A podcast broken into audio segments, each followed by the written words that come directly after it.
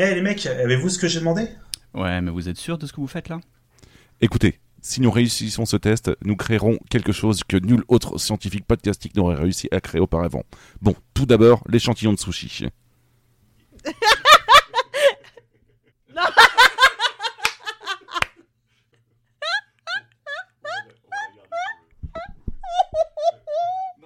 Ok, tiens, voici celui de Gawen.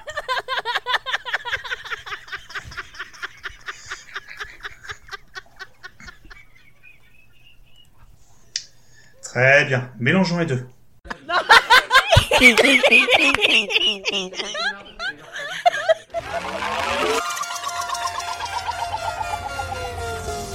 Waouh On l'a fait. On a fait un trou noir. Et voilà, je vous l'avais dit, c'est pas si dur.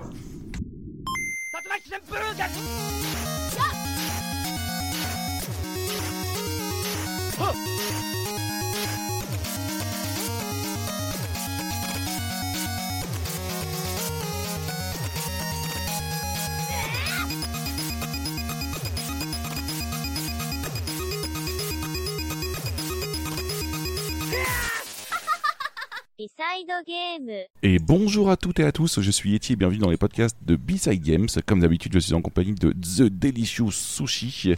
Coucou Yeti Et coucou Sushi, comment vas-tu? Bah écoute, ça va et toi? Bah écoute, nickel. Et je suis aussi en compagnie de The Amazing Babar. C'est comme euh, Amazing Spider-Man mais en mieux.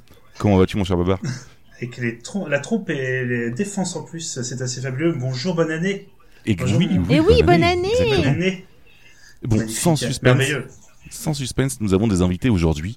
Euh, comme vous avez pu l'entendre dans cet incroyable mini-métrage primé au Festival de Cannes. Donc Cannes, cette petite commune française située dans le département de l'Orne en région de Normandie. Euh, nous sommes donc en compagnie de Gwen Ouloulou, la voix féminine des podcasts de Bod- Pod Monstre Trésor. Bonjour Gwen. Bonjour Yeti, bonjour Sushi, bonjour Baba. Maggie Wen, coucou Comment tu vas Maggie Je vous préviens, Ça ça va va être être le. Ouloulou time. Mais pour compléter tous, tous ce- ces fous rires, je suis aussi en compagnie de Fonds, venant directement des podcasts de Pod Monstre Trésor, de Backlog et du fan club de Megan Fox. Bonsoir Fonds. Euh, bonsoir, bonjour. Euh, Comment allez-vous? Bah écoute, ça va très bien et toi? Bah, nickel, ça va. Je profite du rire de Gawen et mixé avec celui de Sushi. T'as vu ça Moi, ça, ça va être, ça va être beaucoup trop énorme comme podcast. Et pour terminer, nous sommes aussi en compagnie de Winston, venant lui aussi des podcasts de Pod Monstre Trésor et de Backlog, et partageant avec moi quelques larmes après avoir vu la fin de Mandalorian saison 2. Bonjour euh, Winston. Bonjour et que la force soit avec vous. Toujours. Pourquoi vous avez pleuré sur Mandalorian C'est- c'est ce Moi j'ai pas Oh, pleuré hein. On va pas Parce qu'il n'y avait pas Megan Fox, c'est pour ça que ça m'a fait peur. Ah, d'accord. Ah, faut pas spoiler. Ok, d'accord. Moi j'ai pas pleuré hein. Je trouvais que c'était assez moche à la fin. Eh ben, Mais bon, on faut peut pas spoiler alors. euh, Voilà. Surtout quand il se passe ça. euh, Bon, bon. Ouais, la mort du bébé Yoda, quoi, sans deck. c'est ça, ouais. Parce qu'il y a Vin Diesel qui arrive, il écrase bébé Yoda, et là c'est trop la merde. exactement. Et c'est fini. C'est fini. et bébé Yoda est remplacé par Gal Gadot. Voilà, c'est pour ça. Ah oui, s'il vous plaît. Oh, baby Gadot. Oh oui, oh oui. Oh merde. on n'aura pas des virgules ce soir, on aura des rires de Gawen entre chaque partie, ce C'est sera ça. nickel. Comme ça, ça, C'est mieux que les virgules. ça complétera un petit peu le podcast, ce sera nickel. Euh, donc du coup, euh, je- sans transition, point sur B-Side Game. Nous avons sorti récemment un B-Side Zik où je reviens en compagnie de Daz sur le Up in Smoke Tour et l'âge d'or du rap West Coast. Euh, N'hésitez pas à l'écouter, euh, écouter tout ceci, pardon. Oui. Après cet épisode, hein, restons, restons encore un peu. Euh, et sinon, il y a aussi quelques petits trucs de neuf sur B-Side Game, comme par exemple le fait que nous fêtons avec ce numéro notre 30e B-Side Games. Donc euh, voilà. Oh. Alors euh, joignez-vous à nous euh, pour ces quelques applaudissements. Mazel tov. Voilà, voilà, Oui, on s'auto-applaudit, oui, on est comme ça. ici. exactement. Mais comme ça, on encourage les auditeurs à le faire aussi, tu vois. Ça fait Oui, une mini ambiance n'entendra de fête. on n'entendra pas Ah non, moi je vous Bah. soutiens, j'applaudis. Ah, tout- mer- Merci beaucoup. J'appelle tout- toutes celles et ceux qui écoutent cet épisode à le faire à 20h tous les soirs. Comme ça, on sera sûr de, de s'entendre. N'importe quoi. Oui, euh, pour signifier la solidarité avec l'équipe. Exactement. Et puis comme c'est avec cet épisode-là qu'on enterre un petit peu 2020, qui a été une année magnifique, euh, on voulait faire un petit top 3 de ce que ce qu'on avait euh, aimé cette année en, J- en JV. Euh, du coup, euh, on va un petit peu changer les règles et non, on va pas faire un, un- à quoi avez-vous joué ce mois-ci, mais à, à quoi avez-vous joué cette année? Euh, on va faire un petit tour de table et chacun va donner un jeu et on le fera euh, comme ça trois fois, comme ça on, ça permettra de rester dynamique. Euh, qui veut commencer? Bon, J'ai envie de dire honneur aux invités, mais après, euh, parmi les invités, qui veut commencer? Vas-y, Gawen, lance-toi. Euh, je commence par le, le, le troisième ou par le premier? Parce que moi je les ai classés du coup. Comme tu préfères. Comme je préfère. Ah, fallait, fallait faire trois jeux. Ah, euh, Vas-y, fais, fais par ordre croissant, comme ça on va monter dans l'émotion. ça marche. C'est ça. Alors, euh, alors du coup, mon troisième, c'est... Alors moi, j'ai pas beaucoup, beaucoup joué non plus ces- cette année. Enfin, j'ai beaucoup joué, mais à un ou deux jeux grand max. Donc, euh, du coup, le troisième, pour moi, c'est Among Us, parce que c'était le... lors du deuxième confinement où est-ce qu'on a beaucoup, beaucoup joué avec les copains. Et que c'était vraiment bien. On a beaucoup rigolé. C'était c'était bien. Donc, euh, moi, j'ai vraiment bien aimé ce côté loup-garou sur, euh, sur jeux vidéo. Et Mhm. donc, euh, donc voilà, avec une petite mention spéciale pour le jeu Flash Scribble pour le premier confinement. Je me, per- je me permets une petite intervention parce que j'ai la chance de jouer avec euh, Gawain, mais également avec Winston à Among Us Yes. sur des parties endiablées où Winston découvrait le jeu en direct Carrément. sur, télé- sur téléphone dans une conversation Discord où on entendait que Gawain Ouais. parce qu'il se trouve qu'elle a un volume sonore peut-être un peu élevé. Gawain. Comment oses-tu C'est vrai. Beaucoup, très élevé. En plus, c'est que vous, ça c'est un peu le making of de l'épisode, c'est qu'on a droit au webcam en fait, on peut se voir et Gawain fait des grands yeux. Mais elle a pas hésité à, dans un petit, un petit coin de- du vaisseau spatial, mettre un petit coup de sueur, hop là, en mode, tiens, tu l'as bien cherché l'éléphant. Oui, oui. C'était une très bonne. Mais euh, tu, tra- tu très bon laisses traîner ta trompe partout, moi je te suis hein, et je te tue. C'est ça.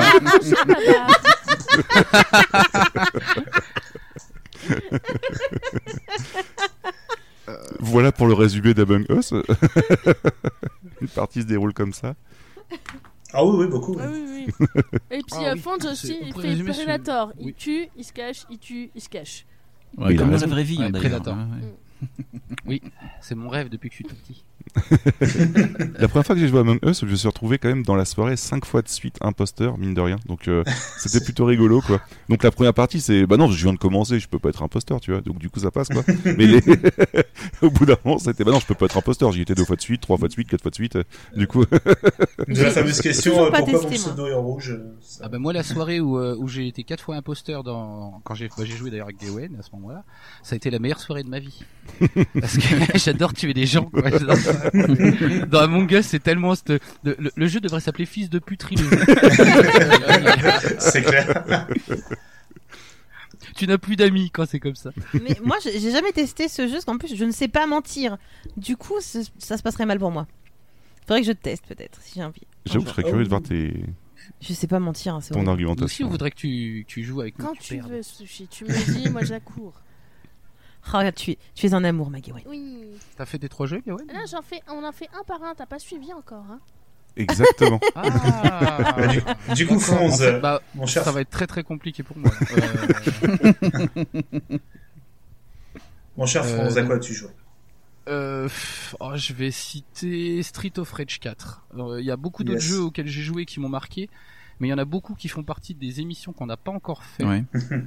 Donc je voudrais pas trop en parler. Il y en a un autre vraiment qui m'a marqué là dernièrement, mais je vais surtout parler de celui-là parce que bah, c'est euh, bah, c'est le jeu où j'ai passé le plus d'heures en vrai euh, après Among Us, je pense. Parce que je l'ai re-recommencé encore pendant les vacances de Noël. Et donc euh, je vais citer celui-là parce qu'en plus il parle à mon petit cœur de- d'enfant de 8 ans. tu m'étonnes. Voilà. Ouais. Ouais, ouais, Il est vraiment génial, hein, ce, ce Street of Rage 4. Street of Rage 4, pardon. Et en plus, c'est sympa parce qu'il a relancé aussi euh, toute une petite mode d'autres jeux qui arrivent, comme euh, Takeover. Enfin, je crois que Takeover est déjà sorti. Mm. Et euh, il y a plein d'autres petits BTA comme ça qui arrivent. Il y a eu aussi toute la ressortie des Konyo-kun en collection. euh, Ouais. donc, bah, c'est cool, on va pouvoir mettre des tatanes à tout le monde, même sur Switch. Nickel. Donc le jeu de la tatane après le jeu de la fils de, de fils de puterie, tout va bien. Euh, et Winston, tu enchaînes avec quoi du coup? Alors, il m'a volé Street of Rage. Donc, je vais dire, euh, en troisième position, euh, moi j'ai mis Call of Duty Infinite Warfare. Pourquoi? Ah oui. bah, Parce que j'aime bien tirer sur des gens. J'aime bien les G.I. Joe. On va avoir des problèmes avec ce podcast. C'est bien les invités aujourd'hui entre j'aime bien tuer des gens et j'aime bien tirer sur des gens. Tout va bien.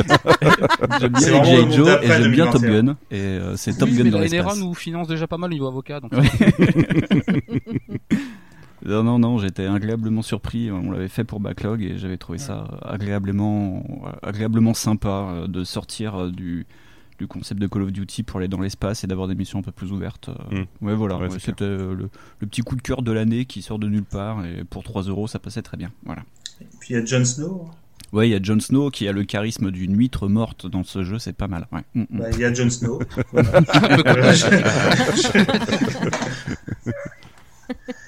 Ma, chère, ma chère chef, peut-être, du coup. Je suis euh, désolée, je vois les grimaces de. Je crois qu'elle faisait l'huître en fait, euh, Gawain. je, je suis pas sûr. Ouais, c'est ça. Ouais. Ok.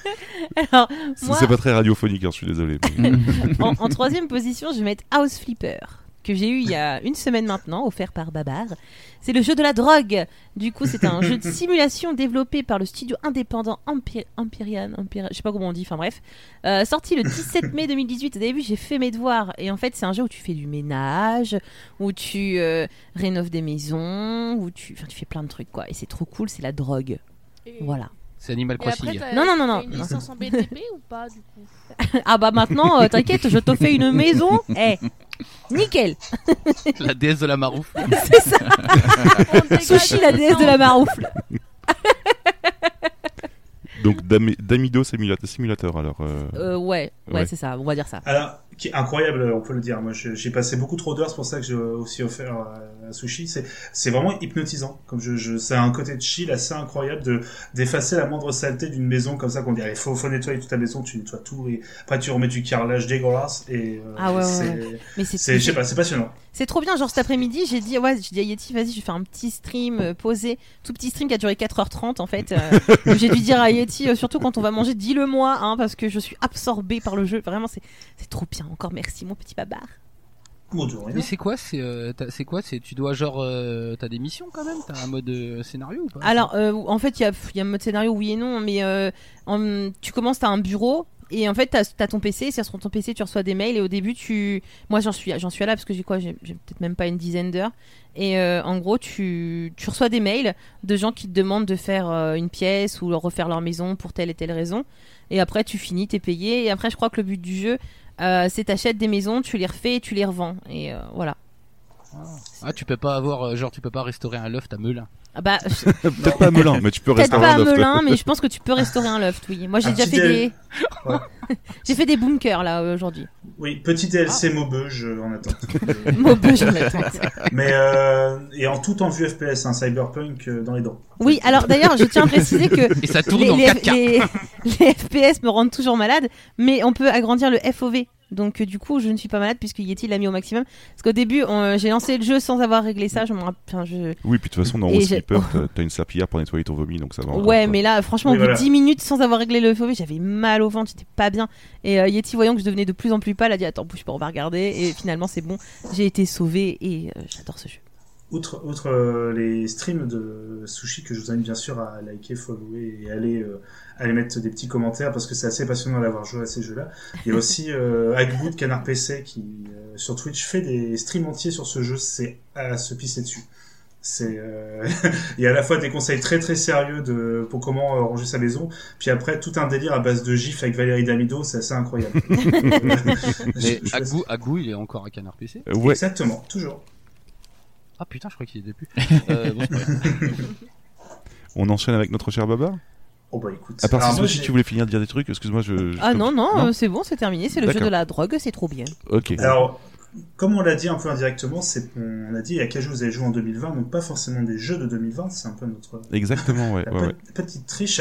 Alors le premier, moi que je vais forcément parler, euh, alors c'est plus un, un, dé- un développeur, vous allez comprendre pourquoi, parce qu'il se trouve que j'ai joué sur mon téléphone cette année, ce qui est n'est pas arrivé depuis bah, que j'ai un téléphone en fait. Et euh, du coup, c'est après un stream des copains de Death Podcast à qui je fais des coucous, euh, Pipo Letso qui est euh, du coup un des intervenants a parlé de la série euh, dans son top des jeux de la décennie, de la série des jeux par le développeur App Incorporated, qui est un développeur japonais qui a fait euh, entre autres une série de jeux qui s'appelle Cache mon jeu par maman. Je ne sais pas si Cache ça mon vous parle. jeu par maman? C'est le, C'est Hide My Game. C'est Hide My Game. c'est ça. C'est euh, une sorte de, c'est des, des- en fait, c'est une série de, petits jeux où on doit trouver la console de jeu cachée par euh, notre maman sur, sur des écrans fixes et c'est extrêmement débile et euh, très drôle avec des solutions toujours incongrues. Euh, c'est totalement gratuit sur euh, sur sur Apple et sur Android et il y a également Coup de franc fou que je trouve assez fabuleux. Coup de franc fou. petits- Ouais, voilà, c'est les, à chaque fois des tradu- les traductions sont mot à mot en fait. Bah, euh, Hide My Game by euh, Mom, un truc comme ça. C'est ça le nom en fait qui a été traduit comme ça. Oui, euh, euh, ouais. C'est ça. Et du coup, il y a l'épisode 4 qui est, qui est sorti récemment. L'épisode 4. Voilà. Il y en a déjà trois. J'ai j'ai fait les trois quasiment à la suite. euh, c'est incroyable. C'est gratuit sur Android ou sur Switch aussi en plus, là, je crois maintenant. Donc, euh, allez-y. Bah écoute, why not? Et du coup, Yeti, c'est quoi ton, ton jeu? Oula, j'en avais tellement plein que j'ai galéré à faire un top 3. J'ai fait un tableau Euh, Excel. Mine de rien, c'est ça, ouais, ouais, j'ai fait un tableau Excel. Euh, mine de rien, un jeu qui m'a beaucoup pris de temps cette année, alors que j'y avais très peu joué euh, avant, c'est Street Fighter V euh, Champion Edition. Euh, globalement, que je, vais, je vais avoir du mal à vous le représenter, puisque quand même c'est, euh, c'est quand même très très connu. euh, C'est du jeu de baston, puisque j'adore taper sur des gens moi aussi. Et, euh, Là, on va, on va vraiment avoir des soucis. Hein. Et globalement, on est, Le podcast de la violence. c'est ça. On est dans Le du, podcast 2020. on est dans du versus fighting, coucou TMDJC. Euh, donc après le taf, hop, on se fout sur la gueule avec Prophet of Doom, euh, euh, Rex et d'autres personnes de- des assauts normandes, Double KO et Brennan Butter. Je vous invite à les rejoindre, c'est très très cool. Et euh, globalement, le jeu, en fait, pour 30 balles, on a quand même le jeu avec toutes les extensions qui sont sorties jusqu'à présent. Donc euh, je trouve que point de vue proposition, en fait, c'est plutôt sympa. Donc euh, très abordable et pas très dur à jouer. Donc n'hésitez pas à commencer, euh, si vous commencez les jeux de baston par ce jeu-là, c'est c'est vraiment très sympa. Voilà. Donc en tout cas, ça m'a fait vraiment mon long terme en quelque sorte, puisque j'y joue juste une ou deux heures grand max par jour, et puis basta quoi. Donc après le taf, vite fait comme ça, histoire de se défouler. Donc vraiment très très sympa. Voilà. Du coup, Gwen, ton deuxième jeu, ma Gwen. Oh, je suis là. Mon deuxième jeu.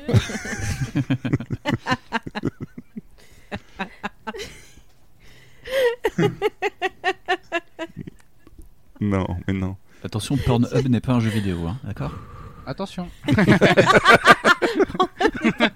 vidéo.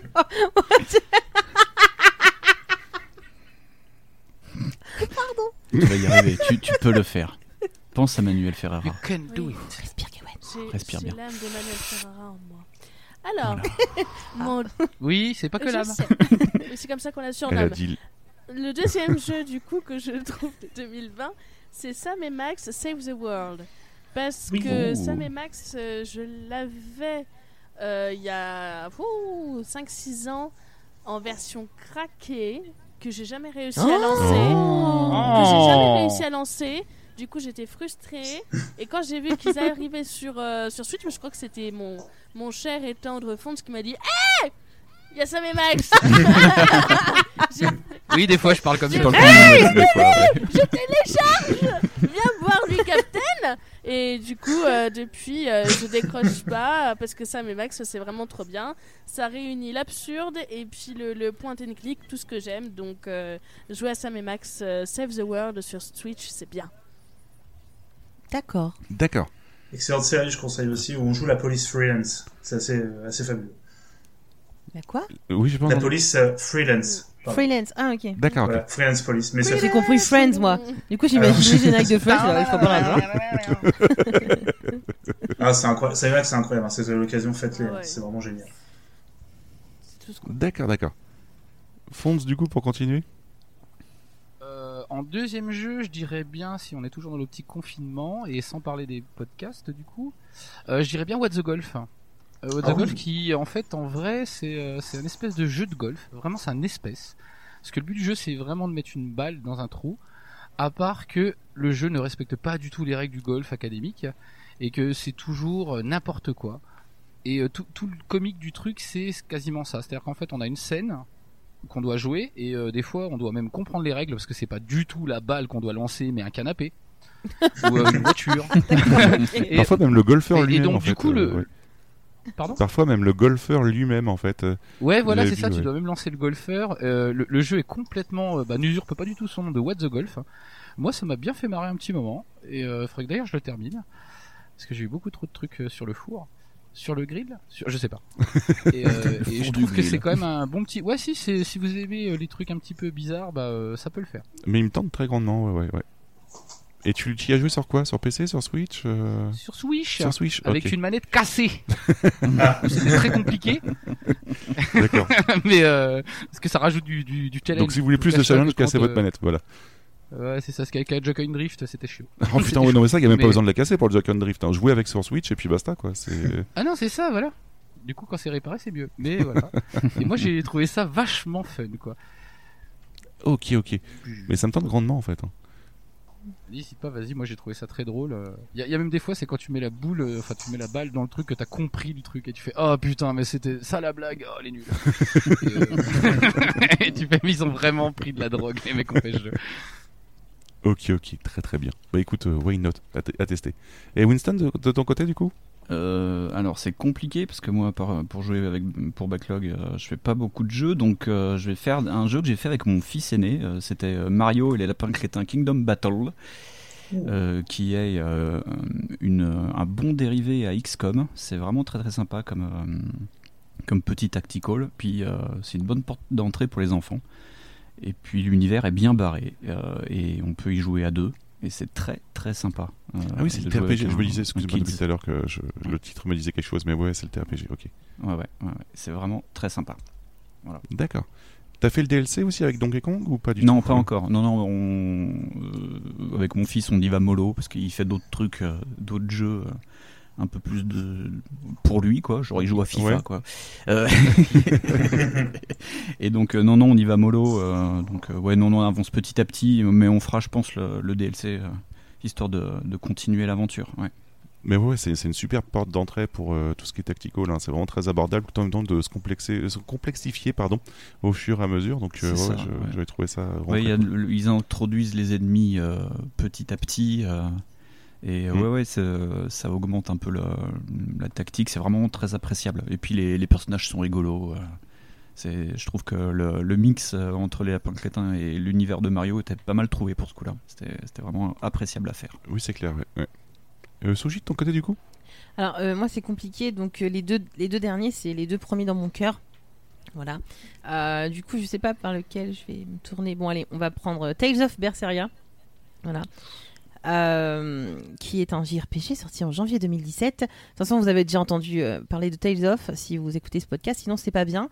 Euh, oui, moi je menace en direct. Enfin non, je ne menace jamais. Bref. Du coup, je vais vous lire le, synopsis hein, parce que c'est pareil, si je vous explique le jeu, vous allez rien comprendre.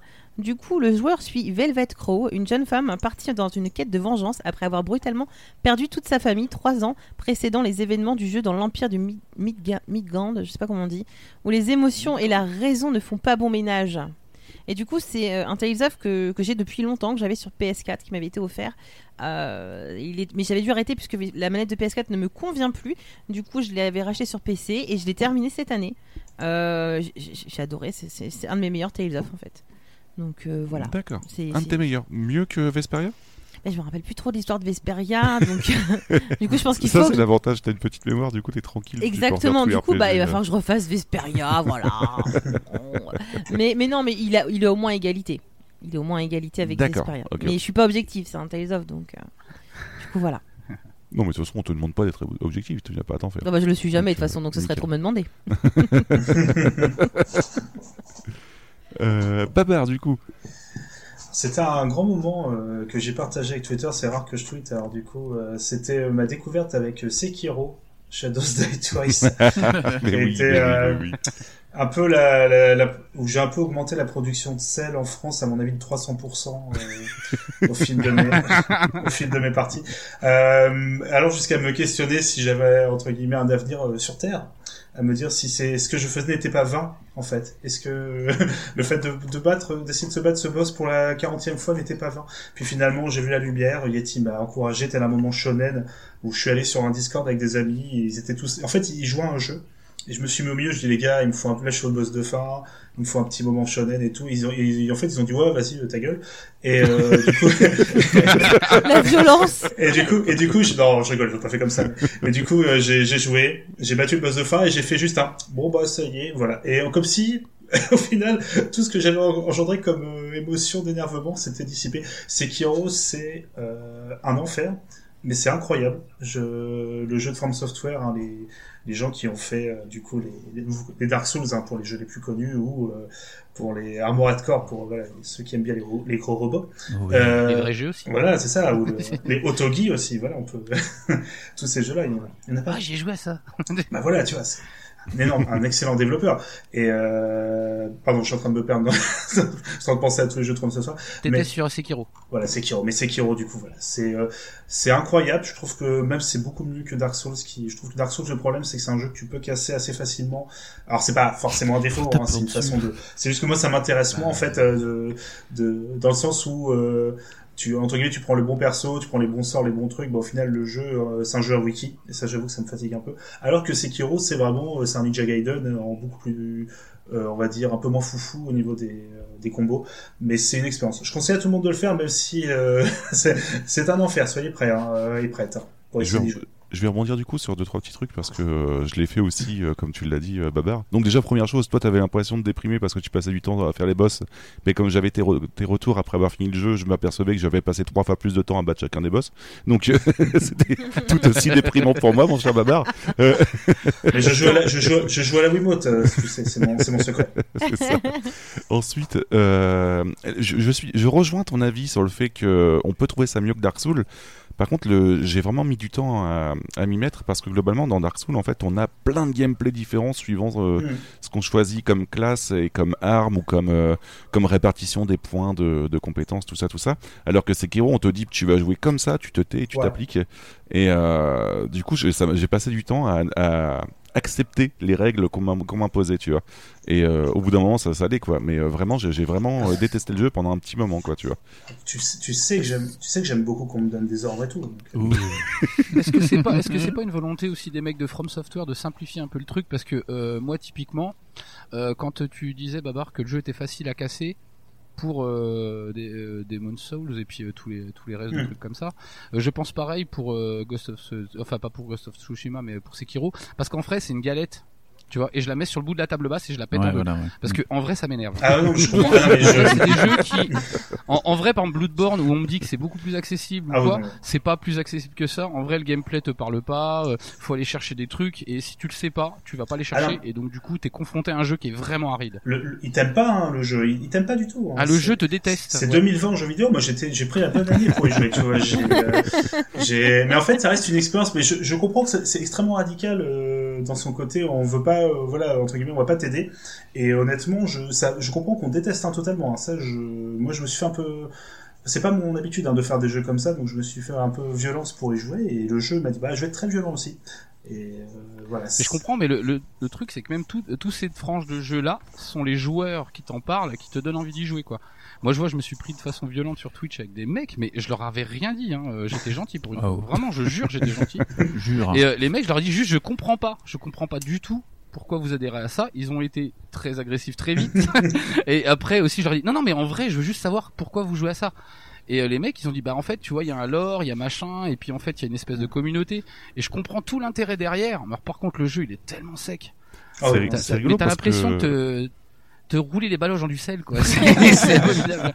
C'est rigolo parce qu'à contrario, en fait, euh, j'avais vu une interview du, du réel euh, principal, en fait, enfin du, du chef développeur, appelez-le comme vous voulez, du producteur principal, quoi. Et il expliquait qu'en fait, bah, globalement, il avait fait dur juste pour le, le sentiment d'accomplissement qu'il y avait derrière, en fait, et, et le et il considérait pas son jeu comme détestant les joueurs, mais justement euh, voulant euh, leur offrir un sentiment de satisfaction, tu vois. Et, euh, et du coup, ouais, ouais, ouais, c'est vraiment comme ça qu'il voulait que ce soit vu. Donc voilà, c'est son point de vue, quoi. Mais est-ce- que le mec il serait pas en train de justifier le fait d'avoir pas payé un gars qui est, en er- qui est pas là en ergonomie visuelle, par exemple? Moi je dirais ça parce que non mais clairement je pense qu'il y a aussi une histoire d'habitude Hmm. euh, ergonomique euh, pour nous. Hmm. On est tellement habitué à certains jeux, par exemple je vois euh, à cause d'Assassin's Creed, on a beaucoup de faux réflexes. On a des trucs, eh mais elle est où la tour? Ou ah mais Hmm. pourquoi il y a pas une icône là-bas? Et moi j'ai refait Hmm. deux trois jeux comme ça qui étaient un peu plus vieux parce que j'étais chez mes parents là, parce que ça marche sur une Xbox les jeux chez mes parents, vu que j'ai pas mes consoles là-bas ouais. et ben euh, du coup c'est plus sec. Donc aussi c'est ouais t'as Mhm. un gameplay qui est beaucoup plus aride et beaucoup plus comment dire essentiel. Et ouais, je- peut-être que le type a voulu revenir à quelque chose de plus essentiel que ça, ouais. Mais effectivement, un jour, faudrait essayer. Il faudrait que la backlog team s'achète des doigts. Ouais. Euh, Ouais, ouais. parce que, Et de la patience, beaucoup de patience. Ah ouais, ouais, Ouais, On, on a déjà fait Fury, ça va, on a donné, hein, merci. hein. ouais, ça Ah Fury, oui, Fury. Ouais, Fury, euh, ouais, c'est- Ça reste très très dur aussi. Hein. Euh, Juste pour, Ah, c'est ultra chaud.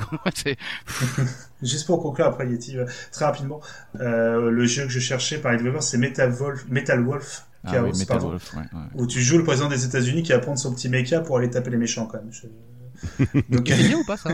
Pardon? C'est bien ça ou pas? C'est un bon nanar, c'est un vrai nanar du, de jeu vidéo. Comme EDF ou pas? Moins, c'est beaucoup plus assumé, on va dire, que DF. Mais, euh, Ah ok, est-ce que ça Alors, me parle déjà EDF, qu'à là, pour moi déjà le pitch. c'est. Oui, oui, dire parle EDF comme ça, oui. c'est- Yeti. Force, ouais. Ah d'accord, ok. Soit, soit Oui. une des plus grandes Oui, c'est pas du tout la boîte euh, qui fait des centrales nucléaires en France. Mais, euh, Ça pourrait, ça Rien à pourrait, hein, ça pourrait. Ouais, un nanar aussi.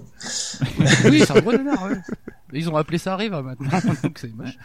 Et toi, mon cher Yeti? Alors moi moi de base j'avais marqué un autre jeu et finalement fi- j'ai fini un autre jeu il y a pas longtemps donc du coup je vais le mettre dedans. Je, peux- je vais parler tout simplement de Yakuza Like a Dragon. Oh oui. Alors je vais pas spoiler parce que Babar il faut absolument pas qu'il euh, qu'il soit spoilé de quoi que ce soit. Mais euh, globalement rien que parce que le fait de d'avoir transformé un un beat'em all 3D en, en jeu en, en jeu d'RPG tour par tour et en s'étant inspiré de plein de choses avec plein de clins d'œil de partout euh, du JRPG c'est une merveille. Euh, le scénario est une tuerie et, euh, et la réalisation la réalisation est franchement très propre avec tout un tas d'activités à faire de partout. Donc euh, euh, que ce soit du mahjong, du kart ou n'importe quoi en fait il y a pas mal de choses à faire dans le jeu. Donc euh, vraiment une très très très grosse claque dans la gueule mine de rien. Et c'était mon premier Yakuza et on peut démarrer par celui-ci puisque c'est une manière à eux de relancer la licence puisqu'on n'a pas du tout le même héros que les six premiers. Donc euh, voilà, donc si jamais vous, voulez débuter par un Yakuza, vous pouvez débuter par celui-ci sans aucun souci. Vous ne, ne louperez que dalle, il n'y a pas de souci là-dessus. Voilà, donc une très très grosse tuerie. En tout cas, moi j'ai vraiment très beaucoup beaucoup apprécié quoi. C'est contractuel, je suis obligé de faire des coucous à Gabo, hein, à oncle Gabo, Gaborak, qui me- m'envoie directement des DM pour me dire qu'il faut que je joue à Yakuza. Donc euh, je le ferai. J'ai quasiment fait toute la série sauf le 2 et promis un jour en jeu. Bah tu vois, j'ai tellement accroché que je- j'ai pris Yakuza 0 sur Steam dans la foulée, puisque merci le, le Game Pass PC, mais en fait vous ne, vous refusez qu'on puisse installer des mods sur vos jeux, donc euh, euh, j'ai été obligé de le prendre sur Steam, mais tant pis. Et euh, et j'ai pris euh, et euh, Sushi a pris Yakuza Kiwami, voilà. Donc euh, Oui. je pense qu'on va se faire la, Ah, yes. la directement la- les six premiers comme ça dans le dans la foulée quoi. Et n'oubliez parles de mode, c'est quoi? C'est pour changer la, euh, la traduction? Ouais, ouais, il y a eu un Ou- fan patch, euh, un- une fan trad pardon, qui a été faite euh, il y a pas longtemps sur euh, Yakuza 0. Et euh, c'est plutôt bien fait, en fait. C'est c'est le travail d'une personne, mais euh, c'est plutôt bien fait. Donc, euh, je voulais l'installer sur le, Game Pass. Et ouais, ouais, euh, il n'y a pas moyen de, pouvoir euh, modifier les fichiers du dossier d'installation du Game Pass. Voilà. C'est Oui, génial. c'est très particulier. le- il, euh, quand tu passes par les applications comme ça Microsoft, il, euh, il- c'est une sorte de chiffrement en fait du dossier euh, pour pas que tu puisses Mhm. modifier les fichiers comme tu as dit. Voilà. Et c'est clairement dit que le propriétaire du dossier, ce n'est pas le l'admin du PC, mais c'est Microsoft. Bilou, c'est Bilou qui te ça. regarde dans les yeux, qui fait nada. voilà. Donc, Et parfait. n'oubliez pas, n'oubliez pas Yakuza of the Dead aussi, hein, qui est pas mal. Oui. Yakuza, vous êtes Euh, dead mais- Je Ouais, pas. ouais. Il est pas sorti. Oui, oui, oui. euh, c'est, euh, c'est- il y a une version zombie, Une version euh, zombie, du, ouais. Mm. du truc qui est sous l'air, euh, d'accord. je sais Qui plus, est un Meiji. TPS. euh, TPS. Et ouais. il est sorti, il est sorti qu'en version japonaise. Et d'ailleurs, s'il y a une fan trad, Non, non, je, euh, il est Ah, pas je sorti en Europe. Hein. C'est le Yakuza, le. Pardon. Ah oui, juste C'est- euh, celui qui. c'est Yakuza Souls, je crois. Soul, que c'est ça, ouais, merci. C'est ça, Dead Souls, ou un truc comme ça. Je cherchais le nom Ryoko, euh, machin truc, mais ça, c'est chiant. C'est sorti, en Europe. Et c'est un TPS euh, où tu tires voilà, sur des zombies avec les personnages de Yakuza, ce qui est toujours un plot assez improbable. Ouais. Mais en tout cas, voilà, euh, si vous êtes curieux, ça vous permet d'ouvrir une énorme porte dans pas mal de jeux qui sont excellents. Donc euh, voilà, grandement recommandé. Et du coup, Gawain, ton troisième jeu, The first one. The, the over the top of the, of the United States of the universe. Euh, of Of the the Gawain, Gawain. yes. Bah, Lederman. sans grande surprise, c'est Animal Crossing New Horizon. parce que voilà, je suis fan hardcore de Animal Crossing depuis euh, 2004-5, un truc comme ça sur GameCube. Donc j'ai suivi la, la licence depuis, j'y ai passé des heures et des heures et des heures. Donc euh, celui sur Switch c'était une bénédiction. Donc euh, j'y ai passé beaucoup beaucoup d'heures. Je dirais pas beaucoup trop parce que c'était beaucoup a lot of fun. Euh, Si, non? Si, si, beaucoup trop. Non, non, non. Donc, euh, non, vraiment, je suis, je suis comblé. euh, et en plus, pile poil pendant le confinement, que demande le peuple? Ah. C'est clair. Ouais. Ouais, je, je- je crois que ça a été le jeu doudou de pas mal de personnes. Oui, très franchement, euh, moi personnellement, bah, même si c'est pas mon genre, ça m'a fait énormément de bien d'avoir le jeu pendant le, le confinement. Mhm. Mine de rien, c'est ça, ça aide énormément quoi. Moi, c'était Sekiro. plein de hein. Je sais pas ce qui va mal chez moi quand même. hein. Je, crois qu'ils ont fait plein de câlins à plein, plein, plein de milliards de yens, les, les gars de Nintendo Ah oui. avec ça. Eux, ça a été doudou, ça a été les yens. C'est clair. Pff, Ça a été la folie, quoi. Ils ont pu faire un parc d'attractions à cause de Mm. votre bêtise. c'est ça. Ça me va. C'est fou. hein. Mais il Ça y a pas va. de souci. Non, parce que j'a- j'avais déjà, enfin, celui-là sur DS, j'y ai passé de nombreuses, nombreuses, nombreuses heures. Et, euh, et je l'avais téléchargé moi- sur téléphone. Donc, le, le, le- je ouais, l'avais télé- émulé sur téléphone. Je passais mon temps euh, dans le tram, etc., avec les podcasts et puis à jouer sur, euh, sur euh, un, un émulateur de DS. Donc, euh, ouais, vraiment, euh, Animal Crossing, euh, c'est c'est mon jeu. Donc, euh, j'étais bien contente. C'est sa vie. Voilà. Et combien d'heures de jeu, euh, Gawen Euh, j'ai pas la Switch d'allumée, mais je dois être au niveau de 600. D'accord, ok. La vie. Voilà. Tu te rends compte? Je sais bien, c'est que ça paraît Ouais. peu par rapport à une certaine personne, mais. Qu'on t'aira le nom, voilà. Ouais, c'est ça. Euh, Sushi, tu voulais rebondir sur ce qu'a dit Gawen je, je laisse d'abord euh, Fonz et Winston euh, dire leur jeu. Tu te rends compte, Gawen, t'aurais pu, euh, tu aurais pu te former en infirmerie pendant un an et demi. Fou. Euh, fallait que je décompresse. Je tiens à vous signaler Il votre perte de temps, juste ça. décompresse de mon boulot, et ben Animal Crossing. Hein, Winston il m'a dit joue Animal Vache. Crossing ça te fera du bien et ben j'ai joué moi hein, euh, C'est vrai, c'est vrai. Bon bah, moi je peux pas aller au-dessus de ça. hein. Que vous voulez Et du coup, Fonz. Euh, moi, f- alors moi j'hésite beaucoup entre deux jeux, un que je déteste particulièrement aujourd'hui, mais par- pourtant j'ai passé des heures dessus, qui s'appelle Slay the Spire, Oh. Oui, oui, oui, oui. Mais tu peux pas et les qui est vraiment un jeu très très addictif, et j'hésite avec Fuser, un jeu qui est sorti il y a Ah, pas très oui. longtemps, mais auquel j'ai largement compensé le nombre d'heures avec Slay the Spire. D'accord, ok, je Alors, vois, sais je vois les deux. Mais si tu peux et, présenter euh, au moins un des deux, ouais, ça serait bien. Ouais, je pense que je vais plutôt parler de Fuser parce que c'est peut-être moins connu. C'est euh, c'est le nouveau jeu d'Harmonix, donc les mecs qui ont été euh, responsables, et je mesure mes mots quand je dis responsables, de Guitar Hero et de DJ Hero, qu'on fait croire à toute une génération de, de, de joueurs qui, ont, pu- qui, qui pourraient être musiciens en tapotant sur du plastique. Dont Fonds. Et- Dont voilà, moi dont aussi, moi. ouais. voilà, hein, qui m'a fait rencontrer des gens bizarres aussi. Moi. Et, euh, et, euh, et en fait, ce coup-là, pour Fuser, je trouve que le sentiment de faire de la zik, il marche, mais à 200%. Parce que là, pour le coup, euh, on te présente le fait d'être un espèce de DJ, et on te présente ça pas comme euh, un espèce de scratcher comme sur DJ Hero avec un accessoire. On te présente ça en comment dire, en mixant des morceaux, en, en mixant des, des, des bouts de morceaux. Par exemple, tu as une ligne de basse, la ligne mélodique, les voix, et tu dois en faire un, un set. Tu dois tout bêtement en faire un, un mix de, de, de soirée. Et, euh, et moi j'ai trouvé que ça marchait, mais à 200%. Euh, c'est à tel point que bah, j'ai repris mon vieux gros casque pour le brancher sur la Switch pour que ça pulse plus dans mes petites oreilles à moi de vieux et que ça claque et que le seul défaut du jeu c'est de pas pouvoir genre rajouter ces, ces morceaux et que c'est toujours un peu les mêmes et qu'il faille racheter comme d'habitude euh, les morceaux. Sinon le jeu marche à mort et ça devient d'une complexité à un moment donné sans nom parce que euh, t'as même accès à un espèce de pad Ouais, qui te fait faire des notes euh, toniques. Et, euh, et vraiment ça devient mais euh, trop compliqué pour moi là. euh, euh, t'as combien de morceaux Je sais pas si tu l'as dit. T'as combien de morceaux euh, dans le jeu Euh, t'as une soixantaine de morceaux, je crois, de base. hein. Je crois que j'ai pas regardé parce que j'ai pas, euh, j'ai pas tout pris parce qu'en fait tu sélectionnes aussi les DLC que tu veux prendre. hein, Mhm. euh. Et euh, moi j'ai pris que de la grosse merde. Donc euh, j'écoute que du gros truc qui, qui tâche euh, trop Du nul. twerk. Mais euh, Le- la personne qui me, qui me- comment dire me pourrit mes timelines de YouTube à chaque fois qu'il vient à la maison donc Avec euh, du twerk. ouais, parce que je mets que de la grosse dance dégueulasse euh, de l'euro Voilà. qui se pourrit.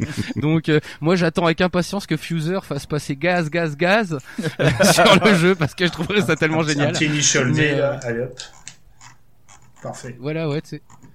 Mais ouais, non, si le jeu, je le conseille pour les gens qui ont été, euh, qui sont revenus justement de cette phase musique, de tous les jeux musicaux. C'est moi, pour moi, c'est franchement une réussite. D'accord, bah écoute, Donc, faut que je euh, teste aussi. Putain, ça fait trop de jeux à tester ça. Mais c'est- Ouais, ouais. moi, le gros défaut, tu l'as dit hein, rapidement, c'est vraiment le prix. hein. Le jeu de base coûte 60 balles. Bon, ça au pire, admettons. Mais les DLC, c'est pas possible. hein.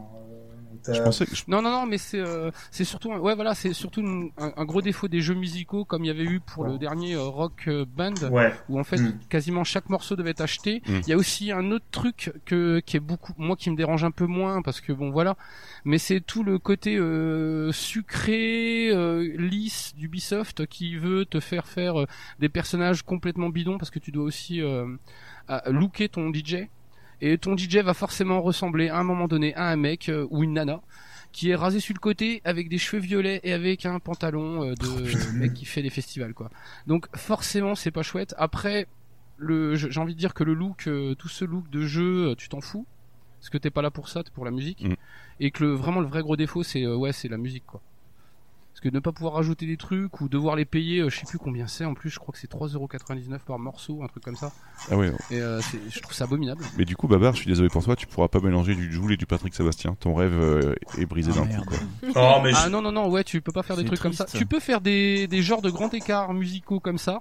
Parce que tu peux avoir du Sean Paul avec euh, avec du Aretha Franklin je crois Oh, de mémoire. Et, je l'ai fait c'est dégueulasse. Et- mais euh, bah, j'ai voulu voir hein, si Aretha Franklin pouvait battre euh, Sean Paul, Paul. mais c'est pas possible. Je crois que Sean Paul est imbattable. Et, euh, mais, euh, ouais, oui, non, ça a testé vraiment. euh, en plus, bah, les jeux Ubisoft, ça tombe très très vite en pas cher. Hmm. Donc euh, voilà. Alors, c'est vrai que tu dis Ubisoft, mais ça, je, vu que c'était euh, édité par NCSoft. Et, ah euh, merde. Et euh, Oui, non, mais, on- mais ça, non, mais je vois très bien. Par contre, t'as raison, c'est ça qu'on a, on retrouve vraiment ce, ce, ce design à la Ubisoft. Ça, c'est vrai. Pour le niveau des couleurs, au niveau du, c'est assez drôle pour le coup le, l'influence. Ah bah ça tu vois, en fait, en vrai, j'avais vraiment cru que c'était Ubisoft qui éditait ça en Europe. Je, je peux, je peux que- Ah, peut-être qu'en Europe c'est possible, mais moi je vois sur Steam, tu vois, c'est euh, NCSoft, hein, et, euh, qui, à qui je dois euh, toujours demander qu'ils me rendent mon adolescence à cause de Lineage 2, mais ça c'est euh, une autre histoire. Mais tellement. Mais oui, non, mais c'est vrai que c'est très très proche de Trial Rising, par exemple. C'est le même, euh, c'est, j'allais pas dire le, je voulais pas dire viol, mais euh, pourrissage. Mm. Le même pourrissage visuel au niveau de, de Mm. tout ce qui est euh, Ouais. genre les dabs et les conneries. Tu vas retrouver ce genre de conneries là. Enfin, tu, tu dis, oh putain, ils veulent tellement draguer les gamins de 13 ans, c'est chiant. Ouais. Et, et voilà. Mais sinon, c'est, moi pour moi, c'est pas très grave. Je suis un grand gamin de 13 ans.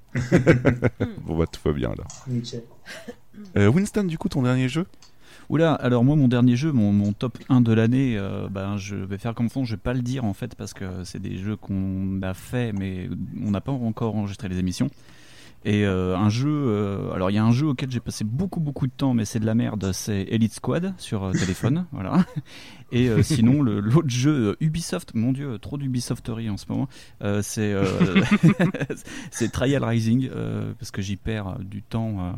Avec, euh, avec mes fils. Euh, c'est c'est une horreur, c'est tellement addictif. C'est euh, Oui. allez Ouais, encore c'est- une c'est course et on y C'est va. le dernier. trop bien. euh, Ouais, le tout dernier. Ouais, c'est, Ah, j'ai. ouais, c'est trop bien, c'est trop bien, c'est c'est trop, trop bien. bien. ouais, ouais. Ah, je suis. Enfin, c'est un excellent Trials, mais son modèle, pareil, de progression. me- Ça te plaît pas Ah bah c'est c'est c'est dégueulasse, c'est dégueulasse. Je l'avais sur Switch et je veux absolument pas connecter mes consoles. C'est c'est mon délire, voilà. Euh, je peux pas progresser dans le jeu. Ouais, non mais J'ai été obligé de l'acheter sur PC Ouais. pour pouvoir euh, ne pas avoir de live et machin et pour pouvoir justement avoir une connexion internet qui puisse me faire progresser de façon normale. tu dois avoir un bug hein, parce que sur, euh, sur, un peu bizarre. sur ta version console, tu dois avoir un bug parce que ouais, il est, il- tu, tu ne pouvais plus progresser. Il y avait un truc qui faisait que tu n'avais plus de course qui se débloquait. C'était très particulier. Ouais. C'est ça. Ouais, ouais, non, non, mais ouais, par contre, euh, ouais, c'est vraiment. Ben, euh, je peux, je peux comparer ça avec l'autre jeu dont je voulais pas parler, qui était euh, Elite Squad. C'est vraiment euh, Ubisoft euh, avec tous ces paywalls, euh, Hmm. les caisses qui s'ouvrent, de la loterie de Ah ouais, partout, ouais, non, euh, immonde. Alors par contre, c'est vrai que quand tu closes après, t'as le, t'as le gameplay pur de, de Trial qui est vraiment meilleur que celui d'avant quand même, que- Ouais. euh, qui était Fusion. Ah ouais, bah, c'était pas dur. pas, pas top. D'ailleurs, j'ai relancé Fusion pour le montrer à mon fils aîné. Il m'a dit c'est de la merde. Voilà. euh, je- Donc, euh, Fusion, Fusion, en fait, il est pas, Fusion, il est pas mauvais, euh, il est pas mauvais du tout en vrai. C'est juste que euh, entre entre Fusion, enfin, il y a eu Gold, il y a eu tu sais Ouais. l'évolution avant, qui était vraiment ultra dynamique, ultra rock'n'roll, punchy, et t'arrives avec un machin vachement plus posé avec le Fusion, Fusion, ouais, il était qui veut trop ouais, clinique. qui est vraiment Ouais. pas du tout dans la même chose, ça, quoi. Et... ouais. Mais sinon, il est sympatoche, quoi. Ouais. Mais Trial Rising, ils ont vraiment tout rattrapé, tout, Mm. tout ce Ouais. qui était Mm. dans, dans Fusion qui marchait pas trop bien. Là, c'était vraiment, euh, c'est vraiment très addictif. Mais alors, le souci, ouais, c'est vraiment euh, tout le, toute la cache machine Ubisoft qui est autour, quoi. C'est c'est vraiment. euh, Je peux comprendre, ouais. Euh, un cancer. Ouais. Ah Bah, c'est euh, c'est c'est le monde d'après. Tu, dé, tu débloques des émotes ou tu fais des dabs. Je suis désolé. ça, ouais. c'est- Ouais, ouais. Je, je pense que ça peut être comparé aussi avec Trackmania. Euh, là, j'avais Oui. euh, j'avais installé justement en confinement, comme je me faisais énormément chier, euh, Trackmania Turbo sur la PS4, le- la première version là. Euh, qui est assez sympa, qui est toujours aussi chiante au bout d'un moment parce qu'en vrai, euh, il faut des scores de dingue pour pouvoir passer. Mm. Mais euh, je pense qu'on va avoir la même évolution avec le dernier là. Ouais. Parce que en vrai là, c'est eux par contre ils ont assumé, Mm. c'est un free to play. Et euh, du coup, euh, moi je trouve ça moins dégueulasse. Mm. Mais, euh, mais on va avoir les mêmes conneries, c'est c'est obligé. Enfin, à mon sens. Ouais. Après, Oui, bah, de toute façon, Ubisoft, c'est comme Marvel Cinematic Universe, quoi. C'est euh, Ubisoft Cash Machine Univers, quoi. C'est- Ça marche d'un Ouais, côté, ils le mettent partout, quoi. Donc, euh, on va en Oui, à là-dessus, niveau réutilisation, il n'y a pas de souci. hein. Ouais. Ouais. C'est euh, c'est comme ça. Euh, du coup, pour enchaîner, pour enchaîner Oh, Gawen.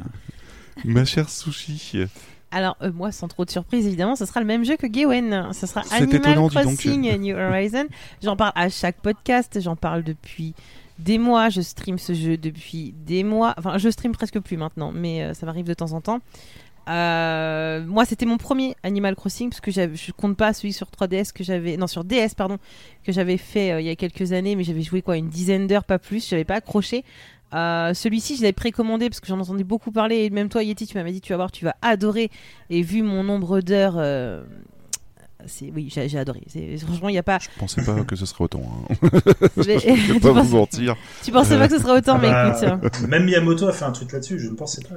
Que Non, il y, a- il y a des gens qui ont, qui ont joué beaucoup plus que moi, hein, faut pas croire. hein, Ouais, mais euh, 1400 heures quand même. Ça Non, commence à 1500. faire, euh, 1500. mais, 1500, euh, pardon, ouais. madame. Voilà. tu sais, c'est un peu comme le MMA, il y a toujours pire. c'est ça, voilà. Il y a toujours pire. Mais, euh, mais non, c'est vraiment un jeu que j'ai beaucoup aimé. En plus, comme le disait Gawain, il est tombé pendant le confinement. Donc vraiment, ça a fait du bien au moral. Et euh, c'est aussi comme ça que j'ai eu Gawain sur mes streams. Moi aussi. Et Voilà, et Fonds. Donc du coup, euh, n'était-ce pas une bonne chose au Je final pense que- euh, puisque c'est comme ça qu'on a appris à plus se connaître et ça c'est très cool. Du coup, euh, non franchement c'est c'est un jeu super euh, qui est plein de bonnes petites choses toutes positives, toutes mignonnes et clairement, clairement en 2020 on en avait besoin. En 2021 je pense qu'on en aura peut-être besoin aussi hein, vu comment c'est parti. Mais, euh, mais du coup non vraiment, vraiment vraiment ça fait du bien au moral. Euh, les, les personnages sont tout mignons. Euh, bon à part Tom Nook que j'ai envie de brûler, Et euh, encore, tout se passe bien. plus gentil que dans les versions précédentes. Ah, C'est vrai, oui. mon dieu quel enfer, quel enfer. Je pense, je pense à vous qui, qui jouez dans les règles, bien sûr, qui n'avez jamais eu à corrompre vos sauvegardes ou à avancer lors de vos consoles. Tu ne pouvais pas le faire avant parce que tu avais un monsieur taupe là qui te parlait pendant 20 minutes euh, si tu faisais ça. C'est un de Ah, moi- personnages favoris, je pense. Moi, j'ai carrément euh, fait du time travel. hein. J'ai envie de vous dire, euh, Oh, j'en ai rien à foutre. Je, je, je suis le Dr Wood Animal Crossing, quoi. J'ai envie de vous dire. euh, Voilà, sur les pouvoirs, hein, ça vient pas de n'importe où. Hein. On a tout étudié avant. Bah, c'est ça, ce voilà. film, hein, euh. Exactement, voilà. On a, on a étudié le truc et tout. Non, non, vraiment. euh, c'est, J'y joue encore. Hein, mais ça fait. euh, ça fait- ouais, ça, fait, ça va faire 10 mois bientôt, parce qu'on est en janvier là, quand on enregistre. Donc, euh, ça va faire 10 mois que j'ai le jeu. Et. euh, Ouais, non. Ouais, enfin bref, ça fait ouais, 10 mois à peu près. Et. euh, J'y joue toujours. J'ai fait quelques pauses, peut-être une ou deux fois de à peu près 10-15 jours. C'est tout. Sinon, euh, j'ai joué tous les jours. D'ailleurs, euh, euh, Nintendo, j'ai eu le fameux mail de Nintendo avec le nombre d'heures qu'on a joué et tout. J'étais à plus de. Parce qu'en plus, j'ai Ah, fait d'autres jeux sur la Switch. Et, C'est lui euh, qui te conseille d'arrêter de jouer Ah bah là, moi, C'est ils, ça, euh, ouais. ils m'ont- pas conseillé d'arrêter de jouer, mais vraiment, j'étais à, j'étais à 1800, un truc comme ça. Je sais plus, je l'ai posté sur Twitter. euh, Le plus rigolo, c'est que t'étais à 320 jours de jouer cette année sur Mon Switch. dieu, Ouais. 1800 heures Oui. Ouais. Sur quoi? Sur l'espace depuis la sortie du jeu? Euh, en fait, depuis janvier. Non, je jouais à la Switch. Je jouais à la Switch, Switch. dont 1400 sur Animal Ah. Crossing. Donc, tu dans m'as fait 1005 sur. Animal. Crossing. Pardon. 1400 Oh, la Joy-Con vache, gauche. 1500 heures Ouais. Mon dieu Ah ouais, ouais, non, mais euh, il y a des jours, je jouais 10 heures par jour à Animal Crossing. Hein. Elle, fait- elle fait le, elle fait le QA en fait de Nintendo pour euh, tester la durabilité de la batterie. Ouais. C'est ça. Ouais, mais, ça, mais vraiment, j'ai j'ai tellement accroché, j'ai jamais autant joué à un jeu. Ça a été un vortex temporel. J'ai- Il y a des jours, vraiment, je jouais 10, 12 heures par jour. Je limite, je mangeais en même temps que je jouais. Enfin, c'était. Euh, euh, Non, mais moi aussi, je mange pendant que je joue, mais je vais pas avoir un Master Switch. Ah ouais, ouais, Parce non, que là, mais, euh, Nintendo, ils vont être obligés de te décrocher un Master, là, les mecs. Hein. Parce que c'est bon, hein. Là, t'as tes crédits ECTS. Hein. mais, mais vraiment, enfin, c'est, c'est super. j'ai- J'aime vraiment, c'est, c'est tellement mignon. euh, et puis là, en plus, moi, j'ai refait mon île en fait. J'ai, j'ai, retiré ma sauvegarde, ma première sauvegarde, parce qu'en fait j'avais un, un souci avec euh, avec les ballons. En fait, en gros, moi j'avais pas les plans d'automne, j'arrivais pas à en avoir, et du coup euh, c'était un bug qui était présent chez beaucoup de gens. Je l'ai su après. Du coup, moi j'ai redémarré, j'ai supprimé toute ma, ma première île, dont j'avais plus de 1200 heures dessus. Ah, j'ai tout supprimé pour tout recommencer. Euh, et d'ailleurs, je remercie, je tiens à faire un petit coucou à ma petite Valérie Chan qui a passé euh, trois semaines sur Twitch, euh, sur Twitch, pardon, sur Discord avec moi parce que je ne streamais pas euh, à cette époque et euh, elle m'a aidé à refaire mon île. Elle m'a, ils m'ont, enfin, j'ai eu, j'ai eu beaucoup d'aide et, vraiment, voilà. Du coup, là, c'est ma deuxième île et, et je pense qu'un jour, quand Yeti ne jouera plus, je supprimerai la sienne et je prendrai, je ferai une île Mais ceci est une autre histoire. Euh, du coup. Ceci est une autre histoire. non, parce que si on commence à partir sur Animal Crossing, on est un peu mal barré, ma chère Sophie. Ah bah sympa. Euh, Désolé, mon épousée. c'est ça. Désolé, mon épousée. Du coup, on va enchaîner. Euh... Babar, ton dernier jeu, pardon. Et Ah, fais vite, hein, Yeti est pressé. Mais non, non, non. Après, ob- objectivement, ça, ça fait à peu près une heure qu'on stream, euh, qu'on stream. enregistre. D'accord. en stream en local. Euh, pour le coup, non, mais j'ai- tout ça, n'est- tout ça n'est qu'une illusion. J'ai parlé de 2020 difficile, mais 2020 ça a aussi été euh, pour moi l'échappatoire grâce à un petit jeu dont j'ai euh, n'ai fait que chanter les louanges depuis quelques mois, qui s'appelle le Short Hike, donc une petite euh, escapade, Oh oui. qu'on pourrait, une courte escapade qu'on pourrait Ouais. dessiné, euh, qui est fabuleux. C'est un, euh, imaginez un tout petit jeu, euh, vraiment une, plus une expérience qu'un jeu, où on joue du coup une, une oiseau, euh, alors je sais pas comment on pourrait le dire, un, un personnage entre Une oiselle? Une- voilà, c'est ça. Une oiselle. Et du coup, une, voilà, une, une, une jeune, euh, bah, un pe- personnage anthropomorphe, euh, oiseau, du coup, qui se retrouve sur une, euh, une sorte d'endroit, un peu une île. Oui, c'est une île en fait, si je me trompe pas, euh, dans les montagnes avec euh, cascade et tout, ou pour un pour un petit week-end, je crois, dans, dans l'histoire, si je me trompe pas. Et en fait, le but du jeu, c'est juste de se balader, de rencontrer des gens, de de planer, de flâner, euh, littéralement, en se déplaçant dans un jeu extrêmement coloré, à la musique toute calme un côté chill incroyable. Puis le but, c'est d'aller euh, trouver du réseau pour son téléphone, pour euh, parce qu'on a besoin de recevoir un, un coup de téléphone très important. Et euh, du coup, bah, de monter sur la montagne la plus haute de cette île. Et euh, c'est juste, euh, moi, j'ai vu qu'il y avait pas mal de gens qui l'avaient beaucoup aimé aussi. Je savais pas que le pitch de base c'était de recevoir un coup de téléphone en fait, c'est rigolo. quoi. Ah, c'est, euh, c'est, enfin, c'est dit euh, un, petit, un petit peu. Enfin, là, je, je spoil rien du tout, hein, je vous rassure. Mais c'est parce que c'est dit un petit peu. Ah, il n'y a pas de réseau. Non pas que tu, tu vas faire un peu l'ado ou même le babard de 30 ans de base où à peine arrivé, il faut du wifi. Mais euh, c'est- mais euh, barre, vraiment t'as plus de 30 ans. C'est pas vrai. C'est pas moi qui ai décidé. Euh, Non, Babar, t'as quoi, 25 C'est- c'est- Il aimerait Ah, bien. Je te vois en, en vidéo, tu, tu as l'air d'être fringant. Ah, c'est gentil, gentil, mais je suis plus vieux que ça malheureusement. Mais du coup voilà, short- et voilà, et du coup comme je disais, on, on tout simplement on se balade, on saute, on grimpe. C'est tout bête, c'est aussi bête que ça en a l'air, mais c'est passionnant. C'est du chill à l'état pur, c'est du, du- de la bonne humeur, avec le petit message à la fin, euh, tout simple. Il y a ce cher Mehdi qui l'avait fait en, en entier. En, il dure pas très longtemps ce jeu, on peut le finir en 3 heures ou 2-3 heures. Euh, il l'avait fait en direct sur son sur un stream et j'ai vu qu'il était tout content aussi. Ça m'a tu vois ça, c'est des petits moments comme ça. Tu vois, on partage un petit peu le bonheur. Tu vois, c'est ça aussi 2020. c'est un peu les petites victoires sur le tu vois sur le confinement. Mais d'ailleurs, t'avais écrit un article euh, Oui, sur, euh, sur le jeu, ouais, ouais, ouais. Qui était. sur le euh, sur Bicep Games, ce petit site internet sympa. Et visiblement, Yeti le découvre maintenant. Mais non, non, Non, non, je l'ai lu, je l'ai lu, je l'ai lu. Pour, pour, Mais, pour dire euh, la vérité, c'est moi qui l'a. C'est plutôt moi qui le. C'est pour éviter de parler de la tête de Gawain depuis tout à l'heure. Je m'étais dit que je le ferais, finalement, j'ai toujours, je l'ai toujours pas fait, de toute façon. Parce euh, qu'elle fait des petites rigolotes. Elle est très expressive en fait quand elle dit rien. C'est C'est ça. Alors du coup, il a, du coup, euh, en plus, il coûte euh, un peu moins de 7 euros, soit euh, moins cher qu'un pain au chocolat, c'est ça, hein, qu'il faut dire. Ouais. Et euh, c'est ça. Oui, il est vraiment jamais, il est jamais cher ce jeu. Ouais. Il est jamais cher. Il y a même un moment donné, je crois que sur, euh, je l'ai eu deux fois gratuitement, euh, pas gratuitement. je l'avais acheté dans un bundle, je crois Itch.io, Ouais. Et sans faire exprès, genre je l'avais récupéré sur euh, Epic euh, parce qu'il avait été gratuit un jeudi. Donc en vrai, euh, si vous l'avez pas maintenant, c'est que vraiment vous suivez pas l'actu des jeux vidéo. Donc on se demande ce que vous faites là. Et euh, mais non, en vrai, ouais, non. si, il a l'air vraiment très sympa. Il est déjà dans mon backlog. Il est space et il est sur Switch en plus euh, maintenant. Donc non non c'est c'est voilà j'ai dit un petit voilà j'ai utilisé un petit peu hein, parce que c'est un peu ça le, le podcast c'est un peu la magie on peut jouer des personnages j'ai fait un petit peu le gars voilà très très passionné en fait c'est un jeu qui m'a beaucoup marqué en bien et qui m'a apporté vraiment le moment de bonheur et de joie qu'il fallait au bon moment Et j'espère vraiment que tout le monde pourra avoir ce petit moment aussi comme ça de d'échappatoire où on se sent bien. C'est très Ouais, important. parce qu'il se finit rapidement en plus, hein. c'est même pas une Trois question de heures temps, Je crois que ouais, c'est 3 heures, ouais. Alors euh, après c'est trois heures. Après ça peut durer 30 heures si tu le refais 30 fois. Mais c'est euh...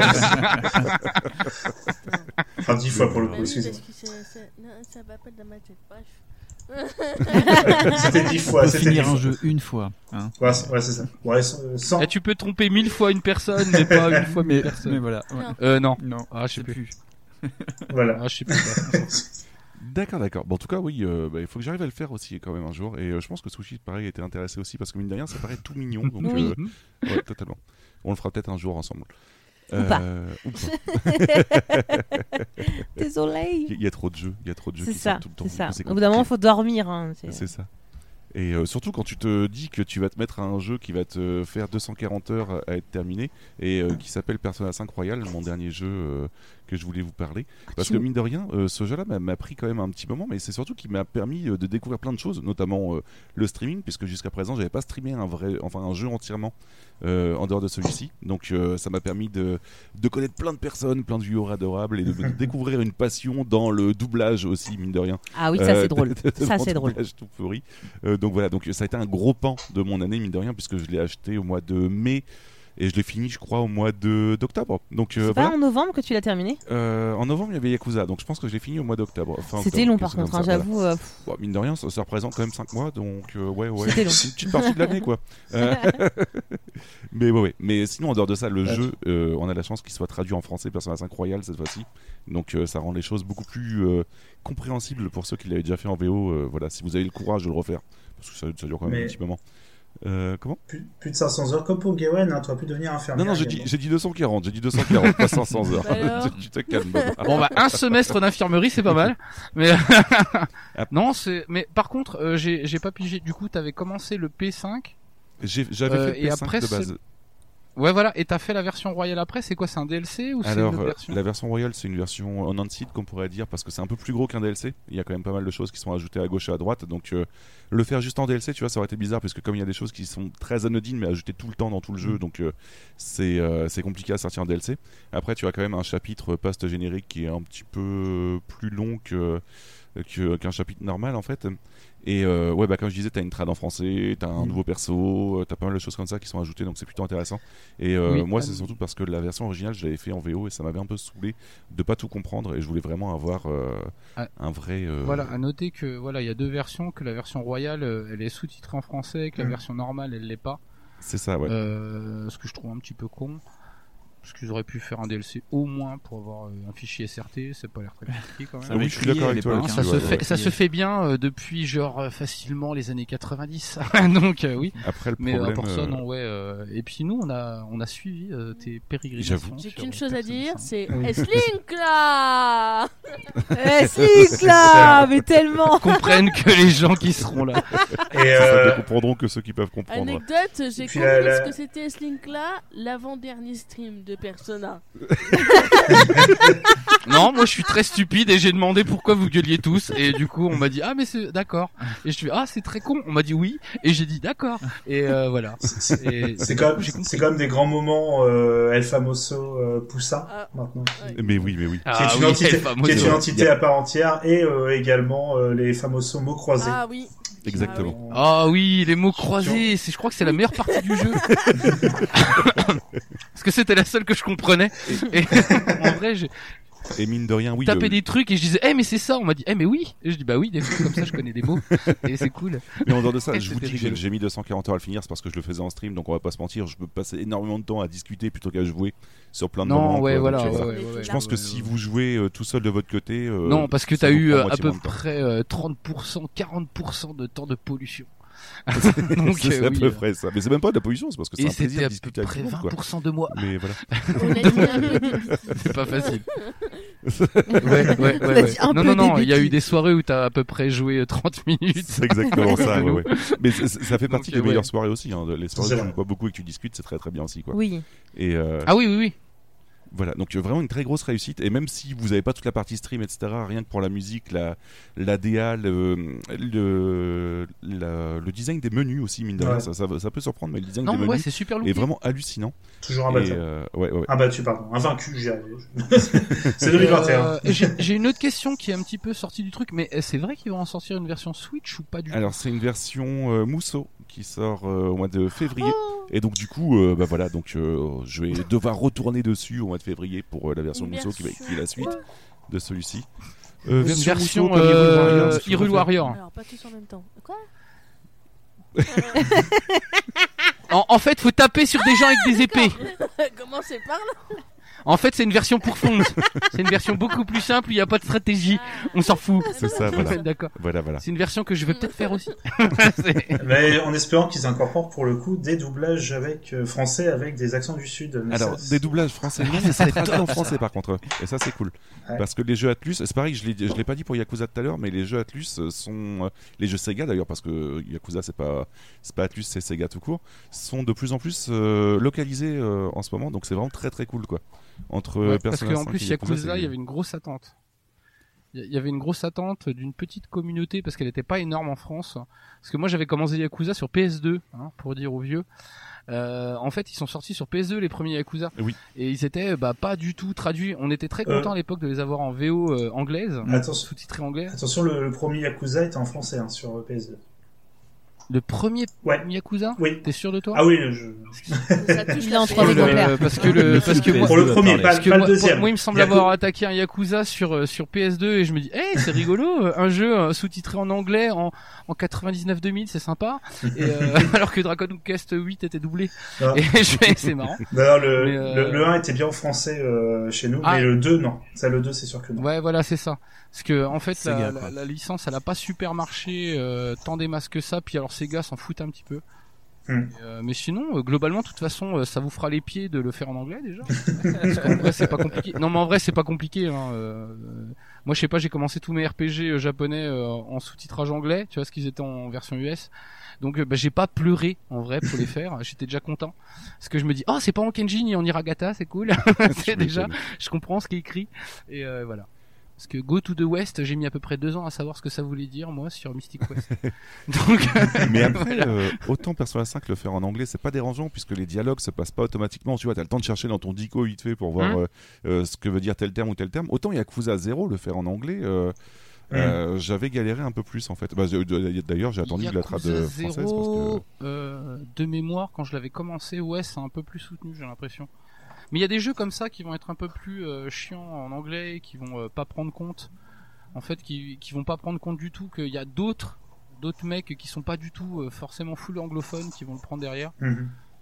Mais il y a plein de RPG comme ça où, genre, je me rappelle, je me demande si c'est pas le Tales of Fantasia sur Super NES où t'as des tournures de phrases qui sont juste. j'ai j'ai mis 5 ans à savoir ce que ça voulait dire. Parce que je dis, mais qu'est-ce que. Pourquoi.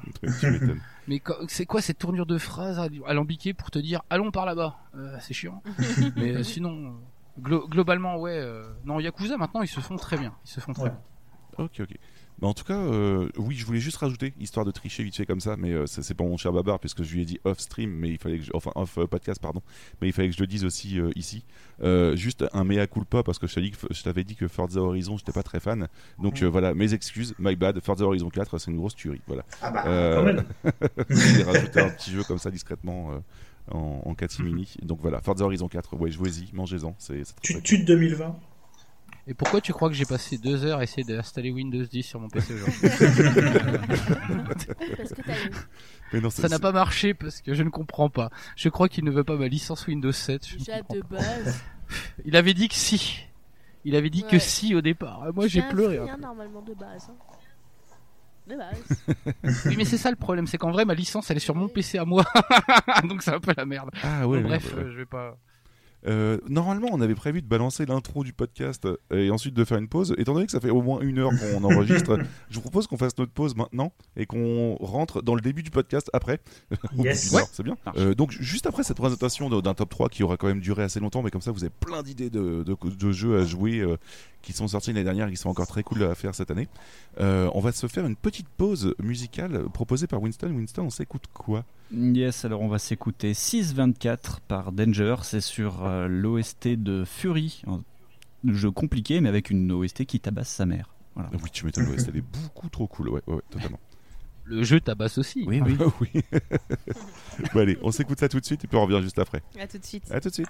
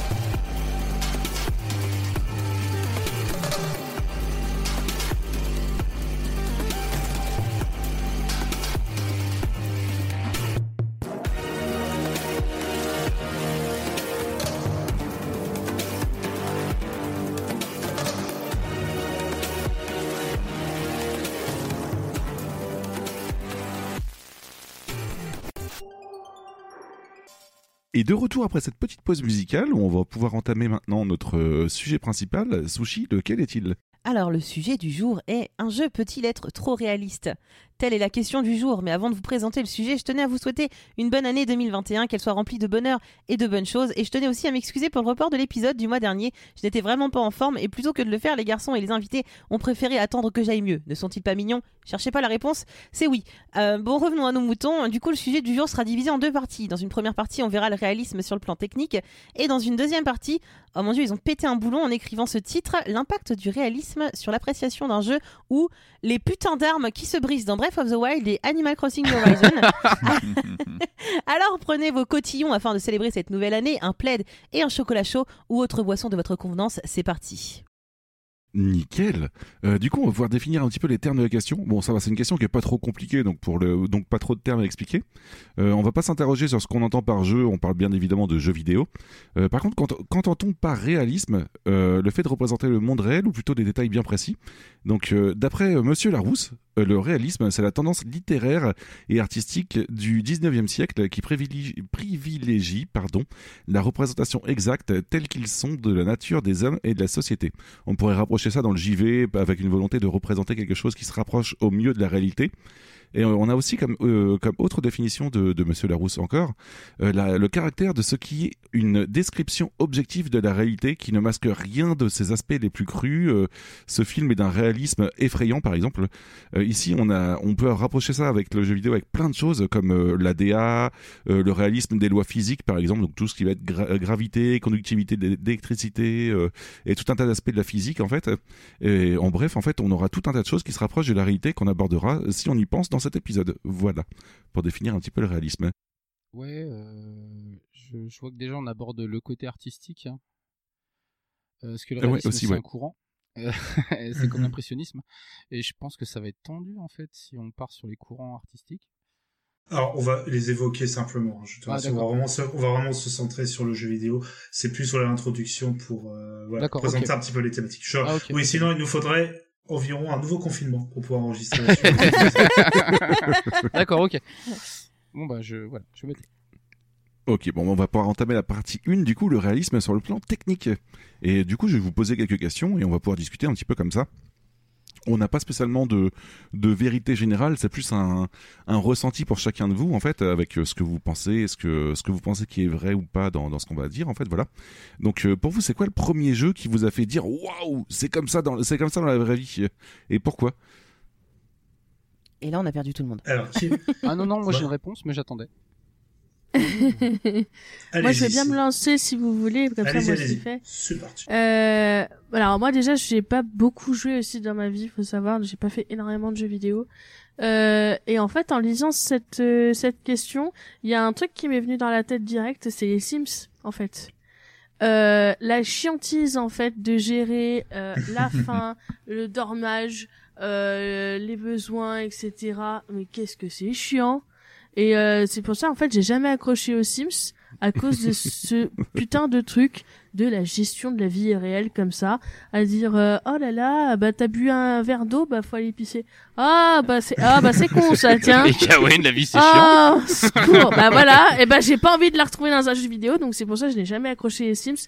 En en partie et surtout en fait par rapport à ça c'est à ce réalisme poussé inutile je trouve. Voilà D'accord, je ok. suis totalement euh, d'accord avec toi, pour les. Sims. Et euh, est-ce que vous avez d'autres réponses Du coup, on va continuer à interroger les invités. Pour vous, euh, Fonds et Winston, euh, quel jeu euh, vous a fait dire waouh, c'est trop réaliste? Fonds, vas-y. Euh, alors moi, je- bah, j'aurais préféré que tu parles en premier. Ouais. Mais euh, parce que Bah, je peux y je aller, ouais. beaucoup. Je peux, je peux. euh, Moi, je- je... que je parle beaucoup trop. Vas-y,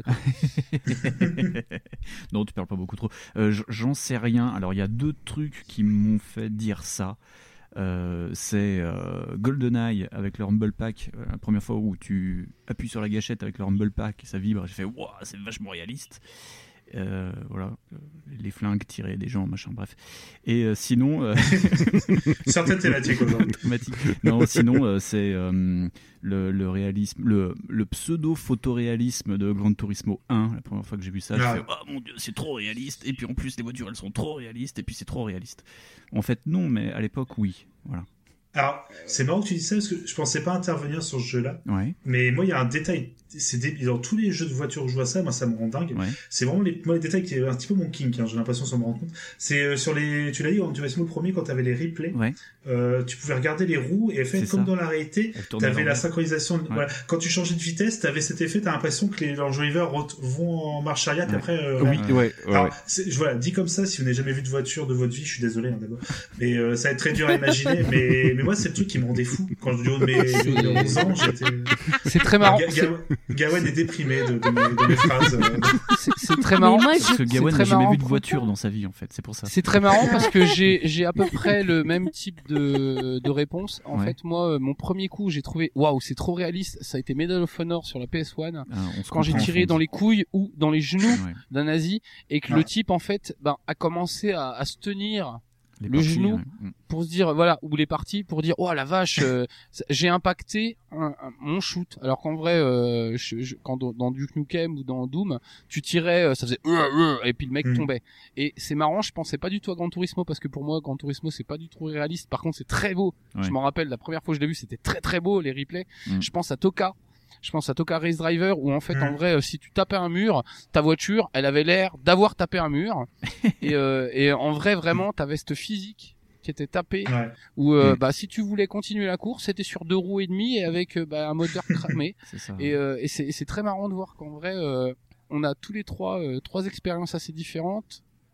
et, euh, et et puis qui finalement sont pas si éloignées que ça parce que en vrai le réalisme c'est cette volonté de coller au plus précis une volonté de de singer euh, ce qui existe. Et, euh, et c'est je trouve ça incroyable c'est marrant. D'accord. De ton côté, Sushi, du coup, t'aurais quoi comme jeu, toi Alors, dire, euh, euh, moi, ça va vous paraître bizarre, mais c'est Skyrim. Ouais, alors je vois, là, il y a gros silence et genre, mais elle, elle oui oui quoi. non la poste Euh, je l'adore ouais non non mais vas-y à toi. Alors, en fait, c'est par rapport au, à la, pas la qualité, mais euh, le physique des personnages. Par exemple, les humains sont très bien faits. Ça fait. tr- Moi, je joue qu'à des JRPG, donc tout ce qui est euh, dessiné Mm. en manga animé. Donc forcément, Skyrim, pour moi, ça fait réaliste. Alors évidemment, hein, je croise pas des dragons non, à chaque coin de rue. ouais. Bien que Georgie qui habite, euh, qui habite dans notre ville va très bien hein, d'ailleurs. mais euh, Georgie le dragon. Il y a. Kitty qui rigole, mais euh, voilà. Ok. Désolé. Babar n'est plus étonné. Corgi le Babar dragon plus étonné.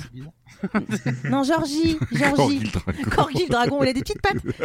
Puis là, le qui se remit. C'est ça. Mon Dieu, bon, bref, ça se barre trop loin. Euh, non, en fait, moi, c'est vraiment Skyrim, le, le fait de vouloir que les humains ressemblent à des humains, que de, de, de personnifier euh, des espèces aussi. Enfin, je sais pas, ça donne un côté, c'est un filtre assez réaliste qui, moi, me dérange beaucoup. C'est c'est vraiment. euh, ça, ça, ça me dérange dans le sens où. Euh, bah, je, je joue pas aux jeux vidéo pour, pour que ça ressemble à la vie réelle, en fait. Pour que les personnages ressemblent vraiment à des humains ou. euh, ou pareil, comme disait euh, Gwen pour les, pour les Sims. Euh, ou ce genre de truc, moi, c'est quelque chose qui me dérange. Voilà, je- j'ai pas d'autre idée. Mais moi- voilà, c'est Skyrim qui m'est venu en tête, puisque c'est vraiment le jeu où, euh, quand tu jouais en humain, tu ressemblais vraiment à un humain. Mhm. Voilà, c'est. D'accord. De ton côté, Babar, toi? Alors j'ai deux souvenirs, euh, parce que j'ai j'ai essayé pardon, de chercher le plus loin possible. Un de mes premiers souvenirs, c'était sur le Macintosh familial, je devais avoir 8 ans, c'était ma grande sœur qui jouait. C'était euh, un jeu qui s'appelait Sapiens, euh, un jeu de survie où tu jouais à un, bah, un Homo sapiens pour le coup, ou une Homo sapiens, ou une Homo sapiens pardon, également. Et euh, tu devais te nourrir euh, et échapper du, enfin te balader dans la dans la nature, dormir, manger. Du coup, le fait de devoir manger, de trouver de la nourriture, je- ouais, c'est comme euh, exactement comme je mangeais un Kinder Maxi euh, dans le frigo euh, à 4 heures. Et euh, mais enfin voilà, du haut de mes du haut de mes 7 ans, c'était ouais, c'est en plus avec des graphismes en 16 couleurs parfait. Et euh, par contre là le vrai jeu, le vrai souvenir que j'ai, c'est du c'est beaucoup plus récent, c'est Shenmue en fait. Le côté euh, extrêmement réaliste, le, le- vraiment les détails où tu peux ouvrir tous les, quasiment tous les tiroirs pour aller dans une cuisine, tu ouvres les tiroirs, oh il y a des, des couverts. Tu vas dans le salon, euh, tu ouvres l'armoire, oh il y a une Saturne. Enfin c'est tout bête, hein, mais moi ça m'avait rendu dingue. D'accord. Moi, c'est rigolo parce que je vais vous parler de, de mon effet réalisme en fait sur quelque chose que je n'ai pas connu moi-même.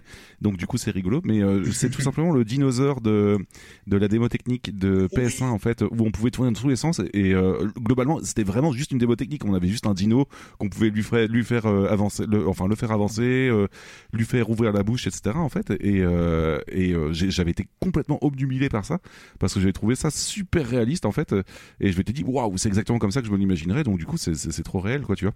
Et euh, ouais, ouais, j'ai pris une très grosse euh, tarte dans la tronche à l'époque avec ça. Donc j'étais resté bloqué un quart d'heure sur juste regarder un dino marcher quoi. Mais Et voilà. tu peux aussi lui, tu pouvais lui ouvrir la gueule aussi Ouais, avec ouais. les touches. Et je te Ouais, rassure, je euh, disais, il n'y ouais, avait ouais. pas que toi, il y a eu aussi 20 millions de consommateurs qui ont acheté la console à cause de ça. de pigeons. Ouais, mais voilà. J'ai pas dit pigeon, moi. chaud Oui, tu l'as l'époque. pensé très fort, c'est bizarre. Je l'ai pensé très fort. voilà. Mais voilà. En tout cas, euh, à chacun sa notion de réalisme, c'est plutôt rigolo. On a, on en a tous. euh, C'est ça, Un on a, on en a toutes particulier, les facettes qui c'est sont cool, ouais. assez différentes, mais que, que je trouve qui sont pas si éloignées que ça les unes des autres. Ouais. Mais euh, ouais, d'ailleurs, on a parlé pas mal de, et c'est justement la question suivante. Euh, on a parlé pas mal de formes de réalisme en parlant du graphisme, mais euh, est-ce que vous avez d'autres idées en tête comme ça de ce qui pourrait être réaliste dans un jeu en dehors des graphismes? Ah bah euh, les notions de physique, Ouais, la physique. les ouais. notions Mm. d'IA, les notions de d'ombre, de lumière. euh, Il y a euh, euh, la, la permanence, la permanence du jeu. Euh, par Mm. exemple, les premiers jeux qui m'ont fait croire qu'en vrai on était en train de monter un nouveau gap, c'était les jeux en ligne, ce qui est Ouais. complètement euh, une escroquerie. Mais euh, croire qu'un monde est persistant, c'est par exemple aussi euh, singer euh, la chronologie du monde normal. Mm. Avec Animal Crossing. Voilà, Ouais. t'as- Par des temporalités, des Ouais. temporalités aussi, ça c'est encore les, autre chose. bah avec euh, les saisons, avec le matin. euh, si Voilà. tu vas aller voir tes habitants le soir, euh, très tard le soir, ils vont faire en dodo. Euh, si Voilà. tu y vas le matin, voilà, il va y avoir du brouillard, le soleil va se lever, etc. Regarde, si dans, par euh, exemple le dans 29 Forza, mai, par exemple, dans, dans Forza, ça a été euh, une grande, euh, un- une grande critique pendant des années, c'était qu'il n'y ait pas la prise en compte de la météo. Ouais. Euh, Mm, c'est ouais, tout ce qui pourrait te faire croire que ce monde est réel. C'est c'est tous les Mhm. détails, tous. Et en fait, on Le les, on comportement les des PNJ souvent, aussi. mais, euh, Ouais, bah justement, je voulais, je voulais ajouter, je voulais ajouter l'IA aussi parce que par exemple dans Fear en fait, et on en avait parlé avec euh, Babar un petit peu euh, euh, hors podcast, mais dans, dans Fear en fait, le fait de voir des, des ennemis en fait quand tu leur balances une grenade, de, de bien esquiver, euh, le fait de vouloir te déloger en te prenant en tenaille quand tu es euh, à couvert, etc. En fait, c'était quelque chose qui nous avait choqué euh, lui comme moi à l'époque Mm. et qu'on avait trouvé ça énormément réaliste en fait. Alors c'est juste des notions de base de dev Ah, en fait, quoi. Mais C'est euh, euh, ouais. pour, pour en avoir parlé un petit peu ouais en podcast. En fait, c'est des euh, routines d'algo euh, qui sont super bien trouvées. Mais euh, ils ont pas réinventé la roue, mais en fait, ils ont juste trouvé comment faire bien tourner la roue. Et, C'est ça, ouais, ouais, ouais. Parce qu'en plus, c'est sur des environnements assez fermés, euh, donc euh, en vrai, ils ont beaucoup plus de choix pour euh, pouvoir euh, simuler euh, le réalisme des, euh, des actions. Parce Ouais. que tu vas dans Wolfenstein, les mecs, c'est juste ridicule, quoi. oui, c'est Oui, clair. Mais il y a, il y a un truc que vous avez dit, moi, qui me passionne dans les jeux en règle générale, c'est quand un jeu vit euh, même quand je ne suis pas là, je trouve ça assez incroyable. J'adore, euh, par exemple, c'est un détail tout bête dans GTA V. Euh, je rappelle, on peut jouer euh, trois personnages. Du coup euh, principaux, on peut alterner à n'importe quel moment. Et pendant qu'on joue pas, euh, quand on joue avec un perso et qu'on ne joue pas avec les deux autres, les deux autres continuent leur vie en fait. Enfin, on, il faut, le jeu fait croire qu'ils continuent leur Ouais, vie. C'est-à-dire que persistance. tu, c'est-à-dire que parfois tu vas reprendre, euh, tu vas reprendre la main sur un des persos. Bah là, il était en train de sortir du magasin où il faisait des courses, par exemple. Ouais. C'est tout bête, hein. Et moi, je- ça me passionne vraiment parce que c'est vraiment des petits détails comme ça, je pense, qui, euh, qui font Ouais. que tu rentres dans un jeu, quoi. Ah, je suis d'accord avec toi, Mm. c'est des trucs qui font croire que le jeu est vivant. C'est euh, c'est ça. comme voir euh, par exemple rester euh, bah, sur bah, les GTA, c'est c'est l'exemple typique parce que ça a été euh, à peu près le maître étalon pendant des années où euh, en fait en vrai les tu, tu vois les PNJ, ils font des trucs, mais ils font leurs trucs. Et euh, tu pourrais presque les suivre faire des trucs parce qu'ils ont euh, eux-mêmes des logiques. Ouais, bah d'ailleurs, euh, pour rebondir, Fonz, j'ai vu euh, ce, ce matin euh, sur euh, YouTube euh, une vidéo d'un mec qui, euh, qui a fait des captations euh, des routines de vie euh, des PNJ de Red Dead Redemption 2. La vidéo dure 48 minutes. Le mec a filmé tous les PNJ de Red Dead du, du matin jusqu'au soir pour, pour montrer les routines. Ouais, assez Voilà, fou. tu vois, voilà, bah moi par exemple, typiquement, ça c'est le genre de truc qui va me perdre ça, tu vois, tu vas m'envoyer le lien, je vais le regarder quoi. Ouais, je vais t'envoyer ça. Parce que, euh, parce que parce que moi je suis euh, je suis euh, bah, de- depuis que j'ai lu un article de Gen 4, ça va pas parler à beaucoup de gens.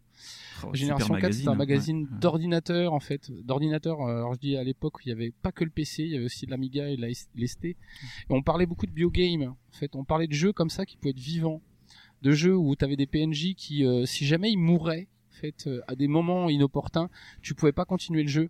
Alors j'ai jamais su s'ils avaient réussi à faire des, euh, des versions euh, définitives de ces jeux-là, mais j'avais lu un dossier là-dessus, ça m'avait perturbé quoi. Je me dis putain c'est fou, ça veut dire que dans ma cartouche, dans mon CD, un jour il y aura des trucs vivants. Mhm. Euh, et moi je, je me dis putain mais t'as une putain de responsabilité sur ces trucs-là parce que t'imagines tu tues un PNJ par hasard qui devait te donner une quête, qui devait machin, et là euh, c'est fini, ton jeu est foutu quoi. Et moi ça m'avait fait peur, C'est stressant. Hein. ça m'avait fait Ouais. peur. C'est les, c'est les fausses promesses de Peter Molyneux sur Fable, attention aussi. Ouais. Oui, oui, voilà, ouais, voilà. Bah moi j'ai été un grand client de Molineux. Hein. Je veux dire, le premier qui a acheté euh, Fable 2, ça a dû être euh, bah, sa maman et moi. et, euh, Et c'est sa Et maman. Sushi. Et Sushi également. Ah, Fable non, moi, je l'ai eu 2, ah, assez c'est tard, moi. Ouais. Ah, c'est le 3, pardon, excuse-moi, Sushi. Ça, c'est le 3. Mais euh, tu vois, il y a ça, il y avait ça, mais euh, également, bon, déjà, comme tu l'as dit, Yeti, moi, le terme déjà intelligence artificielle, pour moi, on l'utilise toujours, mais même encore maintenant, c'est très marketing et comme on l'a dit rapidement, c'est Oui, pas oui. du tout l'intelligence artificielle, c'est vraiment des scripts. c'est par vulgarisation, ouais, ouais. C'est ça. Et euh, tu as, t'as trouvé Fear. euh, Enfin, on, a, on a pensé à Fear. C'est vrai que c'était pour moi le plus impressionnant. Il y avait aussi Half-Life, le premier à l'époque, qui était euh, pareil parce qu'on les entendait communiquer entre eux. Et c'est pareil, comme vous l'avez dit par rapport à Doom et tout, il y avait quand même un, un côté plus humain parce que déjà on, on s'attaquait à des êtres humains, Ouais. euh, enfin des voilà des alors qui étaient sous, car, euh, on pouvait compter les pixels à l'œil nu à l'époque. Hein. Mais euh, il y avait ça. Puis et moi le truc qui m'a je pense le plus bluffé euh, dans forme de réalisme, c'est vraiment les moteurs physiques. Ça je crois que c'est le truc qui me fait rentrer dans un jeu, mais euh, le fait que c'est c'est tout con, hein. Là, tu fais tomber un objet, tu vois qu'il épouse la forme du sol ou Ouais, de- et Half-Life, avait, euh, avait avait lancé ce genre de truc là, et c'est ça qui a fait marcher le jeu. Hein. C'est euh, déjà avoir une euh, un impact en fait sur l'univers qui t'entoure, c'est un truc de dingue. Euh, Zelda, euh, Breath of the Wild, tout le monde dit qu'il est incroyablement vide au niveau scénarique, c'est pas faux. Mais le jeu te permet tellement, c'est tellement un bac à sable pour faire des trucs Ouais, débiles. truc physique, ouais. Euh, Oui, oui, niveau moteur cramer, physique, euh, c'est par dingue. exemple, hein. tu, tu peux tellement jouer avec les règles de l'univers qui t'entoure Mhm. que tu peux y passer littéralement une centaine d'heures sans les voir. Ouais. Donc ouais, euh, il y, a, y a aussi ça qui joue, ouais. Effectivement, ouais. Pour les- rebondir sur le le- l'aspect euh, physique, Oui, oui. euh, moi je connais pas Half-Life parce que bah, je suis. Mais par contre, j'ai regardé mon, mon frère euh, euh, jouer à Portal. Et par contre, Portal, moi ça m'a fait ah ouais, la physique, elle est quand même bien respectée. Enfin, moi, c'est ce que j'en ai ressenti.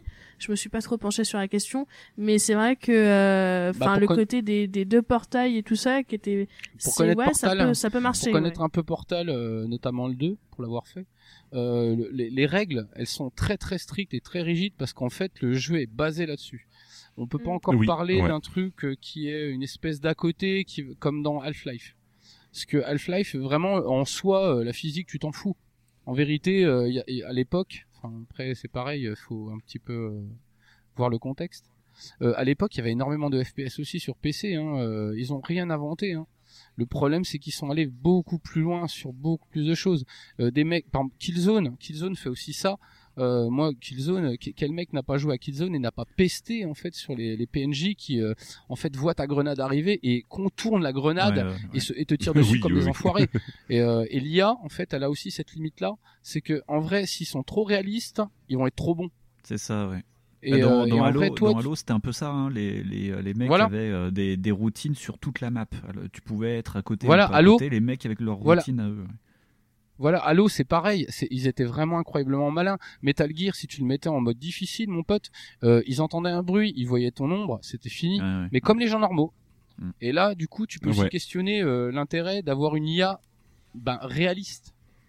Parce que en vrai, le réalisme, si toi tu avais vraiment un jeu full réalisme, peut-être que ça t'amuserait pas. Ouais. Juste ça. C'est ça, ouais. ouais, ouais.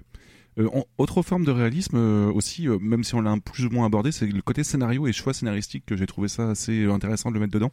Euh, je veux dire, euh, par exemple, quand on fait un choix et qu'on est en équipe et que notre membre d'équipe n'approuve pas notre choix en fait et se barre de l'équipe ou ce genre de choses là.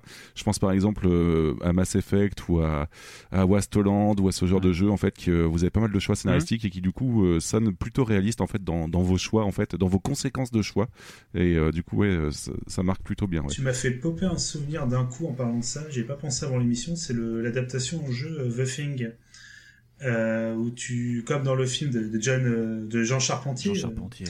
Voilà, Jean Charpentier. euh, petit chef-d'œuvre. euh, voilà, j'ai perdu Gawain en direct. Excusez-moi pendant. le- voilà, Pe- petit film indépendant voilà. qui est Euh, sorti en même temps Kitty d'ailleurs, Gawen. En même temps ça.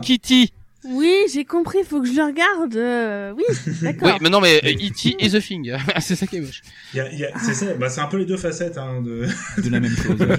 En plus, en vrai, c'est ça. Du coup, c'est un peu, un peu voilà, de, de salle de ambiance. Mais euh, pour le jeu, ce qui était assez incroyable, c'est que tu avais donc une équipe comme dans le film, et tu pouvais en fait, euh, tu, que tu pouvais être une sorte de leader en fait de cette équipe, et tu avais plein de façons, pareil, de, de prendre des décisions, et c'était aléatoire, c'est-à-dire que comme dans le film, tu savais pas qui était infecté par le, la bestiole, donc tu pouvais Mhm. mener des tests et tout, et tu pouvais aussi, euh, par exemple, c'est tout bête, viser euh, quelqu'un et en même temps lui donner un ordre du coup pour l'obliger à te à coopérer on va dire et en fait il pouvait s'en souvenir et après ça pouvait créer des tensions et euh, ouais, il y avait un côté vraiment chaque partie était différente et surtout un côté réaliste où bah pour pour le coup c'est logique si tu vises le gars c'est pas indiqué dans les options hein, d'ailleurs dans le jeu hein. c'est vraiment euh, c'est tu le découvres un peu tu vois en visant le gars en lui donnant un ordre que finalement il prend il prend peur et et du coup il s'exécute mais il peut te, te tirer dans le dos plus tard dans le jeu et tout ça ça crée un sentiment voilà de dire ils ont des des, des réactions Ouais. réalistes et euh, également le scénario change selon ce que tu as fait bon après c'est dans The Thing c'est très minime hein, mais ça renforce du coup le réalisme et ça- c'est un jeu donc que tu dirais qu'on peut faire encore aujourd'hui en 2021 ou pas?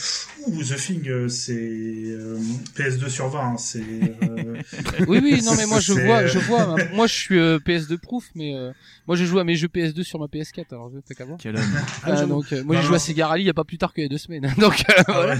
Mais, Ah non, euh, c'est, euh, alors c'est un jeu moyen à l'époque qui était sauvé par ce genre de choses, qui étaient des, des moments comme ça de stress assez incroyables, mais euh, à jouer c'est compliqué, on va dire. C'est, une expérience Mais euh, à tester. ça m'a fait, tiens, ce que tu viens de dire euh, sur The Thing, ça m'a fait penser à deux jeux euh, un peu euh, militaristes aussi, euh, sur euh, la façon de- d'aborder les combats et tout. Il y a Binary Domain, euh, où tu peux donner des ordres à ton adversaire, enfin à ton, à ton collègue, et puis si tu l'envoies trop au feu, euh, il va te dire bah non, j'irai pas la prochaine fois, tu sais. en Marseillais. En voilà. Et il y a Ouais. aussi un, un jeu euh, tactique qui était aride. C'était un jeu Microsoft Game, c'était Close Combat, euh, où tu Oui. devais gérer euh, des, Mm. des troupes pendant la Seconde Guerre mondiale, après le débarquement. Et euh, tu pouvais pas envoyer euh, des hommes euh, affronter euh, en vis-à-vis un, un île mitrailleuse. Les mecs euh, euh, n'y allaient pas, refusaient l'ordre. euh, et ils pouvaient être pris de stress et tout. Et euh, à l'époque, j'avais trouvé ça ultra réaliste aussi. Euh, cette façon de, d'envoyer à Oui, la mort et qu'en fait, ben, ils refusent. Voilà. Donc voilà, en bref, tout, simplement pour dire qu'il y a pas mal de formes de réalisme différentes, comme encore comme on disait tout à l'heure. Donc euh, je, pense qu'on a énuméré, euh, peut-être pas tout non plus, j'en ai peut-être oublié un ou deux, mais euh, une très grande partie, on va dire 90% de, de formes de réalisme. Par contre, d'après vous, est-ce qu'on peut être simpliste et réaliste ou est-ce qu'on peut qu'un jeu peut être simpliste et réaliste ou il y a forcément une certaine complexité derrière le- ce réalisme? Les Sims, simple, réaliste, chiant. Moi je pense. Tout est dit. Moi je pense qu'il y a- moi je pense qu'il n'y a pas de règle. Je pense qu'il n'y a pas de règle parce qu'on peut trouver des jeux avec des thématiques qui sont assez réalistes et qui sont très simplistes. comme on peut trouver des jeux euh, qui vont être hyper réalistes et qui, euh, enfin, qui se veulent hyper réalistes et qui vont avoir un fond complètement con. Euh, je pense euh, par exemple à Call of Duty. Call of Duty qui, a- qui se veut hyper réaliste mais qui est euh, toujours scénariquement branlé avec les fesses, hein. euh, Ouais. qui euh, qui te vend qui te vend une branlé, moralité qui est, euh, qui est limite. C'est une branlette asiatique, pour l'information. Ça se passe comme ça en Bourgogne, dis donc. C'est spécialité locale. Ouais, non, non, mais je veux dire, scénariquement, scénariquement, euh, ça se tient pas. Si tu veux, par exemple, je pense beaucoup là, euh, comme Ouais. on avait fait une émission dessus, je pense à Advanced Warfare qui Ouais. devait être écrit par un mec bourré. Parce Oui. que euh, clairement, même moi, j'aurais pas pondu un scénario aussi con. Euh, et putain, et Dieu sait que j'aime les Fast and Furious. Ouais. Et, euh, et tu peux trouver des, euh, tu peux trouver des jeux avec des, euh, des, des, des, des, des, des trucs très simplistes comme Soldats Inconnus qui vont eux, par contre, essayer de véhiculer un message beaucoup plus intimiste, réaliste, qui se veulent beaucoup plus touchants. Et je pense qu'il n'y a pas de règle. En fait, euh, tout va dépendre du créateur. Ce qui est rigolo d'ailleurs, c'est que sur Soldat donc, Inconnu, c'est que ça permet de- de- d'envoyer un message ultra réaliste, alors que c'est complètement surréaliste ce, que, ce, que, ce que tu joues hein, quand même. Il y a Ouais. des passages, euh, de, il y a des courses poursuites de, de taxi de la Marne avec du Offenbach dessus. Euh, il y a des zeppelins, il y a un mec mécanisé. Enfin bon, c'est pas très réaliste, mais le sous-texte, lui par contre, est 100% accurate quoi. Par contre. Voilà, tout dépend de ce que tu vas parler, quoi. Parce que Kojima est l'exemple même du truc euh, qui euh, qui a, sous- Bah, de a des, vraiment des fesses, grosses a des atouts réalistes, Non, mais ouais. en fait te fait des blagues caca pipi euh, Oui, en te parlant oui, du, j'avoue, euh, ouais, ouais, du, du, euh, des comptes des euh, comment ça s'appelle des accords Start 1 et Start 2 sur euh, la, la prolifération nucléaire. Donc en fait le vrai il n'y a pas de règle. Je pense qu'il n'y a pas de règle. Ah moi ouais. pour moi il y en a pas. D'accord. Ah, Par contre, au point de vue du réalisme physique, je trouve que oui, euh, le, le jeu a besoin d'être. euh, euh, enfin, le jeu est très complexe à faire de la part des devs, forcément, et des, et des graphistes surtout, quoi. Mais euh, point de vue scénario, ouais, je suis d'accord avec vous. Il n'y a pas forcément de règles non plus. On peut avoir un jeu simpliste et qui soit très Mhm. réaliste point de vue scénario, quoi. Ça, c'est sûr. Mais euh, Tu, tu veux dire, en euh, simpliste, est-ce qu'on peut prendre, en- comme on l'a dit un petit peu, le côté simpliste, ça peut être simplement un aspect graphique très épuré? Et un côté réaliste euh, pourtant. Euh, par exemple, c'est tout bête, hein, mais moi j'ai beaucoup d'exemples de, de jeux comme des Prison Architect, des jeux de gestion beaucoup, Ouais. qui ont un aspect très épuré. Euh, qui dans un sens c'est réaliste parce que ça représente un mais euh, le réalisme en fait vient vraiment de ton imaginaire Euh, dans le sens que c'est Oui, petit ce que tu pixel dire, que, ouais. tu, que Mm. tu vois Dwarf Fortress c'est pareil alors ça Dwarf Fortress attention là c'est Ah, C'est en ASCII. voilà, Donc c'est en ouais. Là, c'est Imagination 2000, hein, c'est, ça marche pas. 3000. Mais, euh, mais du coup, t'as un côté, tu te, t'arrives à, et je pense qu'on, parce que là, je, je m'écarte un peu du sujet, parce que c'est plus la, voilà, l'imaginaire, mais euh, je pense pour moi, pour le coup, le, bah, on parlait de Breath of the Wild, euh, le côté simpliste, pour moi, c'est plutôt simpliste en soi au niveau du scénario des trucs. Par contre, il y a un côté réaliste dans ton environnement, uniquement l'environnement qui, ouais, mais tu vois, en fait, ce qui est réaliste euh, dans, dans Breath of the Wild n'est pas forcément simpliste. C'est le moteur Oui. physique qui est réaliste, et du coup, euh, ce moteur physique-là n'est pas simple à mettre en place. Tu C'est vois. vrai. Donc, euh, ça, ça demande une certaine complexité, au moins de la part du dev, qui l'a, enfin de l'équipe de dev, Mm. pardon, puisqu'ils sont quand même plusieurs, on va pas se mentir, qui l'ont euh, réalisé. Tu vois, au moins 400. Au moins ouais, mais- 4000. tout, tout comme j'ai un exemple qui nous vient euh, de, euh, de de nos émissions, on avait testé Orwell. Ah tiens, je Qui- pensais, qui est un je jeu- pensais qui est vraiment un à jeu ça. qui est ouais. vraiment très simpliste au niveau visuel, qui a- graphiquement il y a, il y a rien, graphiquement il y a rien, mais c'est d'une réali c'est d'un réalisme froid, Ouais. mais tellement froid Mm. parce que tu, tu n'as ouais, affaire qu'à des euh, voilà, tu, tu n'as euh, affaire qu'à des euh, à des graphismes très très très low poly, euh, très euh, brandés euh, Apple. Euh, t'as des trucs qui sont vraiment qui font appel à des ergonomies internet, euh, tu sais, à, à des navigateurs. Ouais. Et je vois Gawain en train de se foutre de ma gueule. et euh... ah ouais, tu te croyais que j'allais pas le dire. C'est- Et, en pas vrai, et en visé. fait, ce jeu, moi, je l'ai vraiment considéré comme un jeu très réaliste. Je, je suis euh, contre, je suis technicien euh, contrôleur de euh, de- de- d'une ci- d'un pays fictif euh, qui doit surveiller ses, euh, ses citoyens. euh, bah ouais, Mhm. j'ai accès qu'aux caméras et j'ai accès qu'à leurs mails. Ouais. Donc en vrai, euh, oui. Après, vraiment, je pense que ça dépend du propos qui veut être lancé par le jeu, quoi. Moi, c'est un jeu. Orwell Ok, qui m'avait mis dans le mal hein, quand on y avait joué parce Ouais. que en Ah, mais plus, oui, il, oui, oui, il oui, peut, oui. il peut t'envoyer des notifications sur euh, sur ton téléphone euh, quand euh, quand il y a besoin de Oui. toi en disant euh, il y a eu un nouvel attentat ou des trucs comme ça. Et euh, Voilà, oui. par contre, c'est Voilà. ultra simpliste euh, dans ce que tu Ouais, dois pour- faire dans le gameplay et dans le visuel, mais par contre, euh, c'est brut hein, ce qui se passe à l'écran Ouais. en fait. Ouais. Pour pour pour, pour recadrer, pour recadrer un petit peu, Winston il est beaucoup plus roleplay que moi. Ouais, c'est vrai. Parce que moi, je, je suis beaucoup plus extérieur à tout ça. Et euh, lui, par exemple, oui, il avait ses notifs par téléphone. Il avait euh, tu peux taper ta, ta boîte mail hein, dedans. Ouais. Donc il t'envoie des notifs par mail. Donc en vrai, lui, il avait toutes les notifs par téléphone. Moi, j'avais refusé parce que je trouve que déjà Twitter c'était une invasion à l'époque. Mais euh, mais euh, mais lui, il avait carrément joué le jeu et il m'a dit non mais attends, je reçois des trucs comme quoi il y a un- il y a une bombe qui vient de péter dans le jeu quoi. Et je dis mais je trouve Mais- ça mais d'une immersion affolante. Donc après, est-ce qu'on peut parler d'i- d'immersion et de réalisme? Il y a encore des notions qui sont un peu différentes. Je, je- je suis désolé, Arieti, mais vraiment très rapidement, je suis obligé de rebondir sur une mémorienne. Du coup, Putain, était- justement, je cherchais Ah bah, le nom du jeu. Merci ça. beaucoup. Merci, ouais. Bah, ouais, ouais. Vas-y, je t'en prie, hein, du coup. Le jeu où que tu menais une enquête en fait et que tu recevais des, des résultats d'enquête par mail directement à l'époque oui. et tu même- avais même un site internet officiel, Ouais. enfin un site internet sur le jeu en fait euh, dans l'univers du jeu euh, qui te donnait des infos etc quoi. Donc ouais, ouais, ils avaient poussé le truc pas mal loin quoi. Même ton numéro de téléphone, tu pouvais recevoir des SMS directement du tueur. Oh putain. Oh, le truc D'accord. Non, moi je le fais pas ça.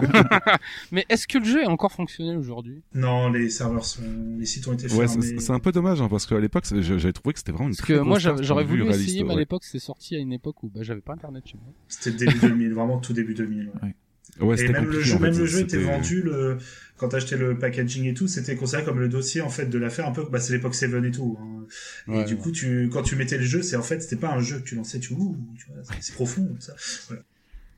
Mais voilà, donc ils avaient réussi à faire quand même quelque chose de plutôt simple en termes de, graphisme, etc., tout en même temps d'être réaliste, puisque tu avais un vrai site, etc., donc, euh, ouais, ouais, ouais. Donc là-dessus, ouais. Et puis pareil pour euh, ce que tu disais tout à l'heure, Winston, avec euh, Orwen, c'est ça? Orwell, ouais. Orwell. Orwell. Orwell, pardon. Ouais, ouais, ouais. hein, c'est une très bonne expérience. Donc, euh, ouais, bah, finalement, je, partais sur un aspect euh, négatif sur la, la question. En fait, pour moi, il y a, ça demandait forcément une complexité de la part du joueur, du graphiste ou du dev. Enfin, de la- de l'équipe de graphisme, l'équipe de graphiste et l'équipe de dev, pardon. Ouais. Mais, euh, ouais, non, non, finalement, on a eu pas mal de contre-exemples. Donc, euh, ouais, ça, ça, ça dépend vraiment de ce qu'on veut faire, en fait, tout simplement, quoi. Oui, voilà, c'est un petit peu comme au cinéma. euh, quand tu quand, quand, t'as une idée et que tu veux la mettre en scène, euh, tu peux la mettre de 200 façons différentes. Et, euh, et pour Orwell, moi aussi j'ai été surpris. hein. En vrai, je trouvais que l'idée était hyper maligne.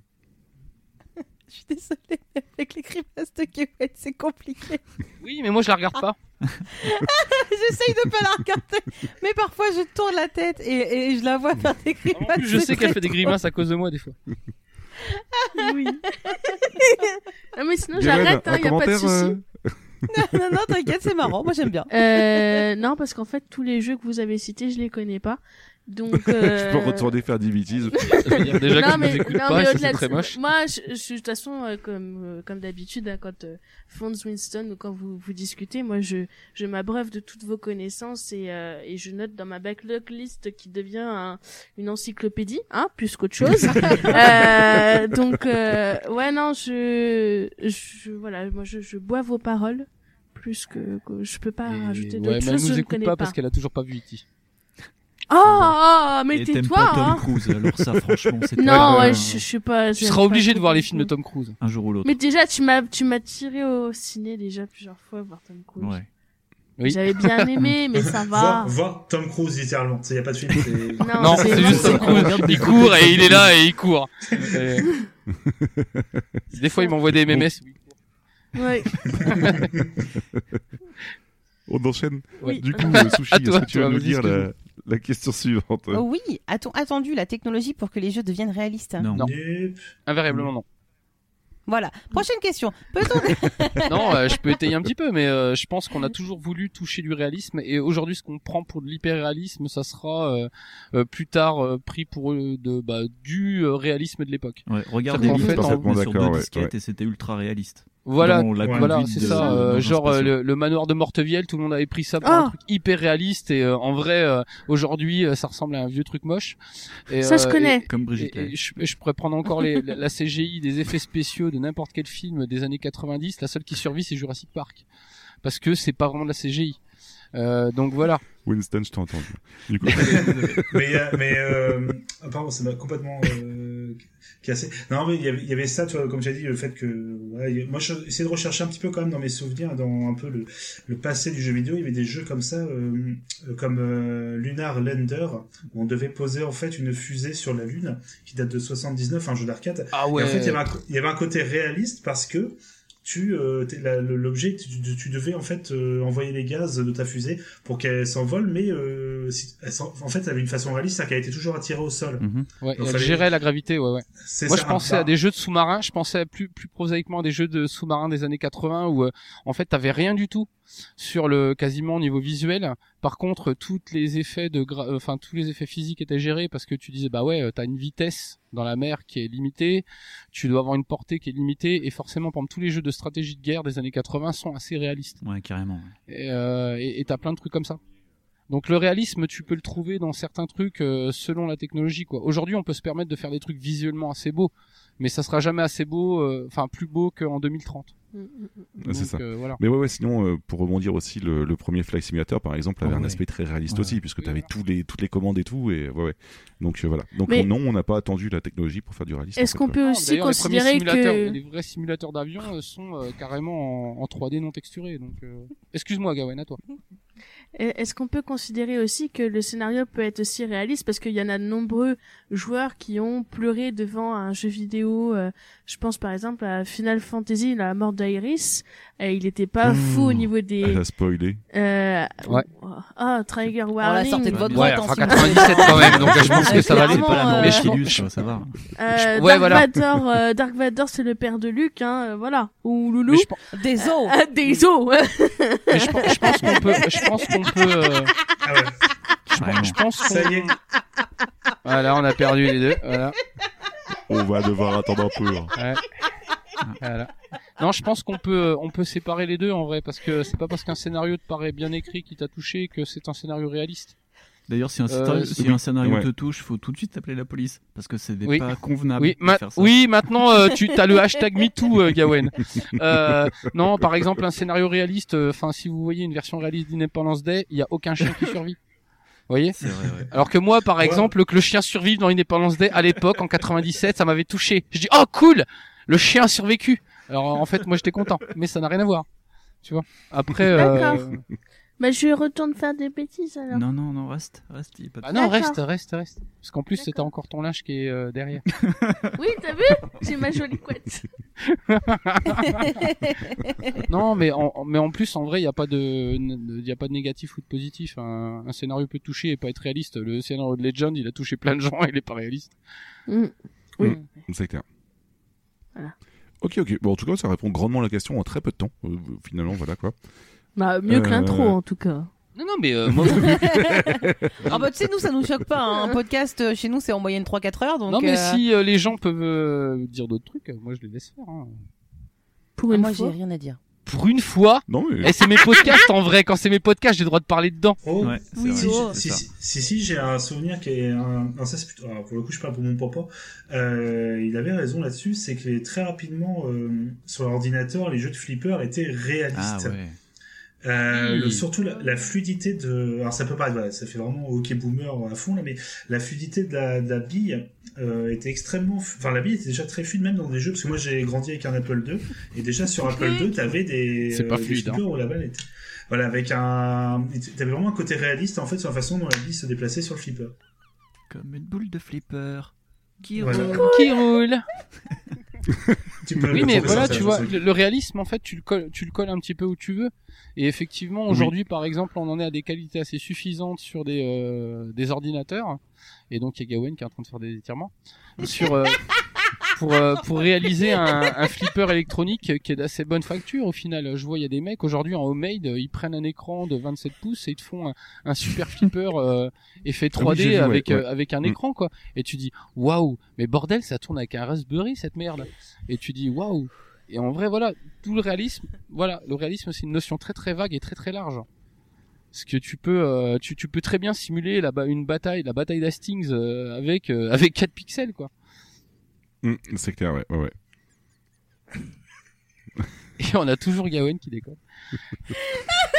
On va s'en sortir, hein. promis, on va s'en sortir. On s'y attendait en l'invitant en même temps, hein. c'était compliqué. Désolé. Mais, euh, Ouais, non, mais c'est notre faute, on a dit qu'on pouvait l'emmener quand même, alors bon. Elle est vous, très vous drôle. aviez promis qu'elle était sortable, et Mais- finalement. Ah, euh, mais- on a dit, euh, Mais venez comme vous elle est trop marrante. Oh, moi, Ah, mais vous avez dit on Maggie pouvait l'emmener, nous, alors nous on l'a emmené, hein, merde.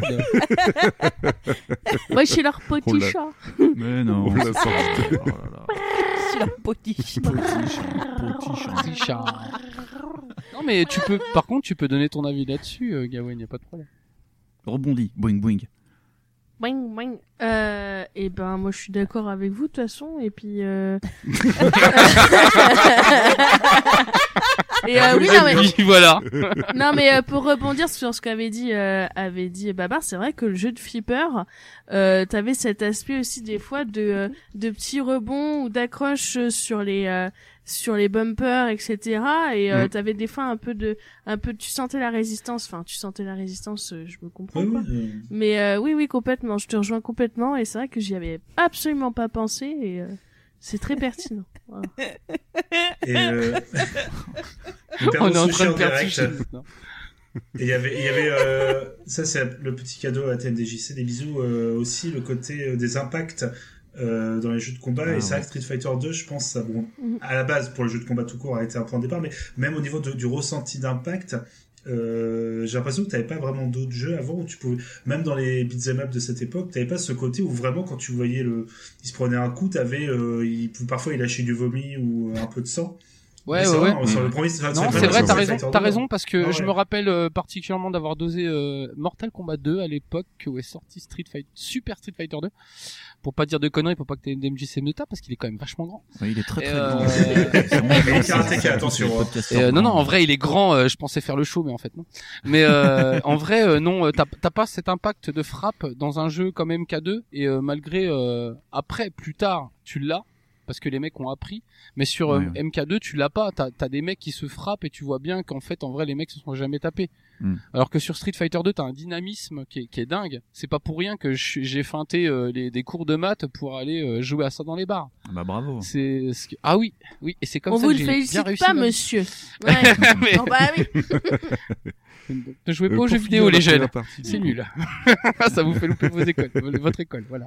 Non, mais si, c'est vrai, il y a va- un dynamisme sur Street Fighter 2 qui avait été jamais vu avant. Oui, c'est clair, ouais, ouais, ouais. Du coup, en bref, bah, du coup, euh, on répond vite fait en disant que, bah, on- comme on disait tout à l'heure, le réalisme, ça a été de tout temps euh, euh, l'apanage du jeu vidéo. Voilà. Euh, dernière question, ma chère Sushi, pour la, la première partie. Peut-on dépasser le réalisme dans jeu dans jeu vidéo? Dans un jeu vidéo. Ouais, il manquait un mot, c'est parce qu'il me semblait. ouais. Bête et disciplinée, je lis la phrase. Nous avons une Gawain qui lève la main. Ouais, Gawain qui lève la main. Alors j'en ai un en tête là comme ça, vous allez me dire ce que vous en pensez.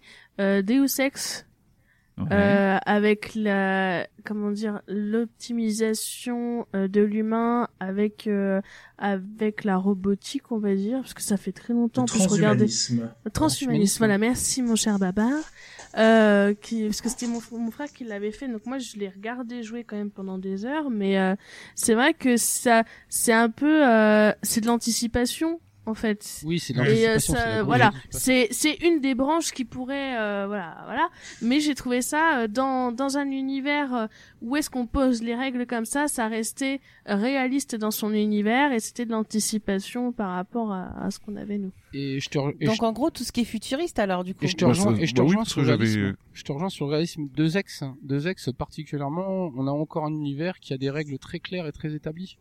Euh, tu, euh, tu, tu as pas, euh, tu as pas le truc pour ouvrir les clés. Euh, tu, tu le fais pas. Euh, tu es assez balèze pour défoncer un robot, tu vas le défoncer. Euh, moi, je me rappelle de trois ou quatre builds que j'avais fait sur le premier deux ex parce que moi je l'ai fait par contre.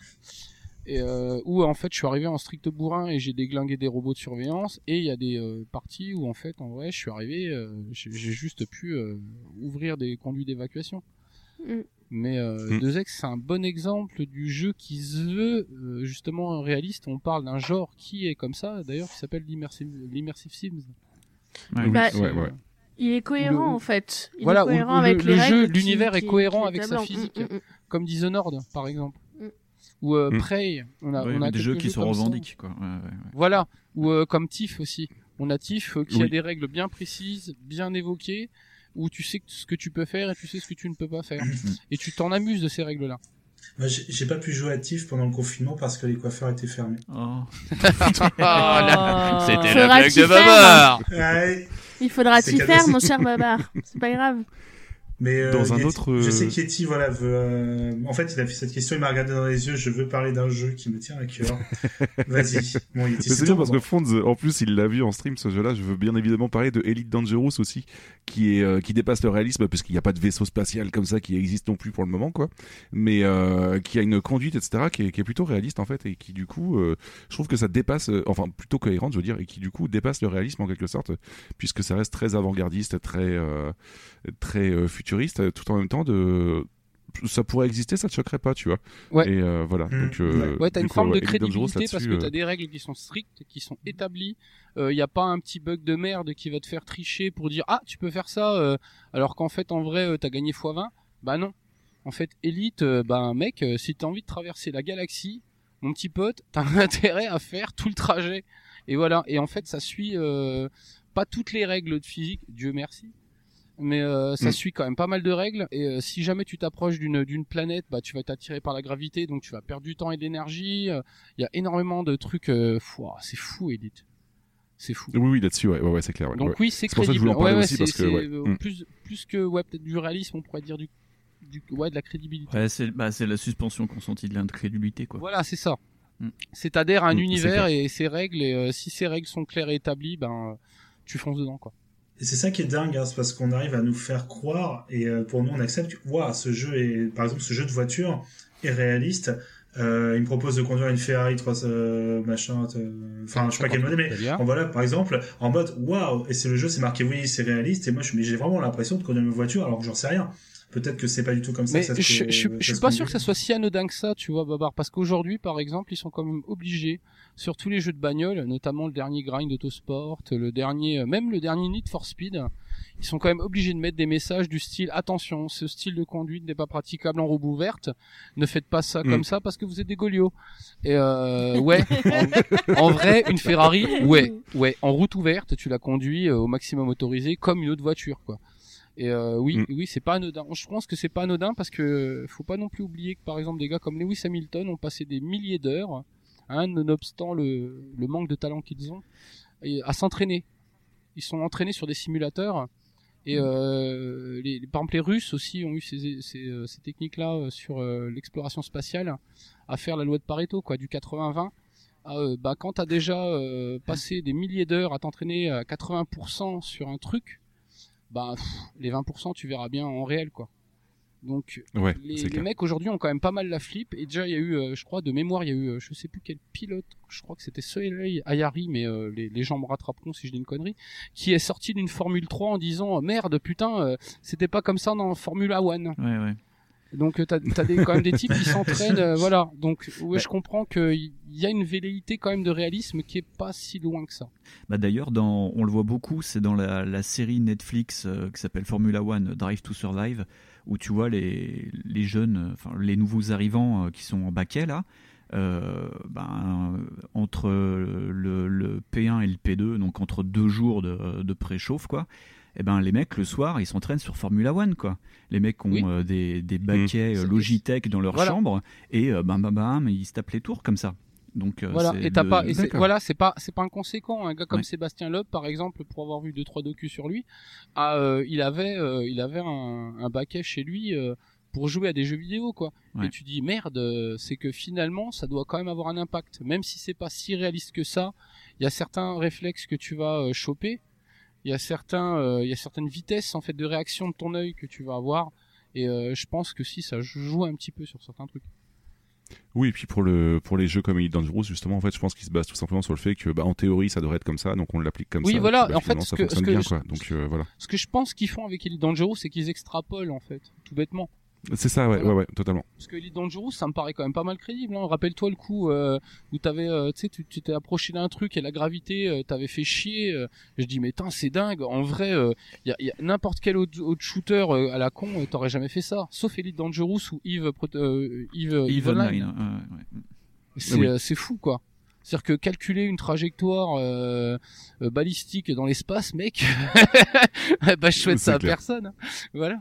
Mais euh, D'ailleurs, j'en profite pour rebondir sur Evil Line, mais on en a pas parlé tout à l'heure en réalisme, mais je sais pas si on peut le placer dedans, mais le réalisme des maths et des pronostics et des euh, des euh, je, putain, j'ai plus le terme. De l'économie. De statistiques. euh, De l'économie des, des pro Probabilité. des- de l'économie, ouais, ouais, ouais, Ah ouais. des probabilités, etc. En fait, il est vraiment très présent dans dans Evil Line et du coup, ouais, je pense qu'on peut aussi parler d'un certain réalisme au point de vue des lois de l'économie, Ouais. quoi. hmm. Donc, euh, oui, mais c'est ouais, rigolo, ouais, je pense que t'as euh, t'as le t'as le mélange des euh, règles économiques qui sont assez strictes et précises, qui respectent des trucs. Plus en plus, t'as une communauté humaine qui est là et qui est très présente. Et la communauté humaine, en fait, elle, bah, elle aussi, elle, elle, elle convient à des règles, tout bêtement. Et euh, c'est c'est Mm. pas pour rien qu'Even Line, c'est un jeu mais hyper dingue et qui est hyper intéressant, ne serait-ce qu'à suivre dans ce qu'ils Ouais. font. Ouais. Moi, c'est le nombre de Ouais, fois où je, je me suis dit putain, un jour, faudrait qu'on qu'on y joue avec Backlog, mais ça demanderait des milliers d'heures en fait Ouais, pour avoir euh, un avis là-dessus. Euh, Oui, oui, oui. J'ai- oui. J'y avais joué un petit peu, mais ça, ça m'étonne que Yeti t'ait pas foncé dedans parce que c'est littéralement du tableau Excel tout le temps. Ouais, mais c'est trop. Oui, voilà, c'est ça. trop. En vrai, en c'est ça qui, hein. qui, qui- qui est un peu chiant, c'est qu'au bout d'un moment, en fait, en vrai, tu peux faire que ça. Oui. Ouais, ouais. Je connaissais des gens qui faisaient juste ça en fait et qui jouaient que- pratiquement pas et qui faisaient juste. euh, T'as bah, t'as- des mecs qui ont réussi à payer trois fois leur abonnement juste en regardant les tableaux Excel Ouais. sur Eve Online, quoi. Tu fais putain, C'est fou, ouais, quoi. ouais, ouais. Ce qui- est, un- Donc, ce qui est euh, un- un- un- ce qui est par contre le petit côté réaliste dans Eve Online, c'est que ça commence à devenir une espèce de micro-société. Parce que euh, des Mhm. fois, ils ont même des, des impacts dans la vie euh, humaine réelle. Parce que les mecs se font des trahisons et euh, moi j'ai trouvé ça très très intéressant Ouais. euh, à suivre sur certains euh, chats. C'était c'est impressionnant. Passionnant les histoires, si vous avez l'occasion de lire les, les histoires parfois de certaines missions, où c'est incroyable. Et, et juste pour, pour, pour conclure, le, il y avait, on parlait de jeux de sous-marins, il y avait un, je sais plus quelle série, je sais plus c'est Silent Hunter ou d'autres, où tu avais carrément la possibilité sur la carte de calculer toi-même avec des, des, des vrais ustensiles, entre guillemets, des, un compas, une règle et tout, de calculer en fait tes tirs à l'ancienne, on va dire. Et c'était euh, dans le jeu, c'était, tu pouvais euh, euh, de façon réaliste dire bah là euh, le, le bateau est à tel euh, temps de à tant de kilomètres, il, avance à tant de nœuds. Euh, si je tire un truc mon missile, enfin mon euh, suite comment c'est quoi dans les sous-marins les, les trucs qui les euh, enfin les, Les les torpilles. missiles des sous-marins voilà. Merci torpilles. merci. Les Tor- torpilles. voilà, ça va à telle vitesse, euh, donc faut que je lui fasse un angle de machin et, tu- et ça marchait euh, réellement. Si tu faisais le vrai calcul sur une feuille de papier ou dans le jeu, bah tu pouvais euh, Moi, je trouve ça fou comme truc, quoi. C'est comme ils ont sorti un jeu sur. je, je me demande si le titre c'est pas ICBM Simulator, euh, où en fait tu peux euh, tu peux gérer une guerre mondiale avec des missiles euh, intercontinentaux et euh, bah c'est euh, voilà c'est à 1000 bornes près et, euh, et, et le truc est hyper aride. Tu vois aucune carte de l'Europe dans les Ah années bah, 80 et et tu dis oh c'est moche c'est dégueulasse. Mais en vrai par contre si en vrai je vise Constantinople donc Istanbul si je vise Istanbul, là, là, ça va toucher et en vrai, ça va faire tant de morts. Ok, c'est cool. Et là, fais, là, putain, c'est c'est là, on est vraiment, comme jeu. là, on est vraiment à la limite entre le, le jeu vidéo et le simulateur. Alors, Pour le Le coup, simulateur. Ouais, voilà, ça. c'est ça. Là, c'est là, c'est des jeux qui sont, enfin, des jeux, voilà, je, on voit pas, je fais des gros guillemets, euh, qui coûtent déjà plus de 80, 100 euros et qui sont, euh, qui tournent sur des euh, Windows 3.1, hein, c'est au niveau graphisme, et avec des, des petits signes officiels de l'OTAN. Parce que sinon, c'est pas rigolo. Ah oui, oui, oui. Mais t'as, mais t'as, en fait, en vrai, c'est un marché qu'on y, c'est un marché qu'on ignore beaucoup, mais euh, il y a beaucoup de simulateurs comme ça encore. euh, en plus, qui tournent sur des bécanes euh, très très modestes parce que bon, vous comprenez, l'armée de l'air euh, peut pas payer des euh, autre chose que des 486. Et tu te dis, putain, c'est fou. Et euh, les mecs, euh, ouais, ont des euh, ont des simulateurs à à 40 000 boules euh, qui peuvent tourner sur des euh, Mhm. sur des Pentium euh, et euh, qui vont par contre simuler physiquement effectivement l'impact d'un truc. euh, c'est fou, c'est fou. Mais c'est toujours pareil. C'est pas là là on sort du cadre du jeu. Là, c'est vraiment Oui, du c'est clair, Ouais. clair. Mais en tout cas, voilà, Sushi, pour répondre à ta question, euh, oui, on peut totalement dépasser le réalisme en se basant, euh, comme on disait tout à l'heure, sur les tout ce qui est extrapolé des théo- les- le- la théorie pour l'appliquer dans le jeu et ce genre de choses-là, quoi. D'accord. Voilà. Du coup, sur ce, après cette petite partie euh, qui euh, nous a présenté un petit peu le, le côté technique du, euh, du réalisme, on va se faire une petite pause et puis on reviendra sur l'impact du réalisme sur l'appréciation d'un jeu. Et donc, du coup, là, on aura beaucoup plus de, de retours de la part de Gawain qui n'aime pas les Sims parce que c'est trop réaliste. Euh, on va s'écouter tout de suite une petite musique proposée soit par Fond, soit par Gawain niveau jeu vidéo. Est-ce que vous avez toujours une idée ou pas du tout? Moi, je peux vous proposer Rip and Tire de Doom, hein, toujours. Yeah. Mais voilà, c'est très bien. fucking do Bon, allez, on s'écoute tout de suite euh, la musique et puis on, on revient juste après. Allez, à tout de suite. À tout de suite. Et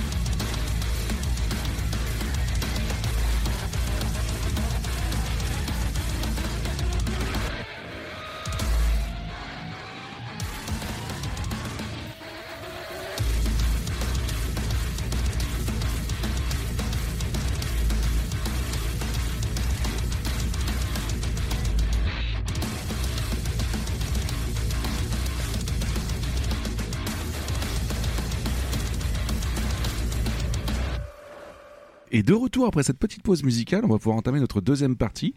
Ma chère Sushi, laquelle est-elle? Alors, la, la- la partie au titre très drôle, l'impact du réalisme sur l'appréciation d'un jeu ou les putains d'armes qui se brisent dans Breath of the Wild et ACNH. Exactement. Du coup, première question, préférez-vous des graphismes réalistes ou cohérents, une direction artistique qui peut parfois euh, qui peut parfois être beaucoup plus propre qu'un jeu réaliste mais vieillissant mal par exemple. Oh là, désolé, j'ai eu du mal. Hein. Allez-y. Euh, euh, alors, ton temps fait? Euh, Tout- Voilà. Je suis, un- C'est le je suis en train d'analyser la phrase. Une direction.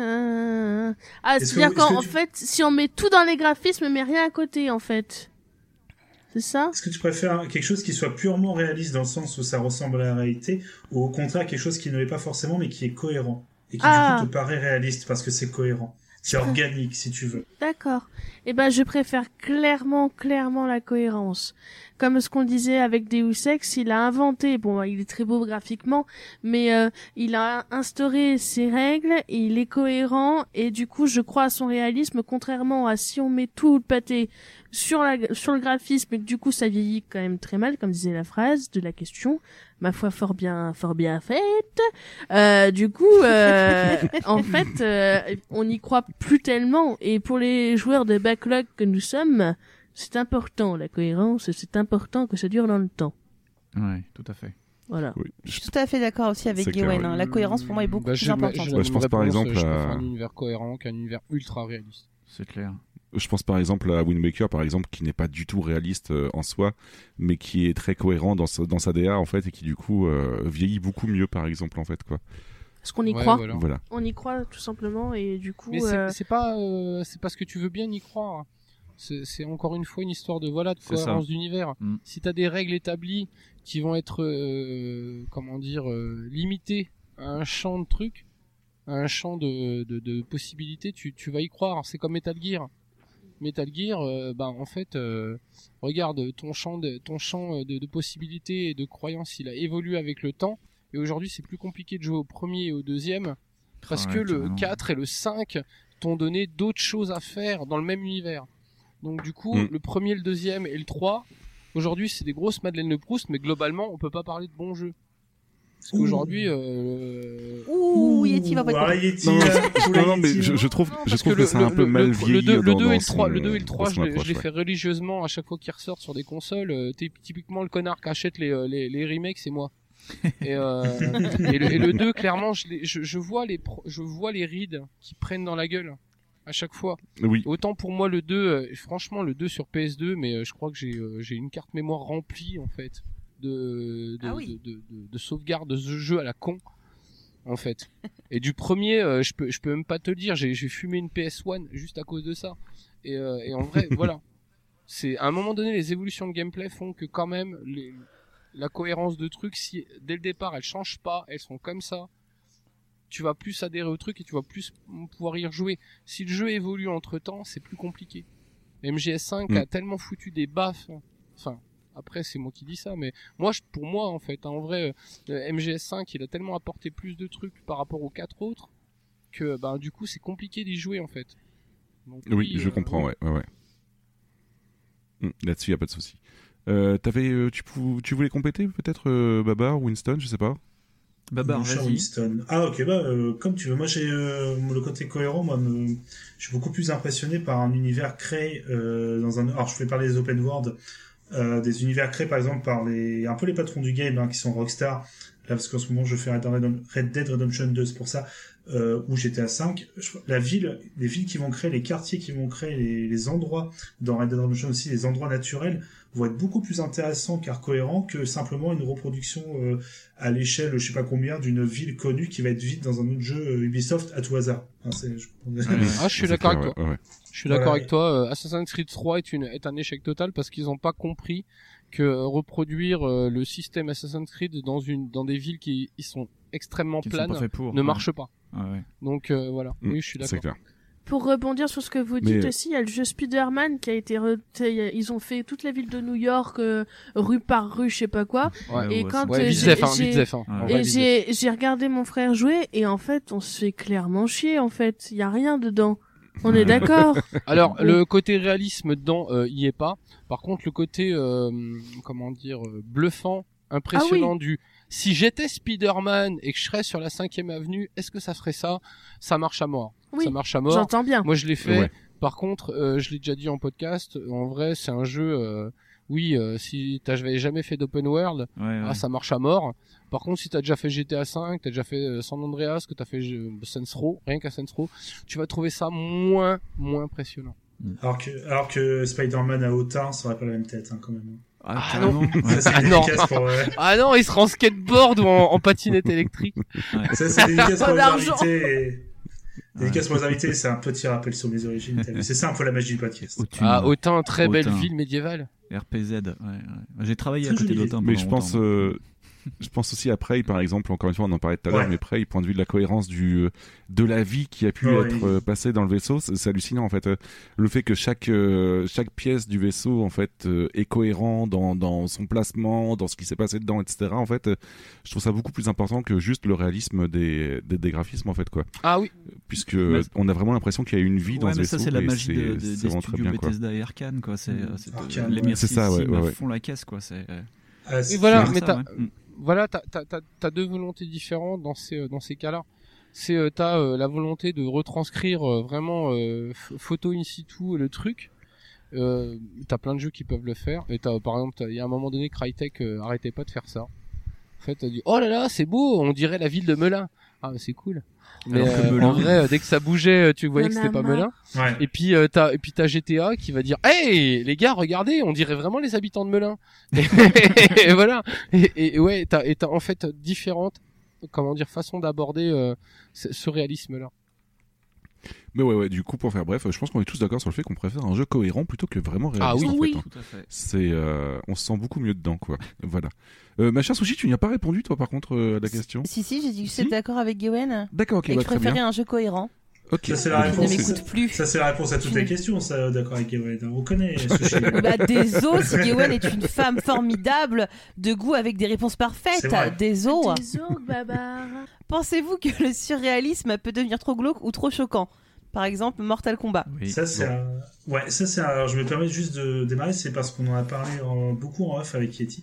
Euh, on a même parlé dans une précédente émission euh, que moi, le dernier Mortal Kombat, donc le 11, m'a vraiment provoqué, hein, et c'est, crois, la première fois.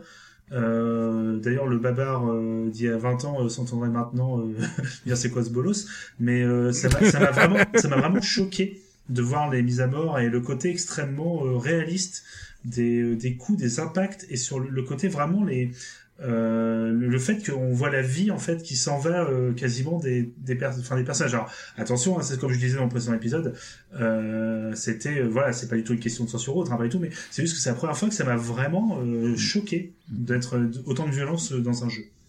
Donc euh, pour ça, le- l'excès de réalisme, voilà, est-ce que ça peut devenir trop glauque ou trop chaud? Bah, je trouve que je suis, je suis en grande partie d'accord avec toi parce que je trouve qu'en fait, du coup, Mortal Kombat, il passe d'un jeu euh, qui fait très nanar en fait en quelque sorte avec un humour Mhm. très nanar un jeu qui est extrêmement réaliste là-dessus et qui du coup devient beaucoup plus glauque et moins agréable à jouer, je trouve. alors Mais euh, j'ai peut-être pas la même perception parce que j'ai été beaucoup euh, euh, spectateur de films gore et euh, il y, a, il y a beaucoup de volonté en fait de, de passer dans le pastiche et dans le dans la commedia dell'arte sur certains films comme ça et euh, j'ai pas fait le 11 j'ai pas fait encore le 11 j'ai fait le XL j'ai fait le, le 10 XL donc euh, et j'ai pas trouvé que c'était euh, réaliste j'ai trouvé que c'était très précis ah ouais ouais, ouais si euh, le, le coup des radiographies c'est incroyable mais j'ai pas pris Oui. ça j'ai pas pris ça pour un truc du premier degré parce que tout est amené enfin moi j'ai l'impression que tout est amené pour que en fait en vrai tu le prennes pas de façon très importante Ouais.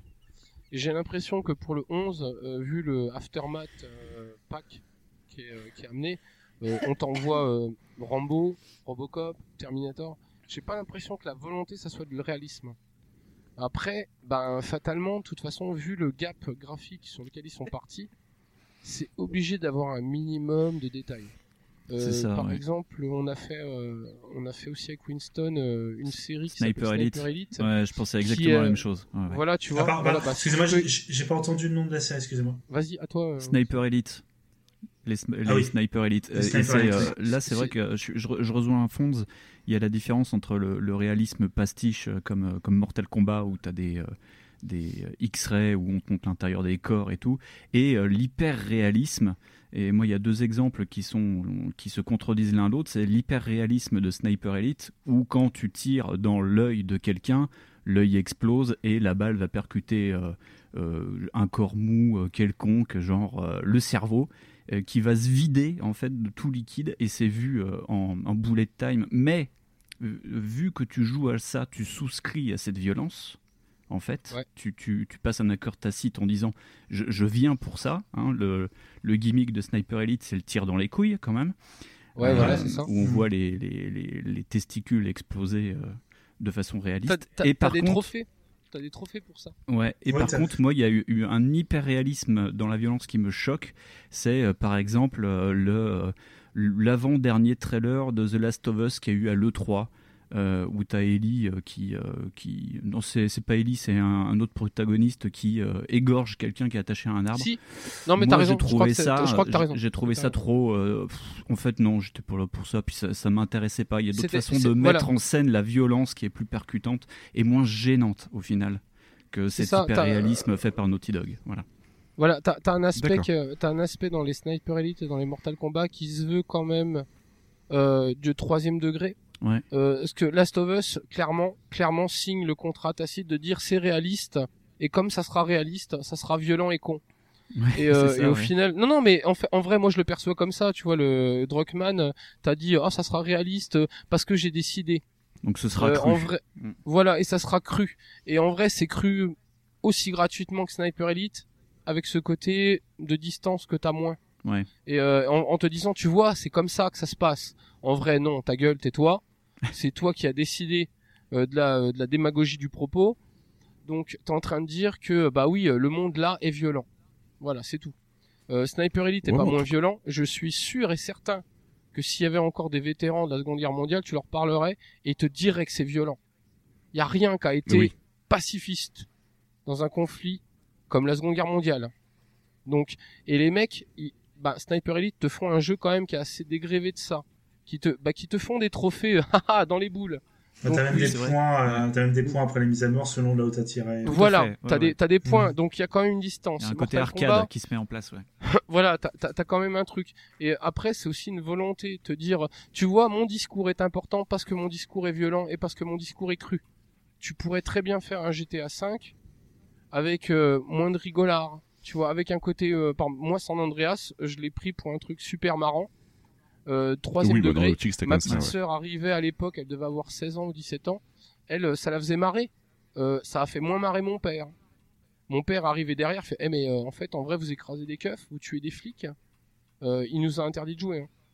Ouais, on en Voilà. revient à ce vieux débat sur la violence des années 90. Tu vois, voilà, ouais, ouais, oui, bien euh, sûr, pour- bien pour- sûr, mais- pour certains mais il y c'était a aussi réaliste ce- et pour d'autres pas du tout. Quoi. Voilà, tu vois, il y a une distanciation que, que le jeu fait lui-même et le- que le discours est donné. Et, euh, je, et je pense que ouais, il y a de ça. Et Last of Us particulièrement, j'ai été aussi choqué Queenston. Hein. euh, Moi, j'ai vu le truc où les mecs te disent, ah ah, t'as vu, c'est adulte. Non, c'est pas adulte, mec, c'est juste violent. Euh, une nana euh, qui se la joue en mode Predator en tuant cinq gars, en les égorgeant et puis en prenant un flingue et en leur mettant dans les couilles. Je suis désolé, c'est juste violent. C'est pas mature. D'accord, donc vous pensez quand même que le surréalisme dans un jeu, ça peut devenir un peu trop glauque ou trop choquant Ah oui, oui, oui, Pas le surréalisme, l'hyper-réalisme, Oui, je complètement. pense. Ouais. Ouais, Ouais, L'utilisation, ouais. l'utilisation de- Hmm. que, que t'en fais est hyper importante ouais, là-dessus dans Ouais. ce que tu vas dire, oui. Il y a une dérive entre un film de gore et un snuff movie, tu vois. Il y a une différence. Voilà, c'est ça. Ouais. Et Voilà, c'est ça qui s'installe petit clair. à petit. Voi- Bah, per- tiens, c'est c'est complètement pertinent. C'est euh, c'est la différence que tu vas dire de contexte entre le snuff movie et le film gore. C'est le Hmm. film gore, c'est de la blague. Le snuff movie, si tu commences à dire que c'est réaliste, là c'est malsain.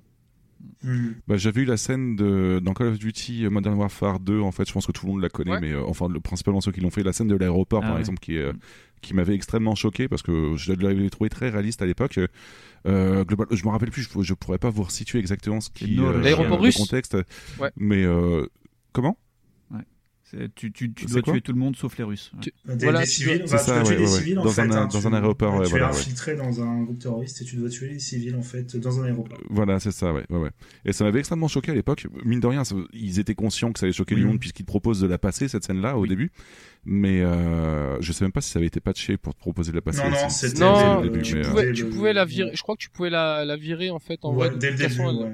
Et Elle avait aucune importance. Mais, mais c'est pareil, c'est aussi, tu vois, pour te dire que ces histoires-là sont quand même pas mal idéologiques.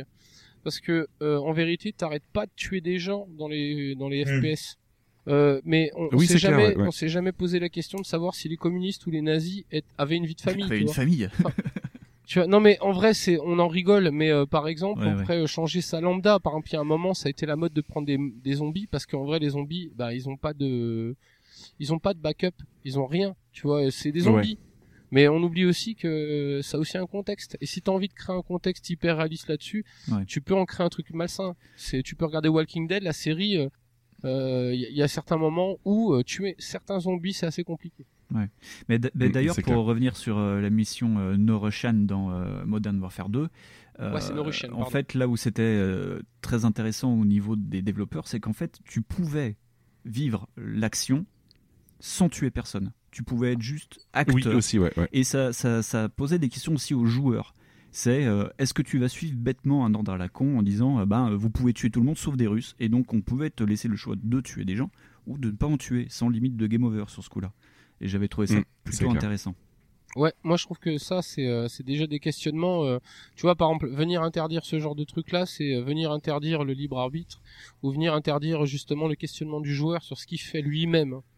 Et, euh, Mais après, attention, on parle pas de, on parle pas du tout d'interdic- d'interdiction. hein. C'est juste le Oh oui, comment on le ressent, c'est trop, ressenti, trop ouais. choquant pour Ah oui, nous oui. en fait, tu vois. Oui, oui, bien sûr. Mais voilà. Mais Notre bon, là ressenti c'est sur le moment. hein, pour nous. là c'est une petite que, digression. Là c'est une petite digression sur la, la fameuse mission euh, Modern Warfare 2. Hmm, ouais.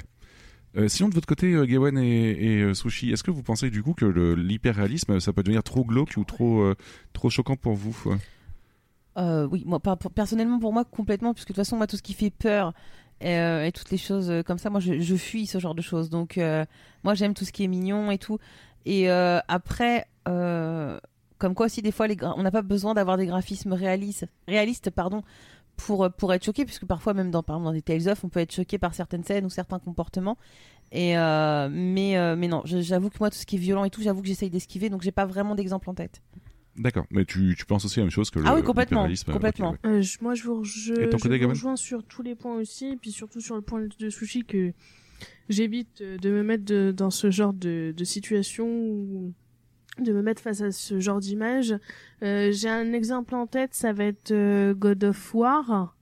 Alors je sais plus parce que c'est un peu des, des souvenirs un peu flous, mais je sais qu'il y avait quelques scènes qui m'avaient un peu un peu choqué. En plus j'étais jeune quand je l'ai vu parce que euh, c'était mon oncle qui qui jouait et euh, je pense qu'on est pas bien pas bien vieille.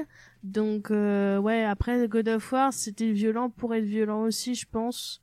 Ouais. Donc euh, Oui. on peut pas Mmh. trop parler de Ouais. réalisme non plus, mais je sais que j'avais été très choquée de toute façon. Donc, euh, Complètement, ça a été violent pour euh, pour attirer le gamin de 14 ans. Il y, avait que des scènes genre mal alpha qui étaient juste dingues que tu pourrais pas te- plus te permettre de faire aujourd'hui. Mm. Mais euh, genre, je, je- je me Ouais, souviens clair, de ouais. scènes que tu vois pas en plus sur sur les femmes Mm. parce que Ah tu ouais, comprends Kratos oh là là. euh, baisse des femmes de façon alpha. Ah non, c'était nul ça. Ouais, Et, euh, mais ça- le, le propos me choque pas moi en tant que garçon, mais euh, mais par exemple, euh, c'est pas forcément utile. Voilà. Non, mais c'est- ouais, faut le prendre au 15e degré, Voilà. euh, comme John Matrix euh, qui porte un arbre euh, sur son épaule, quoi. Mais c'est Voilà, c'est ça. Faut le Mm. prendre, faut le prendre au huitième degré, ce que pourrait peut-être pas faire un gamin de 14-15 ans. Mais Voilà, là, là où ça. ce que je te dis, moi, Mm, God of War, quand mon oncle l'a fait, c'était sur la PS2. Euh, ça, je sais pas, ça devait dater peut-être de 2006-7, je pense, God of War sur PS2. En Beaucoup plus tôt, beaucoup plus tôt, beaucoup plus tôt. Ouais, 2006-2007, c'était déjà euh, les opus PSP. euh, 2004, 2005. Ah ouais, donc j'étais vraiment pas, pas bien vieille parce que euh, 2005, j'avais 10 ans, pour te dire. Donc euh, je Parce que pense je, que je, je m'en rappelle par exemple euh, Winston, euh, quand on Mm. avait fait les opus PSP, euh, on se disait putain, Ouais. mais Kratos, il sait que communiquer en cri. En fait. Ouais, c'est ça. Parce que pour Mm. te dire, il y a, y a un côté tonitruant et violent dans cette licence qui, est- qui est là. Et, euh, et tu te dis, mais si en fait euh, il, arrête de crier, c'est pas drôle. Mais voilà, c'était c'était pas du réalisme, c'était de la violence. euh, Ah non, non, non, c'est violent pour pas, être violent. C'est- Donc, euh, Voilà, c'est ça, c'est c'est c'est prendre, c'est c'est comme Mm, si tu mm. prenais le porno pour quelque chose de réaliste. C'est ça. C'est pas du tout ça. C'est c'est Ouais, c'est exactement vu comme ça, ouais. ouais. c'est pas le cas. Euh, du coup, on, on peut enchaîner avec la suite. Euh, sushi, du coup. Euh, oui, pardon. Euh, un jeu réaliste est-il condamné à ne pas être fun parce que la vie c'est nul? Mais, mais Gawain y a répondu tout à l'heure. hein, Ah non, mais moi je trouve que la vie est par super. rapport aux Sims. Moi je trouve que la vie est super rigolote et puis en vrai, euh, si ça t'amuse de faire des, euh, tableaux Excel, si t'as- si Mais ça c'est t'amuse- c'est- c'est vrai qu'on c'est qu'on associe pardon euh, en fait ça faisait aussi partie de, des- du vraiment du média jeu vidéo pour le coup où euh, on a le côté réaliste dans un jeu de par exemple un jeu de voiture qui a te proposé euh, voilà une conduite qui se veut arcade et une conduite qui se veut simulation tu as euh, Mm. le côté simulation alors là c'est sérieux tu vois d'un seul coup euh, c'est le mode RPG de Gran Turismo on est sérieux et tout et à côté t'as euh, le côté arcade qui là c'est le fun voilà, les courses sont rapides contre des gens et tout. Donc je pense que t'as quand même une distinction dans le jeu vidéo entre le côté réaliste et, et arcade. Voilà, euh, Ouais. le fun, ça va plutôt être du côté arcade, comme Ouais. si un côté décomplexé. C'est comme la différence. C'est comme Et la différence entre Mini Metro et Subway Simulator. J'avoue. c'est vrai. Mais c'est- comme d'habitude, c'est pareil, euh, c'est comme si euh, être bêtement euh, et simplement amusant, ça serait chiant. Mais il n'y a, y a pas de honte à prendre du plaisir sur un Need for Speed alors qu'en fait il y a tous tes potes qui jouent à Assetto Corsa quoi. Mais euh, parce que par exemple, Et il y a- on en a parlé aussi, pareil dans Backlog, qu'il y avait une grande vague de simulateurs de, de jeux de bagnole et en vrai ça en devient chiant si t'es pas euh, si t'es pas un petit peu versé dedans. Alors qu'en fait euh, tout ce que t'avais envie de faire c'était de faire chier les flics dans le jeu. C'est ça. Alors euh, typiquement par Après, exemple tout dépend euh, du type de jeu que t'aimes aussi. vo- voilà, mais ça va être aussi bien sûr dépendant, dépendant des jeux que t'aimes. Parce que par exemple, Farming Simulator, ça a été euh, le, le jeu le plus vendu en Allemagne pendant des siècles. Oh, même en euh, France, vous en c'est faites très très vendu. Hein. Voilà, en France, vous en- c'était en top, top français euh, PC. Ouais. ça, Ouais, voilà, tu vois, vous en faites les déductions que vous en voulez sur la, la- les proximités culturelles. Mais euh, en vrai, euh, voilà. En vrai, il y a des trucs qui sont simulateurs, qui sont marrants. Euh, Il y a des gens qui kiffent Oui, euh, gérer oui. les trucs. Ben, Ouais, pas regarde tous, les- tous ceux qui jouent à Football Manager. euh, Ouais. Voilà, temps, hein. voilà. Moi, j'ai été un grand joueur de football manager pendant deux ans. j'ai géré un petit club de merde avec euh, une moyenne d'âge de 42. Le FC Dijon-. Le euh, ah non, non, c'est une équipe portugaise de merde de- d'à côté de chez mes parents. Mais euh, mais j'ai réussi à les faire jouer en D2 et j'étais content. Mais en vrai, voilà, tout tout dépend de ce que tu vas chercher dans un jeu. À ce moment-là, si c'est un jeu de gestion, bah oui, tu te doutes bien que le réalisme, ça va être important sur des chiffres. Euh, pff, sur une bagnole, euh, pff, bof quoi. Regarde tous les mecs Euh. qui prennent leurs pieds sur Euro Truck Simulator. hein, Voilà, c'est ça, c'est ça, il et pour, et pour Totalement, avoir en fait, été en centre et pour avoir été en centre de formation auto-école, je peux vous dire que ils ont des mecs, ils ont des simulateurs qui sont moins bien foutus que ceux que certains ont. Mm. Ouais. Et tu dis euh, putain la vache quoi. Mais c'est dingue. Ben écoute, Mais après, les mecs il a- ont le droit de prendre leur trip là-dessus, y a pas de souci. C'est ça. Mais après, il y a aussi un autre aspect, c'est euh, justement on parle de de Simulator. Il y a aussi l'aspect aussi où on veut quelque chose de beaucoup plus posé et généralement on le retrouve dans le côté de simulation aussi, le côté plus ça, posé. ouais. J'entends par là, par exemple, Euro Truck, tu mets trois heures à faire ta livraison, mais tu Mm, t'en fous ça. parce que finalement, en fait, tu Oui, veux un juste, côté, euh, Il y a un côté, euh, chill, je, en je- fait. je recherche pas un but, Mm. je recherche pas un but, mais je recherche un chemin. C'est ça. Je ne sais Flight Simu- C'est ça, ouais. Par ouais. exemple, Flight Simulator, c'est strictement ce que font les trois quarts des joueurs. Euh, Euh, faire euh, euh, par exemple euh, Melun euh, Melun Dijon euh, en avion en Cessna c'est ce que vont faire les mecs Bon, ça se fait vite. ça. Mais, euh, Mais oui, non, c'est- oui non, moi c'est mais- ce que je rêve de faire avec mon PC mais, mais mais c'est juste, pour recadrer rapidement. On parle vraiment de simplement, euh, tu vois, tout ce qu'on, enfin voilà, ce qu'on a dit là tout- depuis tout à l'heure, les simulateurs, choses comme ça. On est vraiment sur des choses, non pas que c'est pas bien ou voilà, c'est juste qu'on y a, pas forcément un côté fun en fait. Ouais. On n'est pas Dans le marketing, euh, comment c'est marketé, comment c'est Voilà. est faite la communication. Genre, ouais, euh, je, reprendre une anecdote assez récente où quand tout le monde a Cyberpunk est sorti, tout le monde y joue et un irréductible rouennais euh, de Babar se dit je vais acheter Bus Simulator 18 parce que Ça, c'est bon, ça. Ça, Parce un qu'un certain, parce qu'un certain Terry de Level Max à qui je fais des bisous euh, me l'avait marqué sur Twitter. Mais c'est quoi ce jeu? C'est que pour Babar. ça. Donc je l'ai pris au mot et je l'ai essayé. Euh, c'est un enfer. Euh, même parce qu'en fait il faut gérer. En fait déjà c'est là que tu, toi, tu te rends compte Euro Truck Simulator 2 est un très bon jeu. Parce qu'on peut faire toutes les blagues qu'on veut. J'ai même écrit un article sur le site hein, pour, ce, pour ce jeu.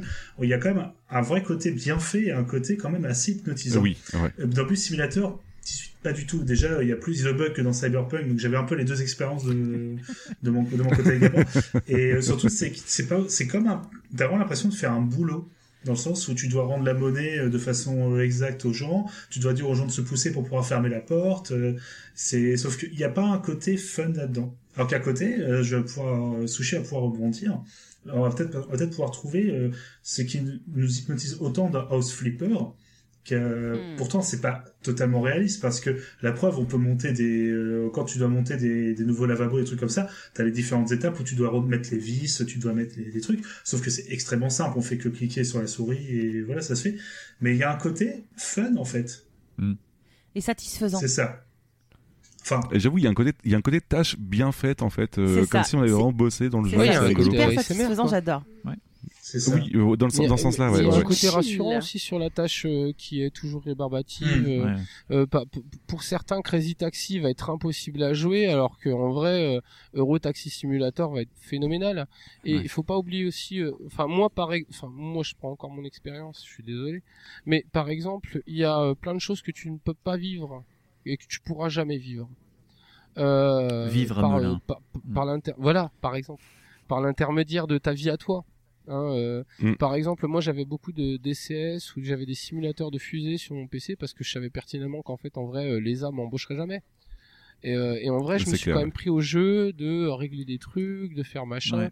Faut pas oublier les, les mecs qui passent des centaines de milliers d'heures sur euh, Kerbal Space Program Ouais. pour Mm. essayer de simuler euh, un alunissage. Tu te souviens, Fond, il y a, il y a quoi Il y a une dizaine d'années, c'était euh, gratuit sur Steam. euh, La NASA qui avait mis euh, un petit simulateur euh, sur euh, Ouais. de mission sur euh, sur euh, sur la Lune, Ouais. euh, je sais plus. Où Oui, oui, oui. Par colonie, exemple, euh, la. LESA, la LESA vient de mettre euh, en, je crois, je crois que c'est vendu fun. par contre, Mars Horizon, Qui a un simulateur euh, pareil pour atterrir sur Mars et qui est vendu sur Switch et c'est un truc qui marche bien.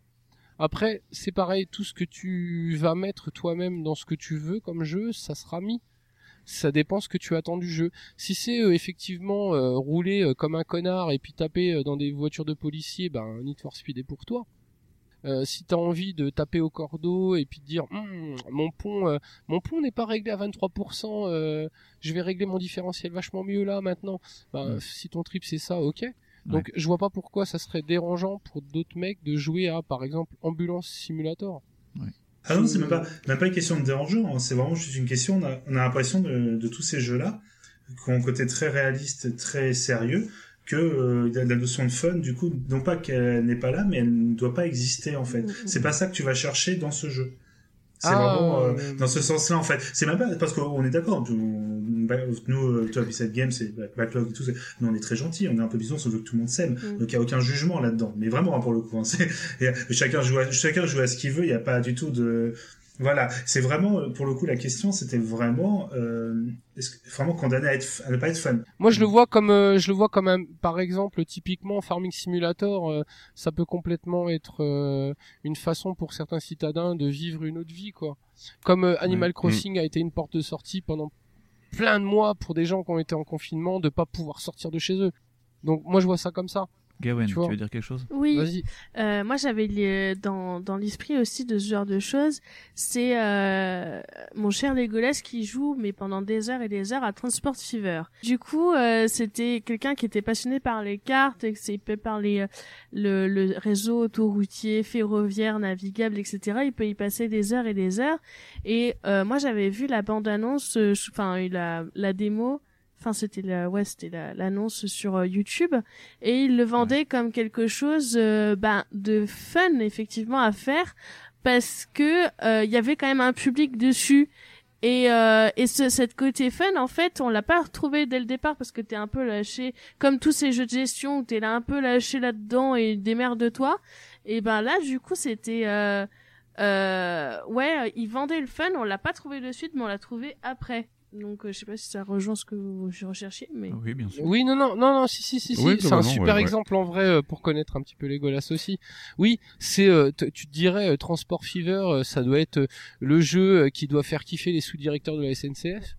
Et, euh, et en vrai, euh, quand il te l'explique, hein, tu vois qu'il a le feu en fait. c'est ça Tu vois qu'il te dit, euh, putain, en vrai, il est en train de te parler de ça comme toi, euh, tu serais en train de parler du dernier Kojima. Mm, mm, mm. Et, euh, et Mm, tu vois, voilà, clair, ouais. la, la recherche de fun, elle est différente pour tout le monde. Il est parti d'une euh, d'une carte ouais. simple et il a refait toute la Bourgogne pour te dire C'est ça, il est allé chercher, tu vois, un mec, pour un mec qui n'avait jamais vu de mode tout, de sa vie. Voilà, c'est ça. Pour un mec qui ne- qui, qui était pas du tout familier des mods, il allait chercher euh, une façon de bidouiller les cartes pour qu'elles soient précises comme l'hygiène. Tu vois, et tu dis, Mm. putain, Ouais, le vois. mec, en dehors du jeu, il a commencé à faire des trucs. Et c'est ce que tu ferais strictement. Par exemple, c'est ce qu'on a tous fait, quasiment. Je parle euh, pour les joueurs de ma génération, à Morrowind. Mm, mm. On a quasiment tous fait ça, à modder Morrowind comme des pourris. Et on a dit, ah bah tiens, ça serait marrant qu'on ait des flèches là. Et bah tiens, ça serait marrant qu'on ait John Rambo là, comme ça. Ah bah ça serait rigolo qu'on puisse modder GTA 5. et on l'a tous fait, tu vois. Et, et ce gars-là, en fait, lui, bah ça a été sur Transport Fever. C'est ça. Et je me dis, il n'y a Mm. pas de limite au fun. Non. Toi, ce que tu vas trouver chiant, ben, enfin, c'est pareil, je parle, euh, de toute façon, euh, voilà, c'est limité. Je veux dire, euh, bah ouais, est-ce que toi, tu vas peut-être pas forcément trouver fun du premier abord Il y a d'autres mecs qui vont dire, eh mais putain, c'est génial. Il y a le nombre de mecs qui font des trucs avec Planet Coaster qui sont phénoménaux. Mm, mm, mm. Moi, je salue les mecs qui font des trucs, par exemple, sur Minecraft. Je suis impressionné par ces mecs-là. Qui trouvent l'amusement sur de la construction. Un truc que j'ai pas la patience de faire. J'ai plus l'âge de la patience. Mais c'est parce que c'est ta personnalité aussi, là où est-ce que lui. euh, Oui, mais moi, j'adorais ça, en fait, en Mais vrai. oui. Moi, par exemple, euh, à l'âge où ces mecs-là ont fait ça, moi, j'avais des Lego. Eux, ils ont Minecraft.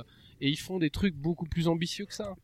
J'avoue que j'aurais adoré être gamin. euh, Ah ouais, mais clair. clairement, clairement, hein, moi j'ai ça- vu des trucs être, faits à euh, Minecraft et je fais, oh putain, les mecs ils ont quand même fait port réel en Minecraft et le mec a passé euh, des milliers d'heures. Et tu dis, mais il faut avoir l'idée de le faire, faut avoir les compétences de le faire. Et tu dis, le mec a kiffé de faire ça. Et par exemple, pareil, rien que de recréer, euh, bah, je, je déconne souvent avec Melun, mais je dis putain, le mec a fait euh, le réseau autoroutier euh, Melun-Saint-Nazaire, euh, il s'est marré quoi. Ouais, ouais. Bah, mais- Oui, lui s'est marré. Ouais, ouais. Mais toi, euh, en attendant, t'as vu ça de loin et t'as fait la vache, mec, euh, pff, tu t'es fait chier là. Mm. Ah non, moi j'ai Il a, kiffé. il a Et Euro Truck Simulator, c'est strictement Ouais, ça. non, c'est pour il, ça que- il reproduit ouais, ouais. tout de A à Z et après euh, il Voilà, passe c'est ça. limite Il y a- 80% de son temps en fait à faire la carte et en fait après une fois que tu as fait ta carte tu peux gérer en fait les marchandises tu l'extrais en fait tes matières premières etc après C'est de l'import-export et ce genre de choses en fait avec le transport de personnes il faut que ce soit rentable enfin c'est un jeu de gestion quoi mais euh, Ouais. il passe 80% en fait du temps à créer cette carte et 20% en fait à, à y jouer euh, en tant que tel en fait et dans cette bande-annonce là que j'avais vue sur euh, YouTube avant de lui envoyer, euh, le côté en fait euh, mise à la carte était complètement mise de côté. C'était vraiment la gestion, la gestion qui était fun, etc. Euh, le réalisme des choses, etc. Mais euh, en fait, le réalisme, je l'ai même plus trouvé dans la création des cartes, qui était vachement poussée, plutôt que dans ce dans ce jeu-là. Donc en fait, il mettait le fun là où est-ce qu'il n'y avait pas forcément de réalisme, tu vois, c'était un peu ambivalent. Non mais c'est que là, c'est que là tu l'as pas trouvé là où il était Ouais, le fun. complètement. Euh, je vais rebondir, je vais rebondir sur ce que tu as dit sur les Sims. Mm. tout à l'heure. Ma, ma sœur, elle par contre, les Sims, euh, ben ce côté chiant, elle a kiffé. Elle a adoré ça. Ouais, elle, Civilization 4, SimCity, elle a adoré. Mm. SimCity, je suis pas capable de faire trois années de suite sur le jeu sans être endetté à mort et pas pouvoir continuer le jeu. Elle, mais c'était abusé. Elle t'a fait Los Angeles en 5 ans. Et je dis, mais putain, mais pourquoi? Mais parce que c'est une différence de fonctionnement dans ta tête. Et que toi, tu Oui, dis, bah, en Donc, fait, euh, euh, moi, dans ma tête, le jeu vidéo, c'est ça, ça doit être amusant comme ci, comme ci, comme ça. Mm. Et elle, dans sa tête, c'est pas ça. Et euh, je te dis, euh, typiquement pour les Golas, c'est ça. Mm, mm. Le, le, le mec a trouvé euh, tout le côté préparation est plus intéressant que le côté playing. C'est ça. finalement. Et puis là, Et c'est ça pour lui le côté il jeu. va passer des heures et des heures sur Google Maps à essayer de trouver les moindres recoins. Ah, mais c'est ça, mais je l'ai vu faire, je l'ai vu faire euh, des trucs. euh, je dis putain, il va chercher sur Google Maps le truc pour voir, euh, et en plus il va se démerder pour avoir des outils pour modder le truc. Ouais. Et je dis mais putain, il- tu lui aurais demandé de faire ça sur Unreal, il l'aurait jamais fait. Ouais. Et tu fais waouh, c'est fou. Et, euh, et c'est beaucoup plus chiant. Mm. Enfin, à mon sens, c'est beaucoup plus chiant. Mm, mm, mm. Et tu vois, il y a Ouais, un côté voilà, du on- réalisme qui attire certaines personnes, comme il y a des côtés de, de, de réalisme qui nous attirent pas. Mm. Donc voilà, en bref, euh, globalement, non, le, le réalisme n'est pas condamné à ne pas être fun. En fait, ça dépend vraiment de là où on Ah, place notre, fait, notre ouais. barrière et notre nos envies, en fait, quoi. Et ça dépend aussi du moment auquel on joue, hein, parce que euh, il y a des moments où on va avoir besoin de, de, de réalisme et d'autres moments où on va avoir besoin de quelque chose de, de très arcade. Et euh, tout dans les deux cas, on aura Mm. du fun quand Mhm. même, quoi. Donc euh, Mm. voilà. Ah bah oui, oui, oui. Ouais. Moi, je vois pas, je vois pas où il y a moins de fun, si tu veux. Bah, Après, euh, pour euh, pour répondre à la question, en plus, il y a aussi beaucoup des histoires de de ouais, euh, de mentalité, d'expression, des moments où tu vas dire, tiens, là, j'ai envie de conduire un gros 44 tonnes euh, sur les routes de Cracovie. Ben, écoute, si c'est ton truc. Grave. Pourquoi pas Mm. C'est clair. Ouais. Franchement, Ouais, euh, tu- si tu peux trouver le fun là, euh, je veux dire pourquoi pas. C'est clair. Sushi, du coup? Euh, du coup, prochaine question. Pensez-vous que le réalisme est un bon argument de vente? Je pense que ça a toujours été un argument de vente. C'est un argument de vente, mais ça devrait pas. mais, Oui, totalement. Pour qui Ça en devrait fait, pas c'est être surtout un ça. bon- Un bon argument de vente pour qui ouais, ouais. Complètement. Pour Mm. certains Voilà, tranches de joueurs, tranches d'âge, tranches de, de genre. Je pense que t'as le marketing qui va à bloc sur tout ce qui est simulation automobile. hein. C'est le plus réaliste de sa génération. euh, Ouais, ouais. Non, mais après, je pense par exemple aux graphismes photoréalistes qui sont euh, publiés, qui sont balancés à chaque annonce 3. En fait, euh, ce jeu-là est super beau, il est photoréaliste, et puis basta, quoi. Tu vois, euh, Ouais. je veux dire, t'en as partout, quoi. Plus de, de pixels pour plus d'émotion, par exemple. euh, Wonderful avec graphisme. euh, le le fameux. co- Oui, voilà. Et voilà, Euh, et voilà, bah. tu mets le doigt sur un truc. C'est le photoréalisme. En aucun cas, c'est vraiment du réalisme. Tu peux faire un jeu de bagnole, mais ultra réalisme dans les sensations et qui va être en euh, 3D euh, Virtua Racing, quoi. Ouais, en en 3D low poly, euh, low poly. euh, Ouais, ouais. voilà. Ouais, Tu ouais, peux, hein. ouais. Mais euh, je pense que c'est vraiment le, au point de vue du graphisme que c'est mis en avant en voilà, c'est ça, c'est un tu gros regardes- argument de vente à tort pour ça, mais oui. Quand tu regardes la façon- dernière, euh, la dernière com de la PS5 qui te montrait euh, euh, in, in Engine, le dernier euh, Unreal machin chose là, euh, Unreal Engine là. Ouais, ouais, c'est super beau, ouais. c'est photoréaliste et tout, mais euh, pff, qu'est-ce qu'on s'en bat La moitié-. La, voilà, la moitié des mecs n'ont pas bité comment ça marchait. Ouais. La moitié des, la moitié des mecs pensent que dans un an ils ont ça, Ouais. mais la moitié des mecs vont être déçus l'année prochaine. Et euh, tu dis ah mais euh, ouais mais voilà, en vrai non. ouais, en ça, vrai non. Après, après t'as le syndrome de Stockholm aussi. hein. À partir Oui. du moment qu'ils auront Ah acheté bah la PS5, quand t'as lâché diront 600 peut-être que balles, quand t'as lâché grave, tu 600 vois. balles dans une console, moi je l'ai fait deux fois le syndrome de, de Stockholm avec la PlayStation. Tu le fais pas une troisième fois? Tu te dis ah putain euh, en vrai waouh c'est beau. Non ta gueule. chut. Voilà. Fallait, fallait jouer qu'à la PS2. c'est ça. Bah moi j'ai fait Voilà, PS1, pour PS2, puis en vrai après je me suis arrêté parce que je dis tiens la Xbox ça a l'air vachement puissant comme console. Mais pour faire très bref pour la, la question, là, je pense pas qu'on a besoin de débattre pendant 107 ans. Oui, c'est un argument de Oui, vente, et notamment Ouais, par rapport au graphisme. Ouais. Ça, ça a Mm. toujours été. Ouais, un. ouais, ouais. Indéniablement un Mm. argument. Mais est-ce que c'est un argument vendu que d'achat par contre? Ça, c'est Bah, différent. ah, euh, Pro- Projet Cars c'est vendu que là-dessus. Les jeux de foot, hein, pareil. Hein, les- ouais, ouais.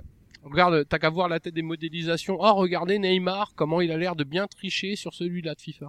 tu vois Ouais, bah, tu sais, euh, pour avoir un, un joueur conquis de FIFA, euh, pff, il s'en fout. Hein. Euh, Lui, ce qu'il- c'est juste ce qu'il veut, c'est son FIFA, quoi. C'est tout. Il veut pas. euh, mais Neymar en plus beau, 4K, ray tracing HD, mes couilles, quoi. Mais je Il pense, veut je juste pense jouer que à FIFA, je pense que l'exemple de FIFA est pas bon, mais, Non, mais au non. départ, l'argumentaire commercial est là. Tu vois, les mecs te disent pourquoi tu achèterais FIFA 21 Parce que regarde, il y a des Wonderful plus graphismes que le FIFA 20. tu vois, Oui, les, les gars d'EA, ils pensent vraiment qu'il y a des gars gestion qui de achètent ça. Ouais, ouais. Alors qu'en Ah, fait, la- on sait- Ouais, la sur en 4K. Ouais, tu ça, vois, on, on le sait pertinemment. C'est ça qu'ils vendent hein, sur euh, série X. Hein, euh, ils, ils montraient des images comparatives de FIFA entre la, Ouais. la One X et la euh, série X, en disant ouais regarde il y a plus de sueur, il y a plus de cheveux qui bougent. Oh même on s'en fout quoi en fait. Oui, mais en fait, en, vrai, en fait, les joueurs sont pas complètement cons. non non. Euh, ce qu'ils ce ce qu'ils achètent, c'est les stats de l'année euh, en cours. ouais carrément. Ils le savent. PES, par exemple, pourquoi ça se vend pas? Parce qu'en vrai, tu peux le mettre en mage. Tu peux faire les mages sur la carte. À l'époque, sur PlayStation 2, par exemple, tu pouvais faire les mages sur la carte de sauvegarde. Donc en vrai, bah ouais, euh, Mm. si tu dois pas acheter un jeu une fois toute l'année, mais une fois tous les 5 ans, bah du coup, c'est pas la même. Donc oui, Donc euh, oui c'est un clair. bon argument de vente mais d'achat pas sûr. Voilà. c'est- voilà, c'est un bon Pour- argument, pour- mais pour ma c'est part. pas un argument d'achat. D'accord. Euh, du coup, prochaine question. Est-ce que le réalisme poussé vous a déjà empêché de jouer à un jeu? Alors oui, les Fonce, est-ce que tu as peut-être une réponse Bah du coup oui, du coup oui. Je devrais, je, je, je pourrais, je peux pas dire quel jeu, mais il y a un jeu auquel j'ai pas pas joué, mais j'ai ralenti le fait d'y jouer parce que vraiment, il y a eu des thématiques dans le jeu qui m'ont euh, qui m'ont touché. Il y a euh, le le parti pris du jeu qui m'a fait euh, reculer dans le jeu. Doom. Et il y a des choses qui m'ont Ouais. beaucoup parlé. C'est, je vais le dire vite fait comme ça, c'est Hellblade. Ouais. Euh, Ah Hellblade, oui, oui. Hellblade qui m'a vraiment touché dans plein de trucs que j'avais déjà vus en hôpital, dans plein de Mm. trucs que j'ai vus en cours, et euh, des plein de trucs qui m'ont parlé tout bêtement à moi parce que je suis aussi taré. Et, euh, et, et ouais, ouais, par exemple, euh, le jeu est pas long, mais moi du coup j'ai dû faire, je pense, plus de sessions que les autres parce que pour moi ça m'a plus choqué. Mm, mm. Mais parce que le jeu se voulait plus réaliste, le jeu vraiment, vraiment. Euh, et en plus, le jeu graphiquement, euh, tout le monde dit qu'il est super beau, mais c'est pas non plus la folie, quoi. Ouais. Mais euh, Oh, je trouve qu'il est plutôt pas mal. Non, hein, non, non, le, jeu est très beau. hein, hein, Le jeu est très beau. Mais je veux dire, par exemple, Ouais. par rapport à tout ce qu'il aborde, c'est pas que le côté visuel qui m'a attaqué. Oui, ouais, c'est Alors, clair. je ouais, me permets parce que on, pour un podcast euh, qui se veut euh, ouvert euh, au plus grand nombre, du coup, rappeler rapidement, alors pas le jeu directement, mais que ce jeu aborde des thématiques peu euh, ent- entendues et vues dans le jeu vidéo, qui sont au niveau des maladies mentales et euh, le fait que notre personnage entend plusieurs voix dans sa tête, par exemple, ou a des hallucinations. C'est de, de ça, voilà, dont tu voulais parler. hein, pour juste pour que les gens qui connaissent pas le jeu, voilà, euh, et un petit. Ouais, Vous j'ai pas trop abordé jeu, pour donc, euh. regarder euh, le truc avec notre podcast en fait. Mais oui, Ouais, ouais. effectivement, ça attaque euh, les, les thématiques de la schizophrénie, euh, les Ah oui, c'est thématiques de la folie en, en général. Et euh, il est très intéressant là-dessus. D'ailleurs, je conseille à plein de gens qui font des études de psycho de- Oui. de- d'y jouer comme ça pour voir, parce que c'est vraiment pas mal foutu à ce niveau-là. Et moi, c'est là-dessus que ça m'a fait reculer. Donc, D'accord. euh, De ton côté, euh, Winston, euh, excuse-moi, vas-y, euh, Fonzo, je pensais que tu avais terminé. Si, si, si, il a, Eh il il a terminé dans ces cas-là. Cherchez pas. D'accord, ok, ok. Non, mais j'ai fini, là, j'ai ok, très bien. Winston, du coup, attends toi, excuse-moi. Euh, non, euh, est-ce qu'il y a des jeux euh, Non, non, non. euh, euh, ouais, comme euh, oui, j'ai ralenti le- la sauce euh, sur euh, l'hyperréalisme au niveau de la violence ou euh, des thématiques un peu plus euh, marquantes, mais euh, de là à arrêter, euh, non. Ou de, à part Pity, mais finalement, même Pity, où je jouais pas à cause du photoréalisme, je jouais à cette démo de Kojima, et finalement, euh, on y a joué à trois en se tenant la main. Mais euh, et on a eu très très peur. Euh, mais euh, non, il n'y a pas de jeu où je me suis dit ah non ça j'y jouerai pas. ou- alors c'est des jeux j'y jouerai pas de base, tu vois. Ou c'est nul, Pity Mm. déjà. tu dis ça mais t'as crié fort. hein. Oui, mais j'ai eu peur, merde. T'es une petite culotte. Euh, Ouais, pipi. Oui, du coup. culotte. En dehors de Sims, est-ce qu'il y a d'autres jeux Ah, en qui t'ont de fait- t'ont empêché de jouer parce que c'était Euh... Peut-être un DLC des Sims qui était trop. Ouais. Ah bah non, je suis pas allé jusqu'au Ouais. DLC parce que le seul que j'avais c'était sur PS2, c'était Sims 1. Donc euh, du coup, euh, je suis arrêté là. Le DLC avec les chiens. Ouh. Oh bah oui, bah bien sûr, tête.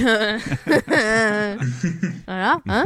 Euh, non, euh, qui m'a empêché de jouer à un jeu. Déjà, je suis pas une grande, grande, enfin, c'est pas que je suis pas une grande joueuse, mais euh, euh, je joue pas à de nombreux jeux différents en fait. Moi, en général, vous l'avez Mhm. compris, je dose, mais des jeux longs et des jeux, voilà. Mais euh, non, euh, qui m'a empêché de jouer à un jeu. Euh... Non, pas plus que ça. J'ai pas d'idée en tête, je suis désolée. C'est pas très Non. grave, t'en fais pas, tu as le droit aussi. Euh, sushi, du coup, toi, par contre, t'en as plein, toi, je crois, parce que t'aimes pas de raïs dans un. Des- bah, c'est ça. Donc, euh, par exemple, Skyrim, j'ai pas accroché. Euh, tout ce qui est jeu moderne, en fait, dont les, les graphismes font très réalistes, je n'aime pas. Je n'y joue pas. Euh, en fait, moi, ça me fait décrocher totalement. Même s'il y a un côté, euh, comme dans Skyrim, euh, fantastique ou magique ou quoi, si ça a l'air trop réaliste, je n'aime pas. Euh, tout ce qui fait peur, j'y joue pas. Donc, je, suis- je suis une grosse casse-couille, en fait, hein, clairement. hein. Je, pour, pour beaucoup de choses comme ça, je. Sushi, D'accord, non, mais ça peut se comprendre. hein, j'avais une, Oui, la une question du coup. Euh, dans, tu m'avais dit que Stardew Valley, tu n'avais pas accroché. Est-ce que c'est ce co- ces Oui. contextes de réalisme qui t'avait pas accroché, le fait d'arroser, de d'aller se coucher, etc. Ce, ce- cette sorte un peu chronophage qui t'avait pas accroché? Moi, moi c'est le fait de, ouais, par exemple, de perdre de l'énergie et Ouais. d'aller se coucher, en fait, qui, qui moi, m'a fait décrocher. Ah, C'est, euh, si, en fait, je suis en train C'est le fait que tu te fatigues, tu te fatigues, tu te fatigues. Ah, faut dormir. Alors que moi, quand je joue à un jeu, ben, euh, j'aime bien, en fait, comme j'ai un petit côté maniaque où, euh, par exemple, s'il me reste trois fleurs à arroser, mais que mon perso s'évanouit parce que tu comprends, il est minuit ou que, euh, euh, ou qu'elle est fatiguée, Ouais. ça va me saouler. Clairement. Le pauvre gars, il donc- il a bossé à la ferme toute la journée. Ah Si, si, si, si. Non, reste Je transfère Pour la patrie. Non, non, mais, mais, mais, mais c'est juste que moi, dans un jeu vidéo, je m'attends, je Ouais. veux pas à ce genre de choses. Et même si je trouve que Stardew a de grandes qualités et que c'est un jeu très bien, c'est juste pas fait pour moi, rien Bah, que pour tu ce vois, genre de choses. je, Non, mais c'est déjà bien, t'arrives à mettre les mots sur le. Je pensais, mais, euh, je pensais tiens, euh, vraiment je- que, que j'allais être pareil que toi parce que c'est quelque chose que j'horripilais en fait avant. Je l'ai acheté début de début de semaine. Euh, j'y passe mes journées en fait. Euh, je, je- je dois Mm. avoir, euh, je sais pas, je dois avoir 35 heures dessus déjà. Donc euh, ouais, ouais, Ah ouais, oui. Bah, je, je, je ne fais que ça maintenant. Euh, donc il y a un côté vraiment addictif. Shirka m'avait m'avait prévenu et euh, et ouais, en fait, je pensais ne pas accrocher à ce côté réalisme, mais en fait, c'est ce qui m'a, je me suis agréablement surprise à vraiment accrocher. Eh ben écoute, je réessayerai. Je, je- j'essaierai de, de m'y remettre, puisque moi je l'ai sur PC et Oui. sur Switch, puisque sur PC, on me l'avait conseillé, on m'avait dit, allez vas-y Sushi, tu vas voir, tu vas aimer. J'ai pas aimé. Et après, Yeti m'a dit, bah attends, on va essayer sur Switch et tout, ce sera peut-être Mm. plus simple pour jouer. Bon bah ça a Mais- pas ça a pas fonctionné, mais j'ai joué un peu plus sur. on peut euh, faire sur une Switch, partie coop je- toutes les deux après, comme ça on s'appellera et tout. Euh, ju- juste, juste avant que j'oublie, euh, Winston pourra peut-être euh, me- se rappeler du, du titre. Je me rappelle d'un jeu qui a été sur Nintendo DS qui parlait, je sais plus si c'était du viol ou de l'inceste. Oui. Et euh, Des lui, belles peut-être, thématiques. lui peut-être a le titre, mais euh, lui- clairement ce jeu je l'aurais jamais fait. Clairement je l'aurais jamais fait. euh, ben, euh, en vrai les thématiques euh, non merci quoi. Ça me dit Voilà. quelque chose. Ça me dit quelque Je, chose. je- c'est pas c'est pas Rule of Rose parce que je pense Non, c'est pas Rule of Rose. Non, non. Non, Mais c'est pas ça du tout. Non, non, Sur je, PS2 je vois, plutôt, je vois le jeu de- auquel tu parles, euh, Mais, euh, j'ai mais ça- pas le nom en tête. C'est- Ah, c'est un- jeu- Ah, sur Vas-y. PS2, tu veux dire, pardon, il y en a un comme ça qui me vient. Non. Rule of Rose, il est sorti sur PS2, Non, non, mais je sais ah, qu'il y a un ah, jeu bah sur Nintendo ouais. DS. Tu pensais à quoi? Non, je pensais à Drakengard, mais. euh, Non, non, Drakengard, c'est de ouais, c'est de l'inceste, mais c'est un, c'est limite. C'est de l'inceste sympa, tu vois. Dis comme- Oui, comme Non, ça, non, non. c'est un peu. Non, non, ça va. je. Non, c'est ce que je veux dire. Ce que je veux dire, c'est que dans Drakengard, c'est c'est une partie de l'histoire et, euh, et que et là clairement ça tournait autour et moi ça m'avait dérangé quoi. Ouais. Pour le jeu DS, ça m'avait vraiment dérangé parce que en fait tout le- tout le truc est là-dessus et vraiment ça m'avait euh, perturbé parce que déjà un euh, bah je me sens pas concerné. Je veux dire, euh, je suis vraiment euh, à, à 2000 km de comprendre ce que peut vivre une femme là-dessus. Et euh, je me suis dit, waouh, ouais, ok. Ouais. Donc en vrai, je vais avoir envie de tabasser tout le monde dans le jeu et ça va pas marcher. Et, euh, et voilà. Quoi. Et Il y a juste je ce me souviens jeu-là. plus du nom. Je me souviens plus du tout du nom. Je vois de quoi tu parles, je- mais je me souviens plus du nom. D'accord. Ouais, ouais, je, je, je vois parce qu'on en a parlé, mais euh, je, je me souviens plus du tout du titre du jeu. Mais euh, c'est vraiment, j'ai même pas compris que ce jeu soit sorti sur DS. Mais euh, Ouais. pourquoi pas D'accord, ok. Voilà. Bah écoute, de ton côté, Babar, du coup, tu, tu en as, Euh, toi on en a parlé rapidement, moi, c'est les jeux de gestion ou les jeux de simulation euh, qui sont trop réalistes, donc euh, trop compliqués, trop complexes, où il y a trop de paramètres à prendre en compte et ça m'effraie énormément. Et pourtant, j'aimerais en faire certains qui me plaisent beaucoup. Et j'ai toujours un petit simulateur, un petit, pardon, pas un simulateur, pardon, un, un jeu de gestion d'aéroport. Où tu dois vraiment gérer tout au poil de cul, c'est extrêmement euh, pointilleux et tout. Ça me plairait beaucoup de pouvoir maîtriser ne serait-ce que 10% de ce truc, mais ça me fait peur Mhm. parce que c'est trop réaliste. D'accord. D'ailleurs, euh, moi j'y j'y repense aussi, mais euh, c'est. euh, Attendez, mais j'ai oublié, ça y est. Euh, Super. Attendez. C'était l'intervention de Sushi. ah oui, ça y est. Euh, les choix, les choix en fait. Quand Ah oui. dans un jeu, tu peux faire euh, des choix et que ça influence sur le scénario du jeu. Moi, c'est quelque chose qui m'angoisse énormément. C'est rigolo parce qu'on parlait de réalisme tout à l'heure niveau scénario avec les choix à faire. Mais justement, c'est vraiment le réalisme en soi qui t'embête, toi. Ah ouais, ouais, ouais. Moi, je, moi, je, je joue pas à un jeu pour être comme dans la vraie vie. Enfin, c'est, euh, moi, j'ai besoin de m'évader. D'accord. Voilà. Non, mais euh, c'est pas. C'est- trouve dans la c'est vie. pas un- Je trouve que c'est pas un mauvais choix justement. euh. Moi, moi, il y avait des jeux que j'avais choisis proprement parce que euh, ah bah non, ils sont pas réalistes. J'en ai rien à foutre. C'est tellement plus cool d'être, euh, je sais pas, astronaute que d'être éboueur. Mm, C'est clair. C'est clair. Et je comprends complètement le propos de Sushi. D'accord. Euh, moi, j'ai trois exemples en fait comme ça, euh, dont un un peu plus vieux, mais euh, je pense que ça rentre dans l'idée. Euh, le, le premier, c'est Star Citizen, tout simplement, euh, dans le sens où en fait maintenant, euh, avec tout ce qu'ils ont rajouté, euh, avant de décoller de votre vaisseau, il faut que vous vous vous leviez de votre appartement, de votre lit dans votre appartement, que vous ayez chopé un métro, que vous prenez le métro, que vous arrivez à la station, que vous rentrez dans votre vaisseau, que vous chargiez les cargaisons pour les transporter, que vous arrivez sur la station et que vous redéposez vous-même les cargaisons pour les livrer. Voilà. dit- Donc du coup, Tu as dit que le métro Ouais. arrive parce que c'est des horaires comme des vrais métros. C'est pas genre le métro arrive quand t'es là. Oui, aussi, ouais. ouais, sur ouais. le quai. Ouais, donc, euh, Non mais je pense que Taylor il a hein, bu Tout mais ça c'est pour l'enfer. savoir si tu Voilà. maîtrises bien le joystick analogique gauche, du coup, c'est ça Non, non, mais euh, vraiment Taylor, Taylor, il a pas compris. Je crois qu'il s'est enfermé dans ses, euh, dans, dans sa logique et qu'il a pas compris qu'en fait il était en train de faire un jeu vidéo. Mais, mais Voilà, euh, et c'est- exactement ça. Et du coup, là, c'est c'est vraiment le réalisme poussé à l'extrême. Et je trouve que c'est chiant. Voilà, tout simplement. Au bout d'un moment, là, c'est c'est beaucoup trop, surtout, quoi. mais pour rien, Donc, parce que euh, euh, au final, euh, le mec euh, est encore en train de vendre un jeu en, en version bêta euh, sur des trucs idiots, quoi. Enfin, pff, non, là, ça devient con. Là, ça devient super. Oui, c'est clair, ouais, ouais, je suis d'accord. Euh, sinon, un autre mini-exemple, mais euh, ça, je l'ai vécu cette année, mais j'ai eu l'occasion de découvrir Forza Motorsport 7 et Forza Horizon 4, et euh, j'ai beaucoup plus accroché à Forza Horizon 4 pour l'aspect beaucoup plus... euh, euh, j'ai peur de dire fun, mais non, parce qu'on a dit tout à l'heure que ça pouvait être fun quand c'était simulation, Arcade. mais beaucoup Arcade. plus arcade, en Ouais. fait, vraiment, ouais. Dans dans, le sens où, avec, euh, une- avec sa, sa Ferrari, euh, Ah, chose impossible dans la tu rajoutes le petit aspect euh, GPS qui te dit à 400 mètres tourner à droite alors que t'es en pleine euh, en pleine cambrousse, en plein dans les champs en fait. Euh, Voilà, c'est Ah, c'est ce côté-là en fait. euh, faut que je dise quand tu m'as streamé ta partie où j'ai vu un, un tout droit sur euh, 14 km en défonçant toutes les barrières de campagne sur une voiture à trois Oui, roues. oui, oui. J'ai vu le futur. Non, je t'avoue que bien. je comprends pas des fois le GPS de Forza. mais le GPS de Forza te dit va là-bas. Mais mec, il y a un champ. Et fait, mais ça. on s'en fout. Mais mec, la voiture vaut 300 000. On s'en fout. Et euh, en fait, en vrai, le GPS te dit va de là-bas traverser. et fais comme tu c'est en train de manger. Et toi, t'as tu- C'est ça. Ouais. Et c'est pas grave. Et dernier exemple que j'ai vécu, euh, mais, mais ça, ça, vous allez me dire c'est tout à fait normal. Yeti t'avais qu'à t'intégrer tout simplement. C'est Madden NFL que j'ai voulu faire sur GameCube à l'époque, qui était bourré de règles de partout et qui du coup m'a bah, je je j'imaginais pas un jeu, c'était mon tout premier jeu de football américain. J'imaginais pas un jeu de football américain aussi euh, capricieux et aussi sérieux en fait dans Ah, le c'est- sens où euh, t'as un time off toutes les deux secondes en fait et du coup t'as aucune action et Ah, euh, c'est- très stressant quand tu vois jamais le vu, trailer. ça, j'ai euh, jamais C'est vu le XCOM. match. Ouais, c'est XCOM. Non, non, à l'époque, hein, non, pas du tout, quoi. un match il dure j'ai- 4h30. Je, trouve ça incroyable, moi, Madden. C'est, comme t'as dit, c'est du XCOM au final. Hein. Ah oui, c'est ça. tu ouais. Bah, c'est tu le- gères tes attaques. Mais, mais je pense, que- je pense que US, maintenant, je, ça, je- maintenant, j'intégrerai, il y aurait pas de souci. Hein, mais euh, à l'époque, en fait, euh, j'avais une rupture entre ce que j'attendais du jeu en mode trailer euh, qui était très, très poussif en fait, et enfin très bourrin, et, euh, et ce que j'en ai eu avec un truc vraiment très réaliste au point de vue des règles, etc. Et du coup, ça m'avait assez, euh, assez foutu un coup de pression là-dessus, quoi.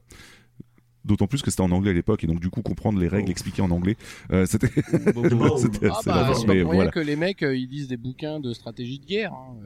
C'est- oui, c'est ça. Voilà. Mais en tout cas, euh, voilà pour quelques exemples de jeux en fait un peu trop poussés point de vue réalisme euh, qui euh, qui m'avaient euh, qui m'avaient rebuté quoi. D'accord. Et du coup, à l'inverse, est-ce que vous avez déjà fui un, ah, déjà fui un jeu manquant de réalisme? Alors, ouais, oui. Les trois Become Human. Oui, oui, oui. Tous les jeux de David Cage. Tous les jeux de David Cage. Très bien. Euh, moi, j'ai un exemple, je sais pas trop si ça rentre dans le truc. C'est que moi, on m'avait offert la DS avec un, un point and click qui avait qui passait euh, en, en pub à la télé. Euh, C'était Touch Detective. Et moi, ce que je m'en souvenais quand, du coup, que ce que je faisais, c'est que il manquait clairement, bah déjà de cohérence et c'était complètement illogique. Alors peut-être pour ma comment dire mon esprit de de jeu de, de petite fille de de 10 11 ans où je, je ne comprenais absolument pas et du coup ça manquait clairement de réalisme et de euh, bah, de cohérence, on en revient toujours à la même chose et du coup j'avais complètement abandonné ce jeu parce que clairement euh, bah quand tu essayes d'avoir des trucs surtout sur un, un point and click euh, voilà. Mais il faudra peut-être que je le refasse Alors. mais voilà. Parlons de logique avec les point and click, notamment ceux de Oh là là. Secret of Monkey Island, Ouais. où il faut se servir d'un singe pour faire une clé. Bah oui, Vas-y, à toi la logique. Mais c'est parce Vas-y, c'est une mauvaise traduction. Monkey Range. oui mais il y a de la cohérence. Mais ouais, tu fais. Mais sérieux les C'est logique tout de suite. C'est beaucoup plus logique. Non, c'est vrai que c'est, bah, c'est, c'est- après, c'est, on est sur du burlesque, là. Mais même euh, il y avait eu un, un Zack et Wiki, je crois. Ouais. Sur Wii, si je me Oh trompe oui, pas. oh là là. C'est ça. Si t'avais pas la logique Ah, du jeu, en Ça, vrai tu comprenais pas le Il jeu. était bien. Bah, c'est hein, comme Moi- euh, rien que les, che- chevaliers de Baphomet, hein, si t'as pas la logique euh, de, de, Ah de, oui. de la série, ça va pas. Hein. Faut penser Ah oui, mais la clairement, chèvre. hein. clairement. Si t'as pas la logique des point and click, en plus, euh, c'est mort. C'est pour ça que très vite j'ai lâché ce genre de jeu. Si tu penses pas comme une chèvre, tu peux pas le faire. Oui. C'est pour ça que je suis une chèvre. je, crois- je crois. Tu te sens je- tellement con quand tu fais pas ce jeu. C'est- c'est- mais je- Mais, euh, mais ouais, non, mais là, le truc, c'est que Touch Detective, euh, tu avais un illogisme et tu avais un jeu qui mettait des, des règles et qui s'en contrefoutait, en fait. Donc, il y avait plus de cohérence. Donc, Ah le ouais, réalisme ouais, n'était pas vraiment, là, même s'il Hmm. basait ses règles. Contrairement aux autres point and click où, que, en tout cas que j'ai fait, où est-ce qu'il pose les règles, mais c'est cohérent, donc tu peux t'y retrouver. Là, euh, c'était, euh, Ouais. bah ouais, euh, voilà YOLO, ça vas-y. Allez, vas-y, fais, essaye. Euh, bon bah écoute, euh, on va faire la, la technique de vas-y, je touche tout. hein, avec le stylet et voilà. Donc euh, Ah, ça me fait penser à NCIS Expert Los Angeles comme jeu. Où tu touchais tout à un pixel près, puis du coup tu fais ah bah voilà, c'est bon. Ah c'est super cool la médecine légale aux États-Unis, ça a l'air super chiant. tu fais putain. Putain, l'enfer. Et toi, euh, Sushi, Yeti, vous avez des exemples? Je voulais d'abord euh, Winston peut-être qui Ou pourrait euh, continuer parce que moi j'en ai juste pour la fin non, mais euh, non, c'est pas grand j'ai- chose j'ai mais pas d'exemple. euh, non, non, je, je cherche un depuis tout à l'heure. euh, d'accord. euh, non, non, je, j'en- je vois pas. Euh, Sushi, toi qui euh, fuis le réalisme, est-ce que t'as des jeux que t'as déjà fui parce qu'il manquait de réalisme je- Non. ce serait... Non, ça m'étonne Parce pas que trop. Zelda, ça manquait de réalisme. Euh, moi, globalement, euh, gl- c'est un peu tous les jeux avec un moteur physique complètement pété en fait, euh, qui euh, qui vont me faire sortir du jeu et qui vont me, ren- vont me faire rendre le jeu insupportable en fait. Voilà. Donc euh, j'ai pas de de souvenirs précis puisque généralement ils m'ont pas marqué plus que ça quoi. Et là tout de suite j'en ai pas, mais ouais ouais tous les jeux avec le moteur physique complètement pété qui euh, qui vont me faire sortir du jeu. Malheureusement ouais. D'accord. Du coup, euh, prochaine question. Euh, Babar, il avait peut-être quelque chose non? Oh, pardon, Euh, moi, Baba. je suis comme Winston en fait. Euh, j'ai- Mais j'ai, avant l'émission, hein, j'ai déjà réfléchi. Et en fait, souvent, c'est que je fais l'amalgame entre un truc qui est très mauvais euh, et en fait qui pour moi me, me voilà me sort de ma le truc d'incrédulité là voilà suspension d'incrédulité euh, et je pense c'est un- c'est très précis je suis désolé hein, c'est pas du tout un jeu très connu c'est le Commando 4 qui était un FPS Oh là là. euh, qui est- et en fait, c'est un détail très précis, je suis désolé. ça hein. C'est les portes dans ce jeu ne sont pas bien faites et s'ouvrent pas de façon réaliste. Alors je sais que dit comme ça. Oui, non, mais ça, ça peut être et en chiant. fait, ça peut être t'as- très tu vite sais, chiant, tu- je En crois. fait, elles s'ouvrent dans les deux sens. Tu sais, tu quand tu tu les ouvres entre guillemets en face de toi que dans que dans la que quand tu es à l'intérieur de la salle quand tu veux ressortir, elles s'ouvrent dans les deux sens en fait. Je sais pas Ouais. comment dire, c'est-à-dire que Ouais. elles- Oui, elles- ouais, elles sont à- porte elles- battante. c'est ça, voilà. Quand tu quand t'es à l'extérieur, elle s'ouvre par la gauche, et quand tu ressors, elle s'ouvre aussi par la gauche, ce qui est très bizarre. Voilà. Ouais, ouais. Gawain est un peu perdu sur mon explication, mais. Les portes voilà, battantes. Alors que Les dans la vie, il battantes, y a un sens d'ouverture, un sens de comprends. fermeture. C'est en les fait, portes hein, battantes. En fait, en vrai, les normes européennes fait que ça peut, ça existe pas. Mais, euh, mais c'est pas grave. Voilà. Et du coup, et, alors bizarre, et ce jeu est extrêmement mauvais aussi pour d'autres Oh raisons, là. dont des, dont des ennemis qui ne réagissent pas. Et euh, c'est- c'était c'était un- une vraie déception parce que moi, les Commando, c'était une série que j'adorais beaucoup et j'avais jamais entendu parler de cet épisode. Et on me l'avait donné comme ça euh, à l'époque où on me passait des DVD encore. C'est pour vous dire à quel point ça date. Et j'ai eu quand même, en plus, la personne qui me l'a donné m'a dit, oh tu vois, c'est vraiment super sympa, c'est comme Medal of Honor. Et j'ai dit, Ouais, c'est un jeu Sur la tête de Gawain, c'est écrit voilà. qu'est-ce que c'est un DVD suis née avec les DVD et les VHS. Ah, ça fait penser qu'il y a Commando 2 HD Remaster qui est sorti. Ouais, ouais, ouais. Et ne l'achetez pas. J'avoue. ouais. ne l'achetez pas, malheureusement. Apparemment, Moi, il est pas, il est pas très bon, quoi. Le remaster n'est pas bon. Mais en tout cas, ouais, bah, il y a moins de, de jeux qui vous, ont, gê- qui vous ont gêné parce qu'il manquait de réalisme, plutôt de jeux euh, avec un réalisme beaucoup trop poussé. Je D'accord. pense qu'il y en a beaucoup trop, surtout, qui nous ont euh, fait chier, mais qu'on a euh, occulté le fait. Oui, j'avoue, vois, ouais, c'est ouais, plus je ça, parce que moi, je me souviens Mm. beaucoup de genre de Just Cause ou euh, des bugs avec la avec la physique, mec, t'en as mais 2000. Et euh, en fait, t'as ta voiture, elle se barre à 30 km au-dessus du sol. Tu fais, mais qu'est-ce qui s'est passé? Pourquoi j'ai attaché un grappin sur cette voiture? Et toi, tu fais, ouah, je pars avec la bagnole. Et tu fais, merde. En vrai, j'ai attrapé un avion avec. Et tu fais, mais comment ça se fait? Et tu dis, ces souvenirs-là sont plutôt bons, mais sont incohérents d'un point de vue réaliste. Et Ah, mais c'est. Bah ouais. Mais ils sont fun. Mais euh, ouais, moi je me souviens de plein de trucs de Just Cause où euh, genre j'ai pas pu traverser un caillou parce qu'en vrai mon personnage peut pas sauter. Dans Just Cause 3, tu peux faire des trucs de fou, mais tu peux pas sauter au-dessus des cailloux. Et du Ouais, coup, moi je me euh, retrouve à être comme un connard en train de tourner autour d'une caillasse pour pouvoir traverser le ravin. Et je me dis tant pis, je vais poser mon grappin là-bas. Je pose mon grappin, coup de bol, il y a une- un hélicoptère. Bon bah je décolle avec l'hélicoptère. Donc en vrai, je pense qu'il y a surtout ça en fait. Le manque de réalisme, ça va pas nous choquer si ça nous fait marrer. Hmm. Ouais, tout à fait. Oui, ouais, ouais, Ah ouais. bah, juste cause, oui, c'est un excellent Parce que même aussi. euh, Saints Row ou, euh, ou, ou GTA, euh, c'est perclus de bugs à la con où tu Mm. traverses la map quoi. Et tu fais ah Mm. putain, c'est tellement con. euh, mais pourquoi on a fait ça? On sait pas, mais c'est marrant. Voilà. Alors, du coup, dernière question euh, de cette deuxième partie. Pensez-vous que le réalisme contribue à l'impact émotionnel d'un jeu? Euh, Par exemple, David Cage, plus de pixels pour plus d'émotions. Non, chez David Cage, c'est plus de piano pour plus d'émotion. Ouais. euh, Il y avait tellement. si, si pour répondre à la question, plus de réalisme peut être impactante, euh, il y a des recherches euh, en psy qui vont te prouver que oui. Euh, si c'est pour David Cage, non. Non. Euh, De toute façon, voilà. toute réponse, dès que tu dis David de Glutela, tu dis non. Non. Moi, en vrai, en on voit qu'il essaye. On voit qu'il essaye, mais non. Beaucoup trop Oui, de sushi, piano, ouais. sushi, tu voulais dire? Euh, moi, je trouvais que justement, t'as pas besoin de, de Mhm. pixels pour ressentir des émotions.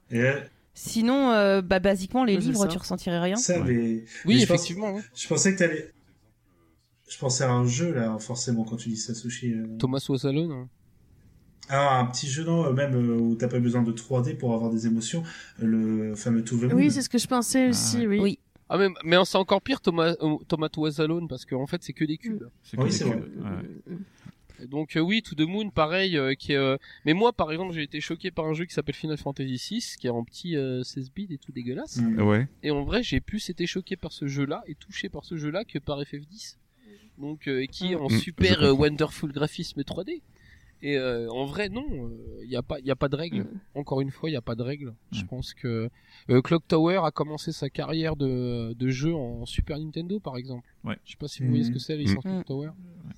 Les gros ciseaux. Oui, oui, je vois ce que oui. c'est. Ouais. Ouais, on, en a- C'est- on en a c'est- parlé. Voilà, c'est euh, ça, euh, le, le, le Boogeyman avec un ciseau.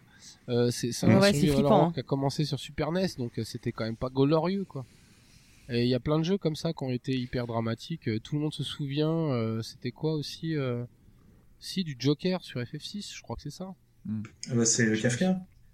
Ouais, je crois que c'est ça, non? Je me trompe. Kaf- je C'est trompe Kafka. l'âge, Oui, c'est oui, c'est FF6, hein, Kafka. Le... C'est un, un terrible, FF6, je vois terrible. Enfin, c'est un des méchants les plus terribles qu'on ait pu voir. Voilà, c'est ça. qui- Et en fait, euh, c'est pas pour ça que genre il, il a été détrôné par d'autres méchants dans FF. Parlons de FF15 par exemple. C'est- non, on va pas en parler. C'est qui le méchant dans FF15 Réponse dans ton cul. voilà. Dans ton Je, cube. me- je me permets de. Ouais, vas-y, vas-y. Voilà. Je me permets de rebondir justement en allant dans le sens de, dans votre sens à tous, parce que finalement on est plutôt d'accord là-dessus. Euh, je trouve aussi que le, le réalisme tue l'imagination et donc rend parfois euh, même moins impactant les euh, bah, le, le, le scénario. En fait, on a un peu l'effet Uncanny Valley.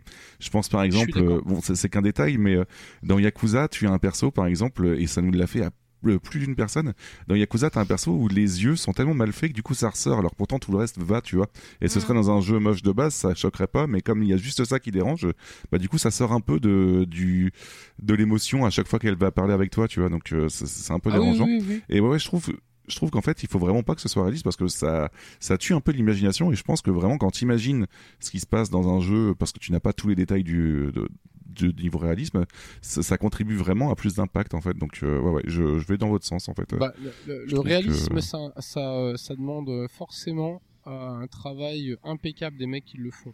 C'est ça. Ouais, regarde, le nombre de, regarde le nombre de fois où on a, on s'est tous moqué et bah, moi le premier, des bugs de Assassin's Creed. Où en Oui, fait oui, tout le monde a fait oh là là mais c'est incroyablement dégueulasse. Oui, Euh, Mass Effect pareil, qui se veut réaliste, ça a été dégueulasse. Par contre, personne se moque euh, des bugs de Silent Hill 2. Parce que pour de vrai, vrai. Silent Hill 2, euh, c'est un jeu qui a utilisé euh, les capacités incroyablement étouffées de la PlayStation 2, tu vois. Ouais, mais le problème, c'est Oui. là où c'est un truc, euh, on parlait de David Cage tout à l'heure, c'est là aussi, euh, si tu veux que ce soit réaliste et impactant, il y a un truc qu'il faut savoir faire, c'est faire de la mise en scène.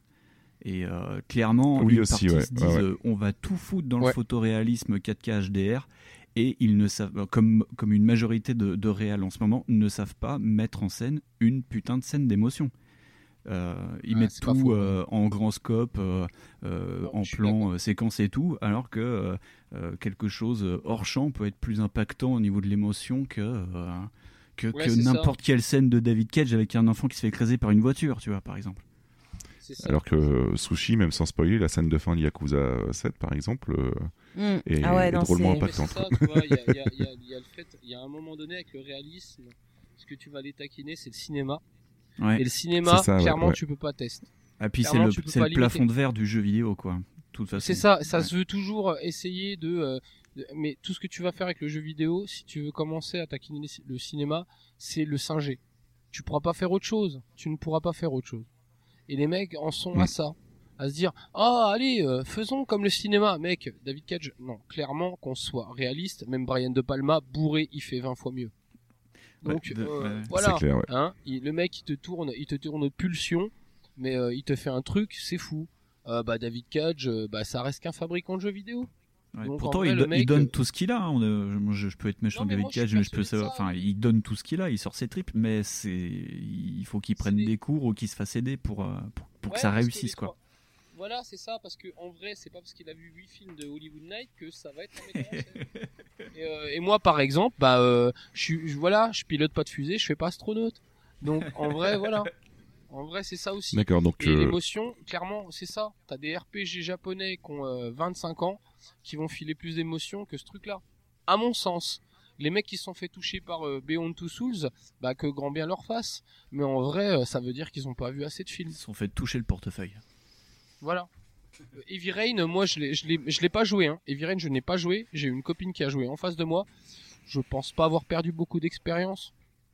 Euh, quand on est à ça, au niveau d'un jeu vidéo, tu dis, j'ai pas perdu beaucoup d'expérience de jeu parce que j'y ai pas joué. C'est que je pense qu'il y a une, une partie de l'expérience qui est loupée. Ouais. Après, ouais, je peux, je peux tu comprendre. vois, après, en vrai, je comprends que ça touche quelqu'un, Heavy Rain, parce que en vrai, euh, les mecs ont pas connu le deuil. C'est comme cette grande mode du euh, Oh, j'ai découvert la paternité parce que j'ai 35 ans. Euh, bah ouais, God of War, par exemple, est un grand exemple de ça. C'est un grand exemple du Oh mon dieu, j'ai découvert qu'on pouvait avoir des enfants passé 30 ans. C'est génial. En vrai, euh, mec, euh, s'il te plaît, quoi. Il y a eu des tonnes, mais des tonnes et des tonnes de bouquins, des tonnes et des tonnes de films qui ont été écrits là-dessus. Hmm. Donc, essaye d'être Oui, un petit clair. peu imaginatif. Bah non. Mais quand toi tu n'as pas le recul derrière cinématographique et culturel pour le faire, bah tu vas trouver que God of War 2016 est super bien. Bah non. Après, pour aller euh, dans, dans le sens inverse, par contre, euh, de, de ce que je disais tout à l'heure, moi j'ai un problème avec les jeux qui sont euh, de l'époque Super NES. J'arrive pas à trouver, et là je vais me faire incendier par plein de personnes, dont euh, Fonz, mais j'arrive pas à, à m'im- m'impliquer émotionnellement dans un jeu en pixel art. Je sais pas pourquoi. Non, non. Je, Non, non, moi, je comprends. n'arrive pas à Je rentrer comprends, dedans, si tu quoi. les as pas connus à l'époque, ça va être très compliqué de d'adhérer la- au graphique du truc. Et même euh, de- sur Voilà. les, les jeux en pixel art euh, actuels, tu y arrives Ouais, pas euh une- Non, non, sur, sur le jeu pixel art actuel, ça va, Ah, mais tu vois, un jeu comme FF6, Ah, je n'arrive pas à le faire. Je, c'est con parce que je, je sais qu'il a une excellente réputation, etc. Je ne critique, je ne critique pas le Mhm. jeu, hein. mais j'arrive pas à rentrer dedans, tu vois, vraiment, Quel jeu, euh, point de vue, euh, euh, FF6 par exemple, tu vois, Ah j'arrive ouais vraiment pas à rentrer dedans. Ouais, ouais, c'est, con, Ouais, hein, mais euh, je sais pas pourquoi. Parce que FF6 euh, c'est pas le jeu le plus moche de la Super NES clairement.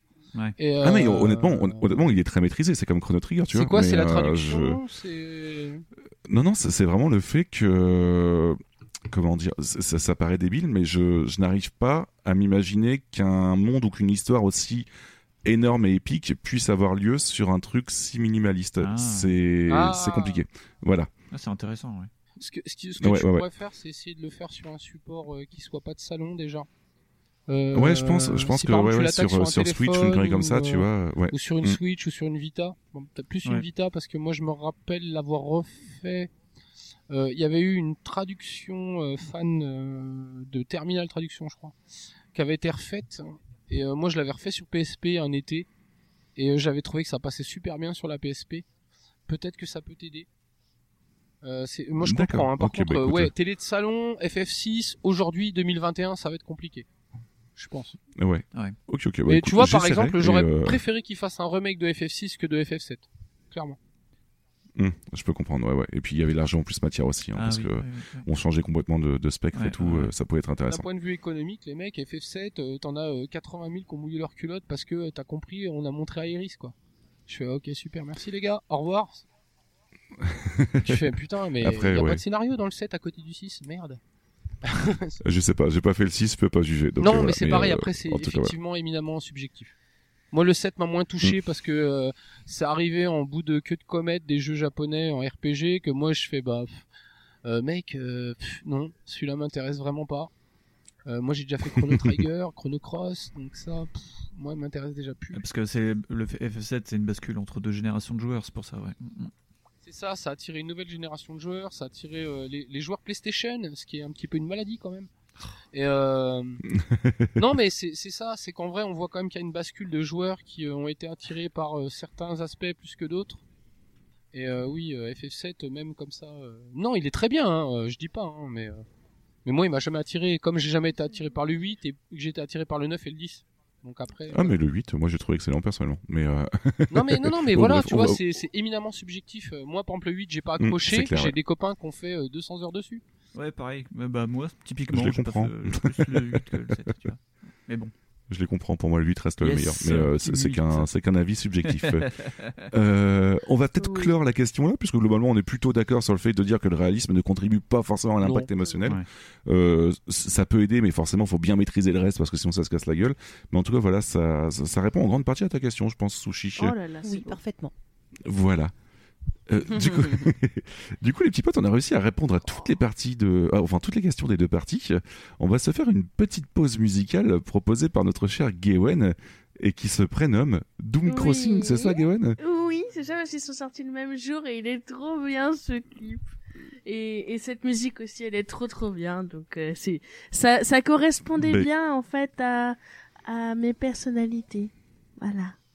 Et j'adore ce partage de l'univers complètement euh, incroyable entre Doom et Animal Crossing. Je trouve ça Donc, si génial. vous, vous imaginez Gawen, c'est. Marie avec un shotgun. Voilà. Du coup, Voilà. du coup, on s'écoute ça et puis on revient juste après pour la conclusion euh, nos- Ouais. et nos quelques records JV. Voilà. À Allez, suite. à tout de suite.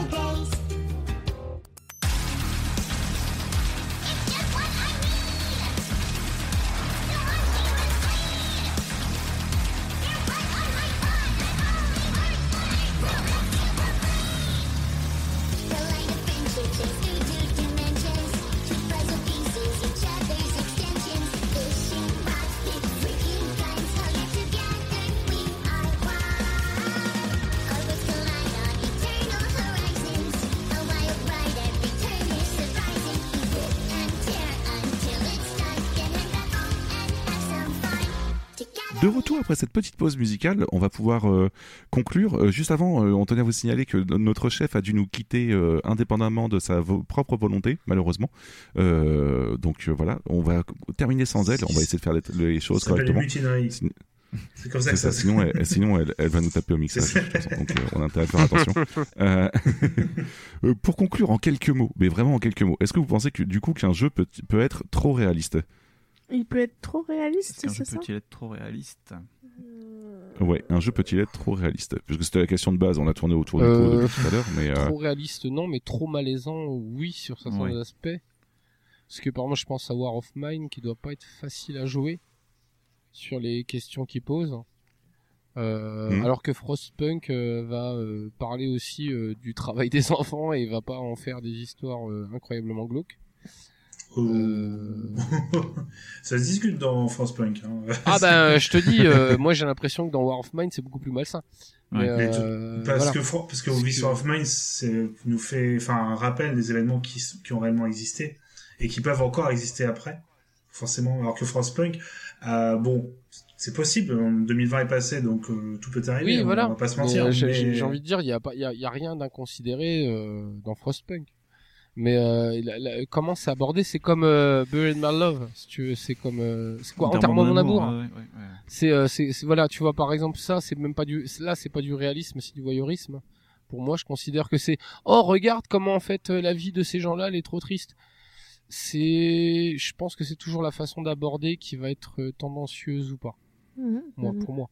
Ouais, je, je comprends ton point de vue. Après, euh, j'ai j'ai pas ressenti la même chose pour euh, Enterrement mon amour, enfin Buried euh, Me My Love, mais euh, euh, ouais, je comprends ton point de vue. Je Ah, Et sinon, que pense pas qu'il puisse ouais, être trop Papa réaliste hein, pour moi un jeu c'est Non, c'est un exemple hein, pour Enterrement mon amour, hein, parce que c'est, on, on, on comprend complètement le message qui veut être véhiculé dans ce jeu-là, et il n'y a pas de problème. En vrai, il est pas malsain ou quoi. Mais euh, mais par exemple, tu vois, il y a, il y a des, euh, on, on en a parlé aussi en, en podcast, c'est marrant. Mais euh, par exemple, euh, est-ce qu'on entend dans, ce- dans, euh, est-ce qu'un jeu trop réaliste, c'est un jeu trop engagé? Euh, Moi, pour moi, je trouve ça dérangeant. Après. En vrai, il n'y a pas de mauvaise façon de passer le message. Babar, tu voulais dire quelque chose Si pour Mm. toi c'est important, euh, tu, tu le passes comme ça.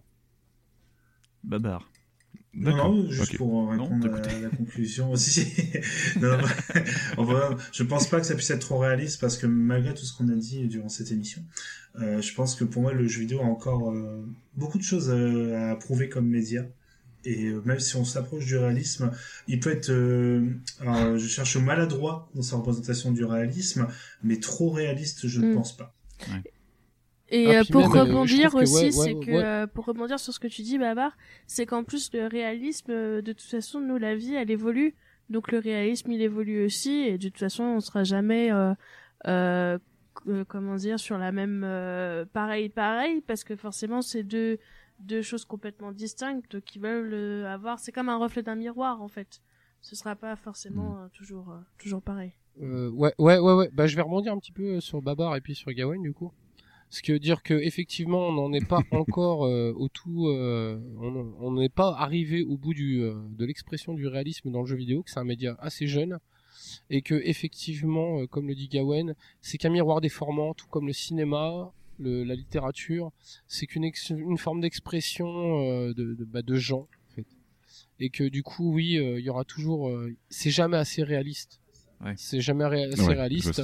Si par exemple on prend aussi en compte, par exemple, toutes les nouvelles formes de technologie dans le jeu vidéo qui arrivent, comme le tout ce qui est haptique, tout ce qui est vir- réalité virtuelle, et euh, qui peuvent aussi apporter des choses effectivement euh, qui sont encore à découvrir. D'autres champs des D'accord. possibles. Ouais. Ouais, ouais. Ouais, oui, euh, Donc, trop, euh, trop la réaliste, réponse est je- trop réaliste à l'heure actuelle, non. Euh, tout peut s'améliorer. rien Voilà. que l'intelligence artificielle, les moteurs physiques.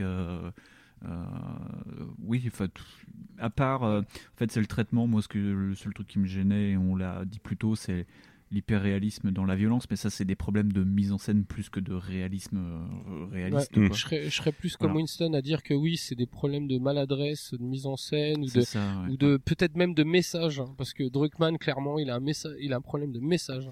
Il Bah, a c'est encore un problème d'immaturité dans le storytelling dans le jeu vidéo, je pense. Voilà, c'est le, le mec veut absolument faire passer un message qui qui qui, qui veut euh, qu'il veut lui comme absolu et réel et vrai et pas faux du tout.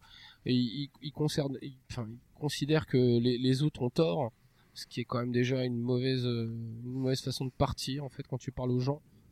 Et euh, ouais je pense qu'il y a une forme d'immaturité là-dessus sur le jeu vidéo. Mais il n'y a pas de, de surréalisme malsain. Je pense que même Manhunt a, a sa place en fait euh, dans le jeu vidéo Oui, j'avoue, ouais, ouais, ouais. Bon, en tout cas, voilà de quoi conclure euh, le, le sujet qui est, ma foi, assez vaste et euh, plutôt Mm, bien traité, mm. je trouve, euh, pour ce numéro-là, en tout cas. Euh, on va pouvoir balancer nos recos hors JV, en fait. Donc, comme d'habitude, dans deux minutes, on va proposer un objet culturel qui nous a plu récemment. Donc, euh, on va expliquer c'est quoi, de quoi ça parle et pourquoi on le recommande. Voilà. Vous pouvez parler de tout, du moment qu'il ne s'agit pas du dernier album de Joule. Depuis la jurisprudence, Euh. euh, avant-dernier épisode de 2019, Mm, cette phrase ne fonctionne plus. De 2020, pardon. De 2020, oui, exactement. Avec euh, moi-même qui avait euh, recommandé un album beau. de Joule. Euh, du coup, du coup, qui Euh, bah moi je suis dessus si vous voulez, y a pas de souci. Vas-y, Gawain. Allez, Gawain. Alors euh, moi j'ai euh, comment dire binge watché vraiment euh, la chaîne YouTube de Mr Fox euh, que j'ai découvert via Twitter. Euh, en fait, c'est j'ai appris qu'il travaillait sur euh, la saga MP3 de Adoprix Toxis. Donc, comme vous le, savez, je suis une grande grande fan de saga MP3. Et, euh, et du coup, en fait, il a sorti une vidéo il y a un mois des doublages de Futurama. Et en fait, ça parle voilà de, de doublage, de VF, euh, de DVD, de ciné, euh, de vidéos proches, dont j'en avais parlé avec Fons, parce que c'est un, un débat récurrent entre nous deux. Euh, et j'ai adoré. Enfin, vraiment, c'est il y a la patte que j'avais tellement aimé en fait dans deux Toxis. Euh, il est très pertinent. Enfin, moi, je sais que j'aime vraiment beaucoup. C'est quelqu'un que j'apprécie, donc euh, je vous le recommande vivement. Voilà. D'accord. Et euh, de ton côté, euh, d'ailleurs, oui, c'est en français, on est d'accord Oui, bien sûr, hein, oui, Mr. oui, Fox, chaîne euh, ouais, YouTube. ouais, ouais. Mm. Ok, ok. Ok. Euh, Winston et ou Fonds, un de vous deux, de votre côté, euh, qu'est-ce que vous auriez à recommander? Euh, alors moi je vais recommander c'est un objet entre euh, la BD et euh, l'enquête euh, papier. Euh, c'est mon moment qui m'a offert ça pour Noël. Ça s'appelle Trump et l'enquête russe, un président déchaîné.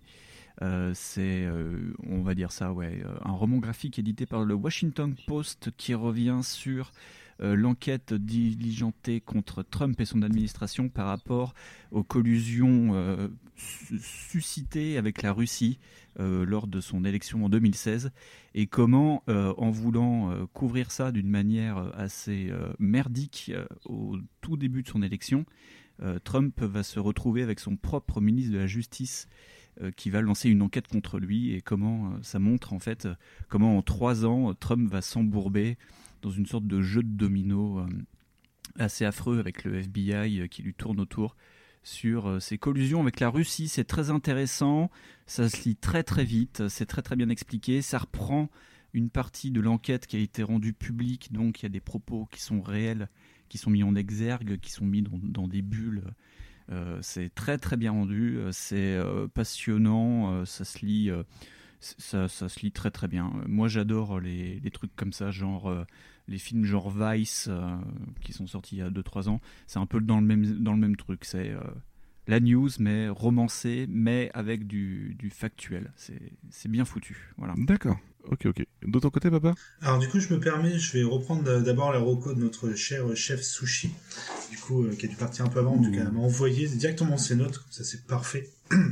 Alors, elle voulait parler de la série Superstore, qui est une série américaine sortie pour la première fois le 30 novembre 2015 sur NBC et disponible sur Amazon Prime, où on suit le quotidien avec ses aléas des employés cosmopolites d'un grand magasin de la chaîne fictive Cloud9, installé dans la banlieue de Saint-Louis, dans le Missouri.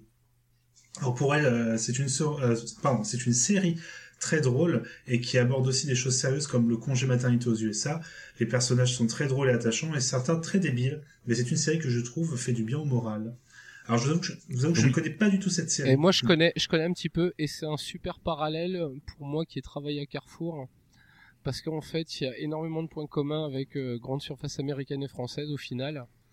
Et, euh, et je trouve ça pas mal foutu, Superstore. C'est une forme de, euh, ouais, c'est euh, la, ta sitcom en grande surface, et c'est super sympa. Moi, j'ai trouvé ça sympa à regarder.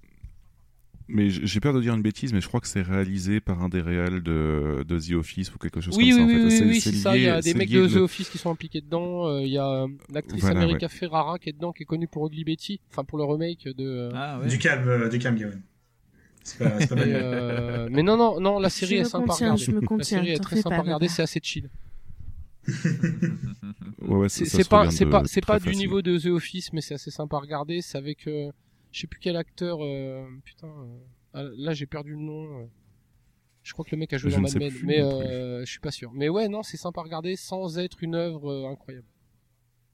Ouais, ouais, ouais. Ça fait le taf, on va dire, globalement. Ouais, si voilà. vous cherchez quelque chose de drôle sans trop prise de tête, sympa.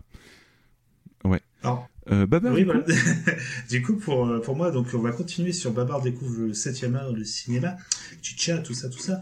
Euh, voilà. J'avais commencé qu'avec des, euh, des petits euh, réalisateurs euh, indépendants. On avait commencé par, ça, Michael Bay, c'est ça exactement, du Spielberg, du... Manuel peu- Ferrara, Manuel Voilà, Ferrara, John. Ferrara. John Birhout.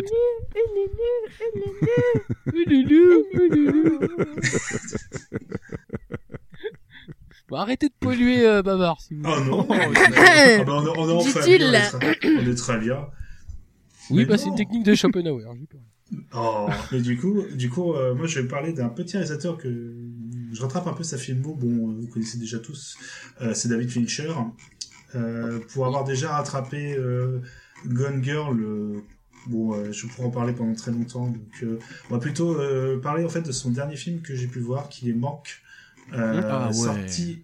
Ouais. Sorti sur Netflix il y a pas longtemps, je crois que c'était Ouais, début ouais, décembre ou fin décembre. Ouais, ouais. Euh, et du coup, on y suit en fait l'histoire euh, euh, du coup du scénariste alors, Herman J. Mankiewicz. Alors je suis désolé si je dis mal, hein, qui est alors ça, ça s'inspire d'une histoire, enfin c'est une histoire vraie, hein, ça veut dire, qui est le qui est chargé d'écrire le scénario d'un petit film qui s'appellera Citizen Kane. un tout petit film. Voilà, et il a été voilà, qui a été chargé du coup par un petit bonhomme qui s'appelle Orson Welles, pour qui c'est le premier film. hein, je rappelle, Citizen Kane. Quand on remet dans le contexte, je crois qu'il avait quelque chose comme 21 ou 23 ans. Il Voilà, avait c'est pour vous dire 23 un petit- ans, ouais. Ah ouais. 23 ans, voilà. 23 ans. pour dire. Et du coup, le film s'intéresse euh, principalement du coup sur euh, le moment où du coup euh, Manque, c'est le surnom du coup de ce scénariste, a été un- pas forcé mais un peu, on va dire, euh, d'écrire ce, ce scénario. Et bon, je vous laisse. un- En fait, c'est un instantané de Hollywood dans les années 30. Enfin, c'est euh, assez incroyable, mais surtout, euh, enfin bon, euh, ouais, c'est ça, des années 30-40, pardon. 40, ouais. Ouais, 40 plutôt, excuse-moi. Et euh, du coup, ce qui est assez incroyable, c'est que donc, tout le film est fait en noir et blanc, et c'est du David Fincher, donc c'est juste une leçon totale de mise en scène.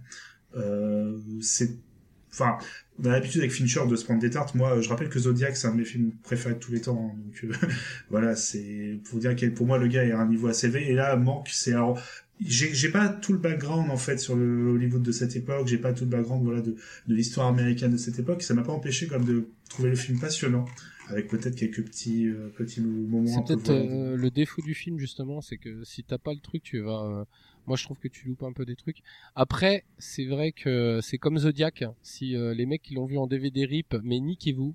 Parce que en vrai, euh, vous avez tellement loupé plein plein de trucs dans les images Mm. qui sont folles que euh, faut le voir en putain de IMAX de ouf ce truc Ouais. parce que sinon tu, tu les- non mais manque clairement bon pour moi ce sera pas formellement le, le meilleur Fincher mais quel dommage de pas voir ça sur grand écran en fait parce que moi j'ai vu un master hein, j'ai récupéré euh, chez les cousins russes euh, un master de bonne qualité donc sur ma télé ça rendait bien ça ça singe très très bien euh, l'image d'Hollywood dans, dans- de la deuxième partie des années 40 c'est vraiment beau au niveau de la photographie mais merde, Mhm. ça, louper ça sur grand écran, mais quel, c'est triste en fait, je trouve. Ouais, tu m'étonnes. Alors, j'ose pas dire que je l'ai vu sur mon téléphone. Non, je... non, Non, non, mais ça c'est parce que t'as suivi les conseils de Christopher Nolan.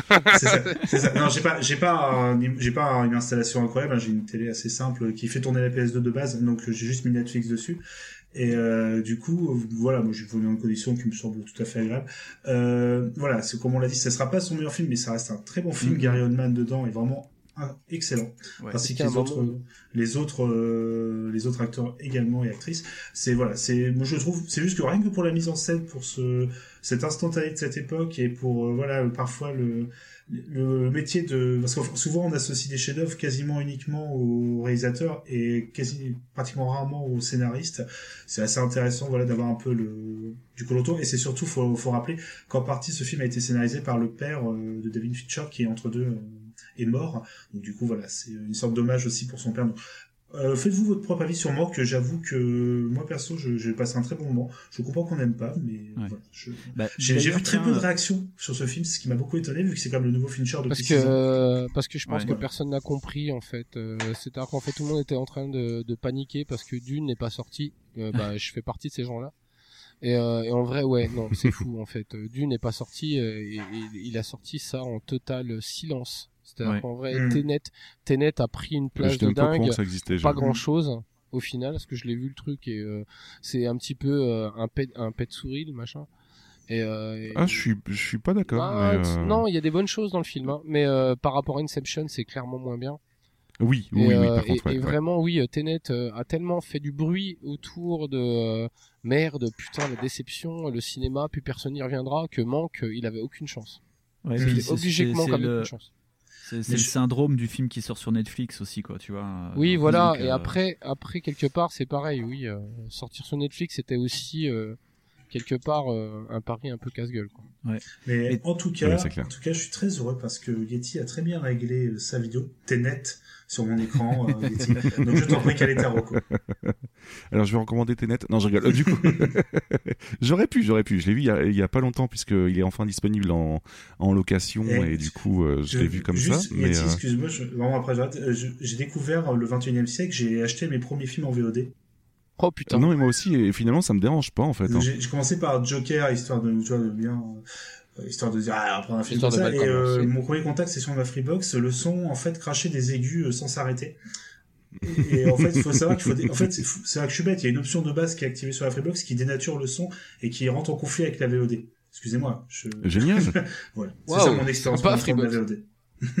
Alors, euh, j'ai très mal fait mon taf puisque j'ai très peu euh, préparé de choses par rapport à ce que je vais vous recommander.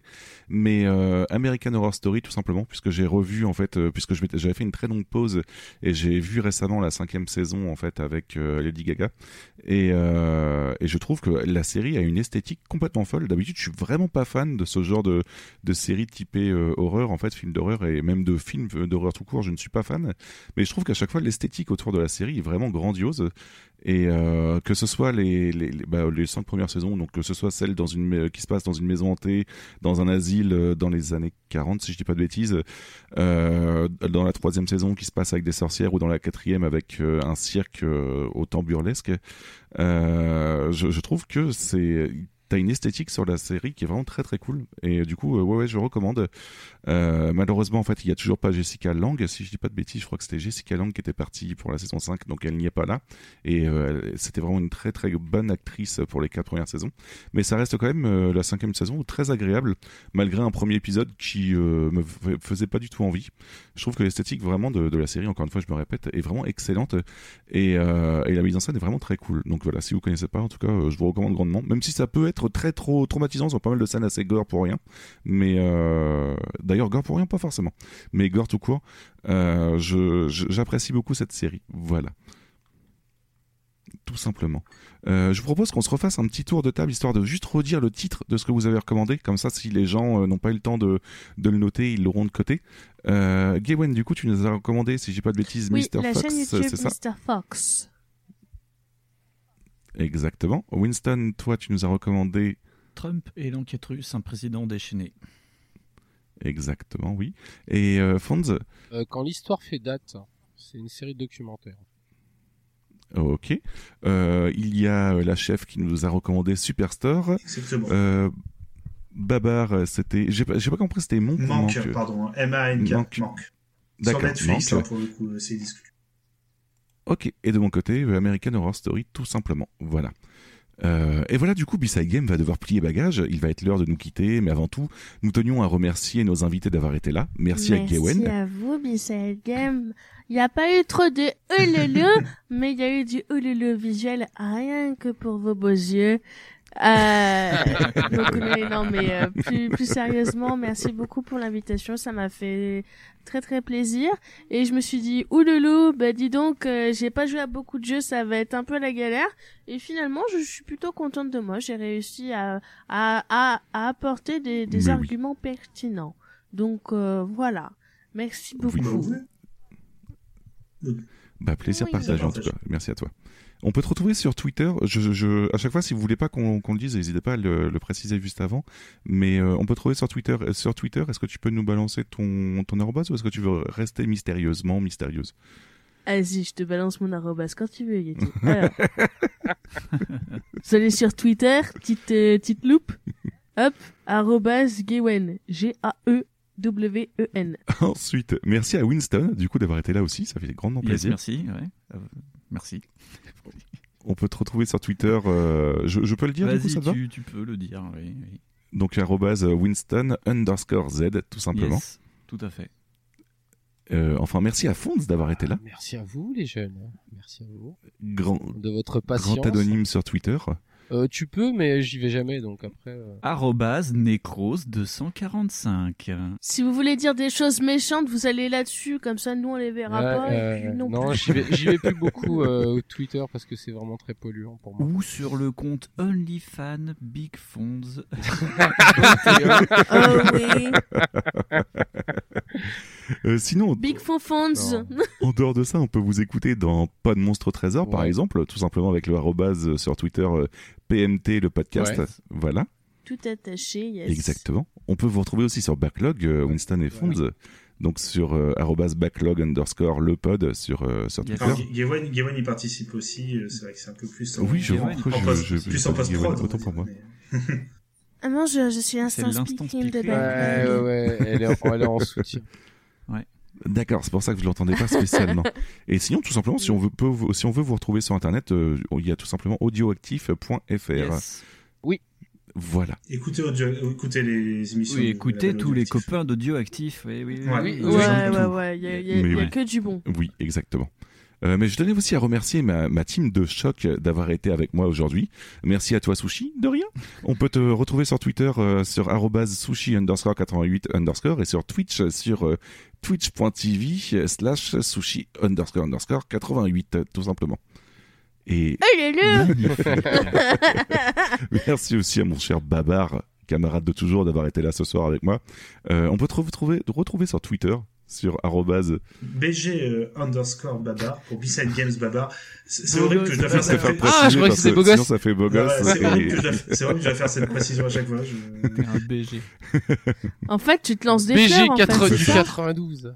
Ouais, ouais, ouais. C'est son truc sur. Veut pécho avec son OnlyFans de Big Fonfons. C'est son, c'est euh, sur vous Wild. avez 50% de moins sur l'un et vous avez 50% sur l'autre. euh, Un acheté, un offert. non non mais euh, Babar, j'ai déjà Ah. croisé sur le site de rencontre Wild, c'est pour ça.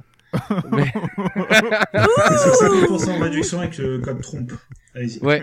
si tu tapes trompe, et ben ça fait 20%. Et voilà. Tu aimes les safaris dans le Drakkar? Oh, dans le Dakar Tape Valhalla, Excusez-moi. 3615 Valhalla. Tu n'as pas croisé d'éléphant à ta Mmh. hauteur? Tape BG Baba sur Et Twitter. elle perd tellement d'argent à pas faire de générique de télé. Mais merci, merci pour la pub. Et du coup, euh, pe- petit message juste perso. En, en plus, euh, merci beaucoup pour les messages. Euh, du coup, euh, que ça soit sur le Twitter en, pour le pour B-Side Games ou pour euh, directement sur mon compte, et aussi pour les euh, les MP. Ça fait vraiment plaisir d'avoir des retours et surtout, bah, il y a des, des gens qui sont devenus des vrais potes, tout simplement grâce aux émissions. Donc ça fait toujours plaisir. Oui, et puis il y en a de plus en plus en plus qui font des retours, donc c'est vraiment, c'est vraiment très très cool. Merci. Et continuez Il comme faut ça. dire merci Arthur, hein, comme dans beaucoup de podcasts. euh, Merci, merci, Arthur. Merci. Merci. Eh, salut, Merci bisous à toi, Arthur. Arthur. Merci beaucoup à lui. Bravo. Arthur, le mec euh, qui fait les émissions du vendredi? Non. Non, Mais non, non. un autre qui est mieux. Euh, Quant à moi, vous pouvez me retrouver sur Twitter sur yetzati, Y-E-T-Z-A-T-I, et sur Twitch, euh, twitch.tv slash yetzati, Y-E-T-Z-A-T-I, tout simplement. Euh, pour rappel, B-Side Game est une émission entièrement financée par nous-mêmes, et nous sommes nous-mêmes alimentés par vos remarques, coups de gueule et commentaires. Et ça tombe bien parce que vous pouvez nous écrire sur Facebook, facebook.com slash B-Side Games, tout attaché. Euh, sur Twitter, arrobase B-Side underscore Games. En MP, si vous êtes un peu timide, il n'y a pas de souci, on vous répondra aussi. Et si vous n'aimez pas les réseaux sociaux, ce qui peut se comprendre, on est aussi disponible par mail à contact arobase bsidegames.fr. On Voilà. doit bien avoir un On petit caramel qui traîne. Oui, Ah, Yahoo! un Linktree Un compte après. Yahoo. Ouais. Un chan IRC. Un MSN envoie un Un whiz. C'est ça. on se retrouve le mois, ou sur Minitel aussi, tout simplement. On se retrouve aussi le mois prochain. 36 15 péché. Exactement. 36 15 euh, lélé. 3 francs, 3 francs 24 euh, la minute. Euh, on se retrouve le mois prochain pour discuter de gamification dans la vie de tous les jours. Et, euh, je vous assure que ce sera très intéressant. Euh, sur ce, on vous embrasse, on vous souhaite un mois plein de jeux vidéo et surtout plein de discussions autour du jeu vidéo. Plein de bisous à vous et puis au mois prochain. Bisous aussi à vous! salut.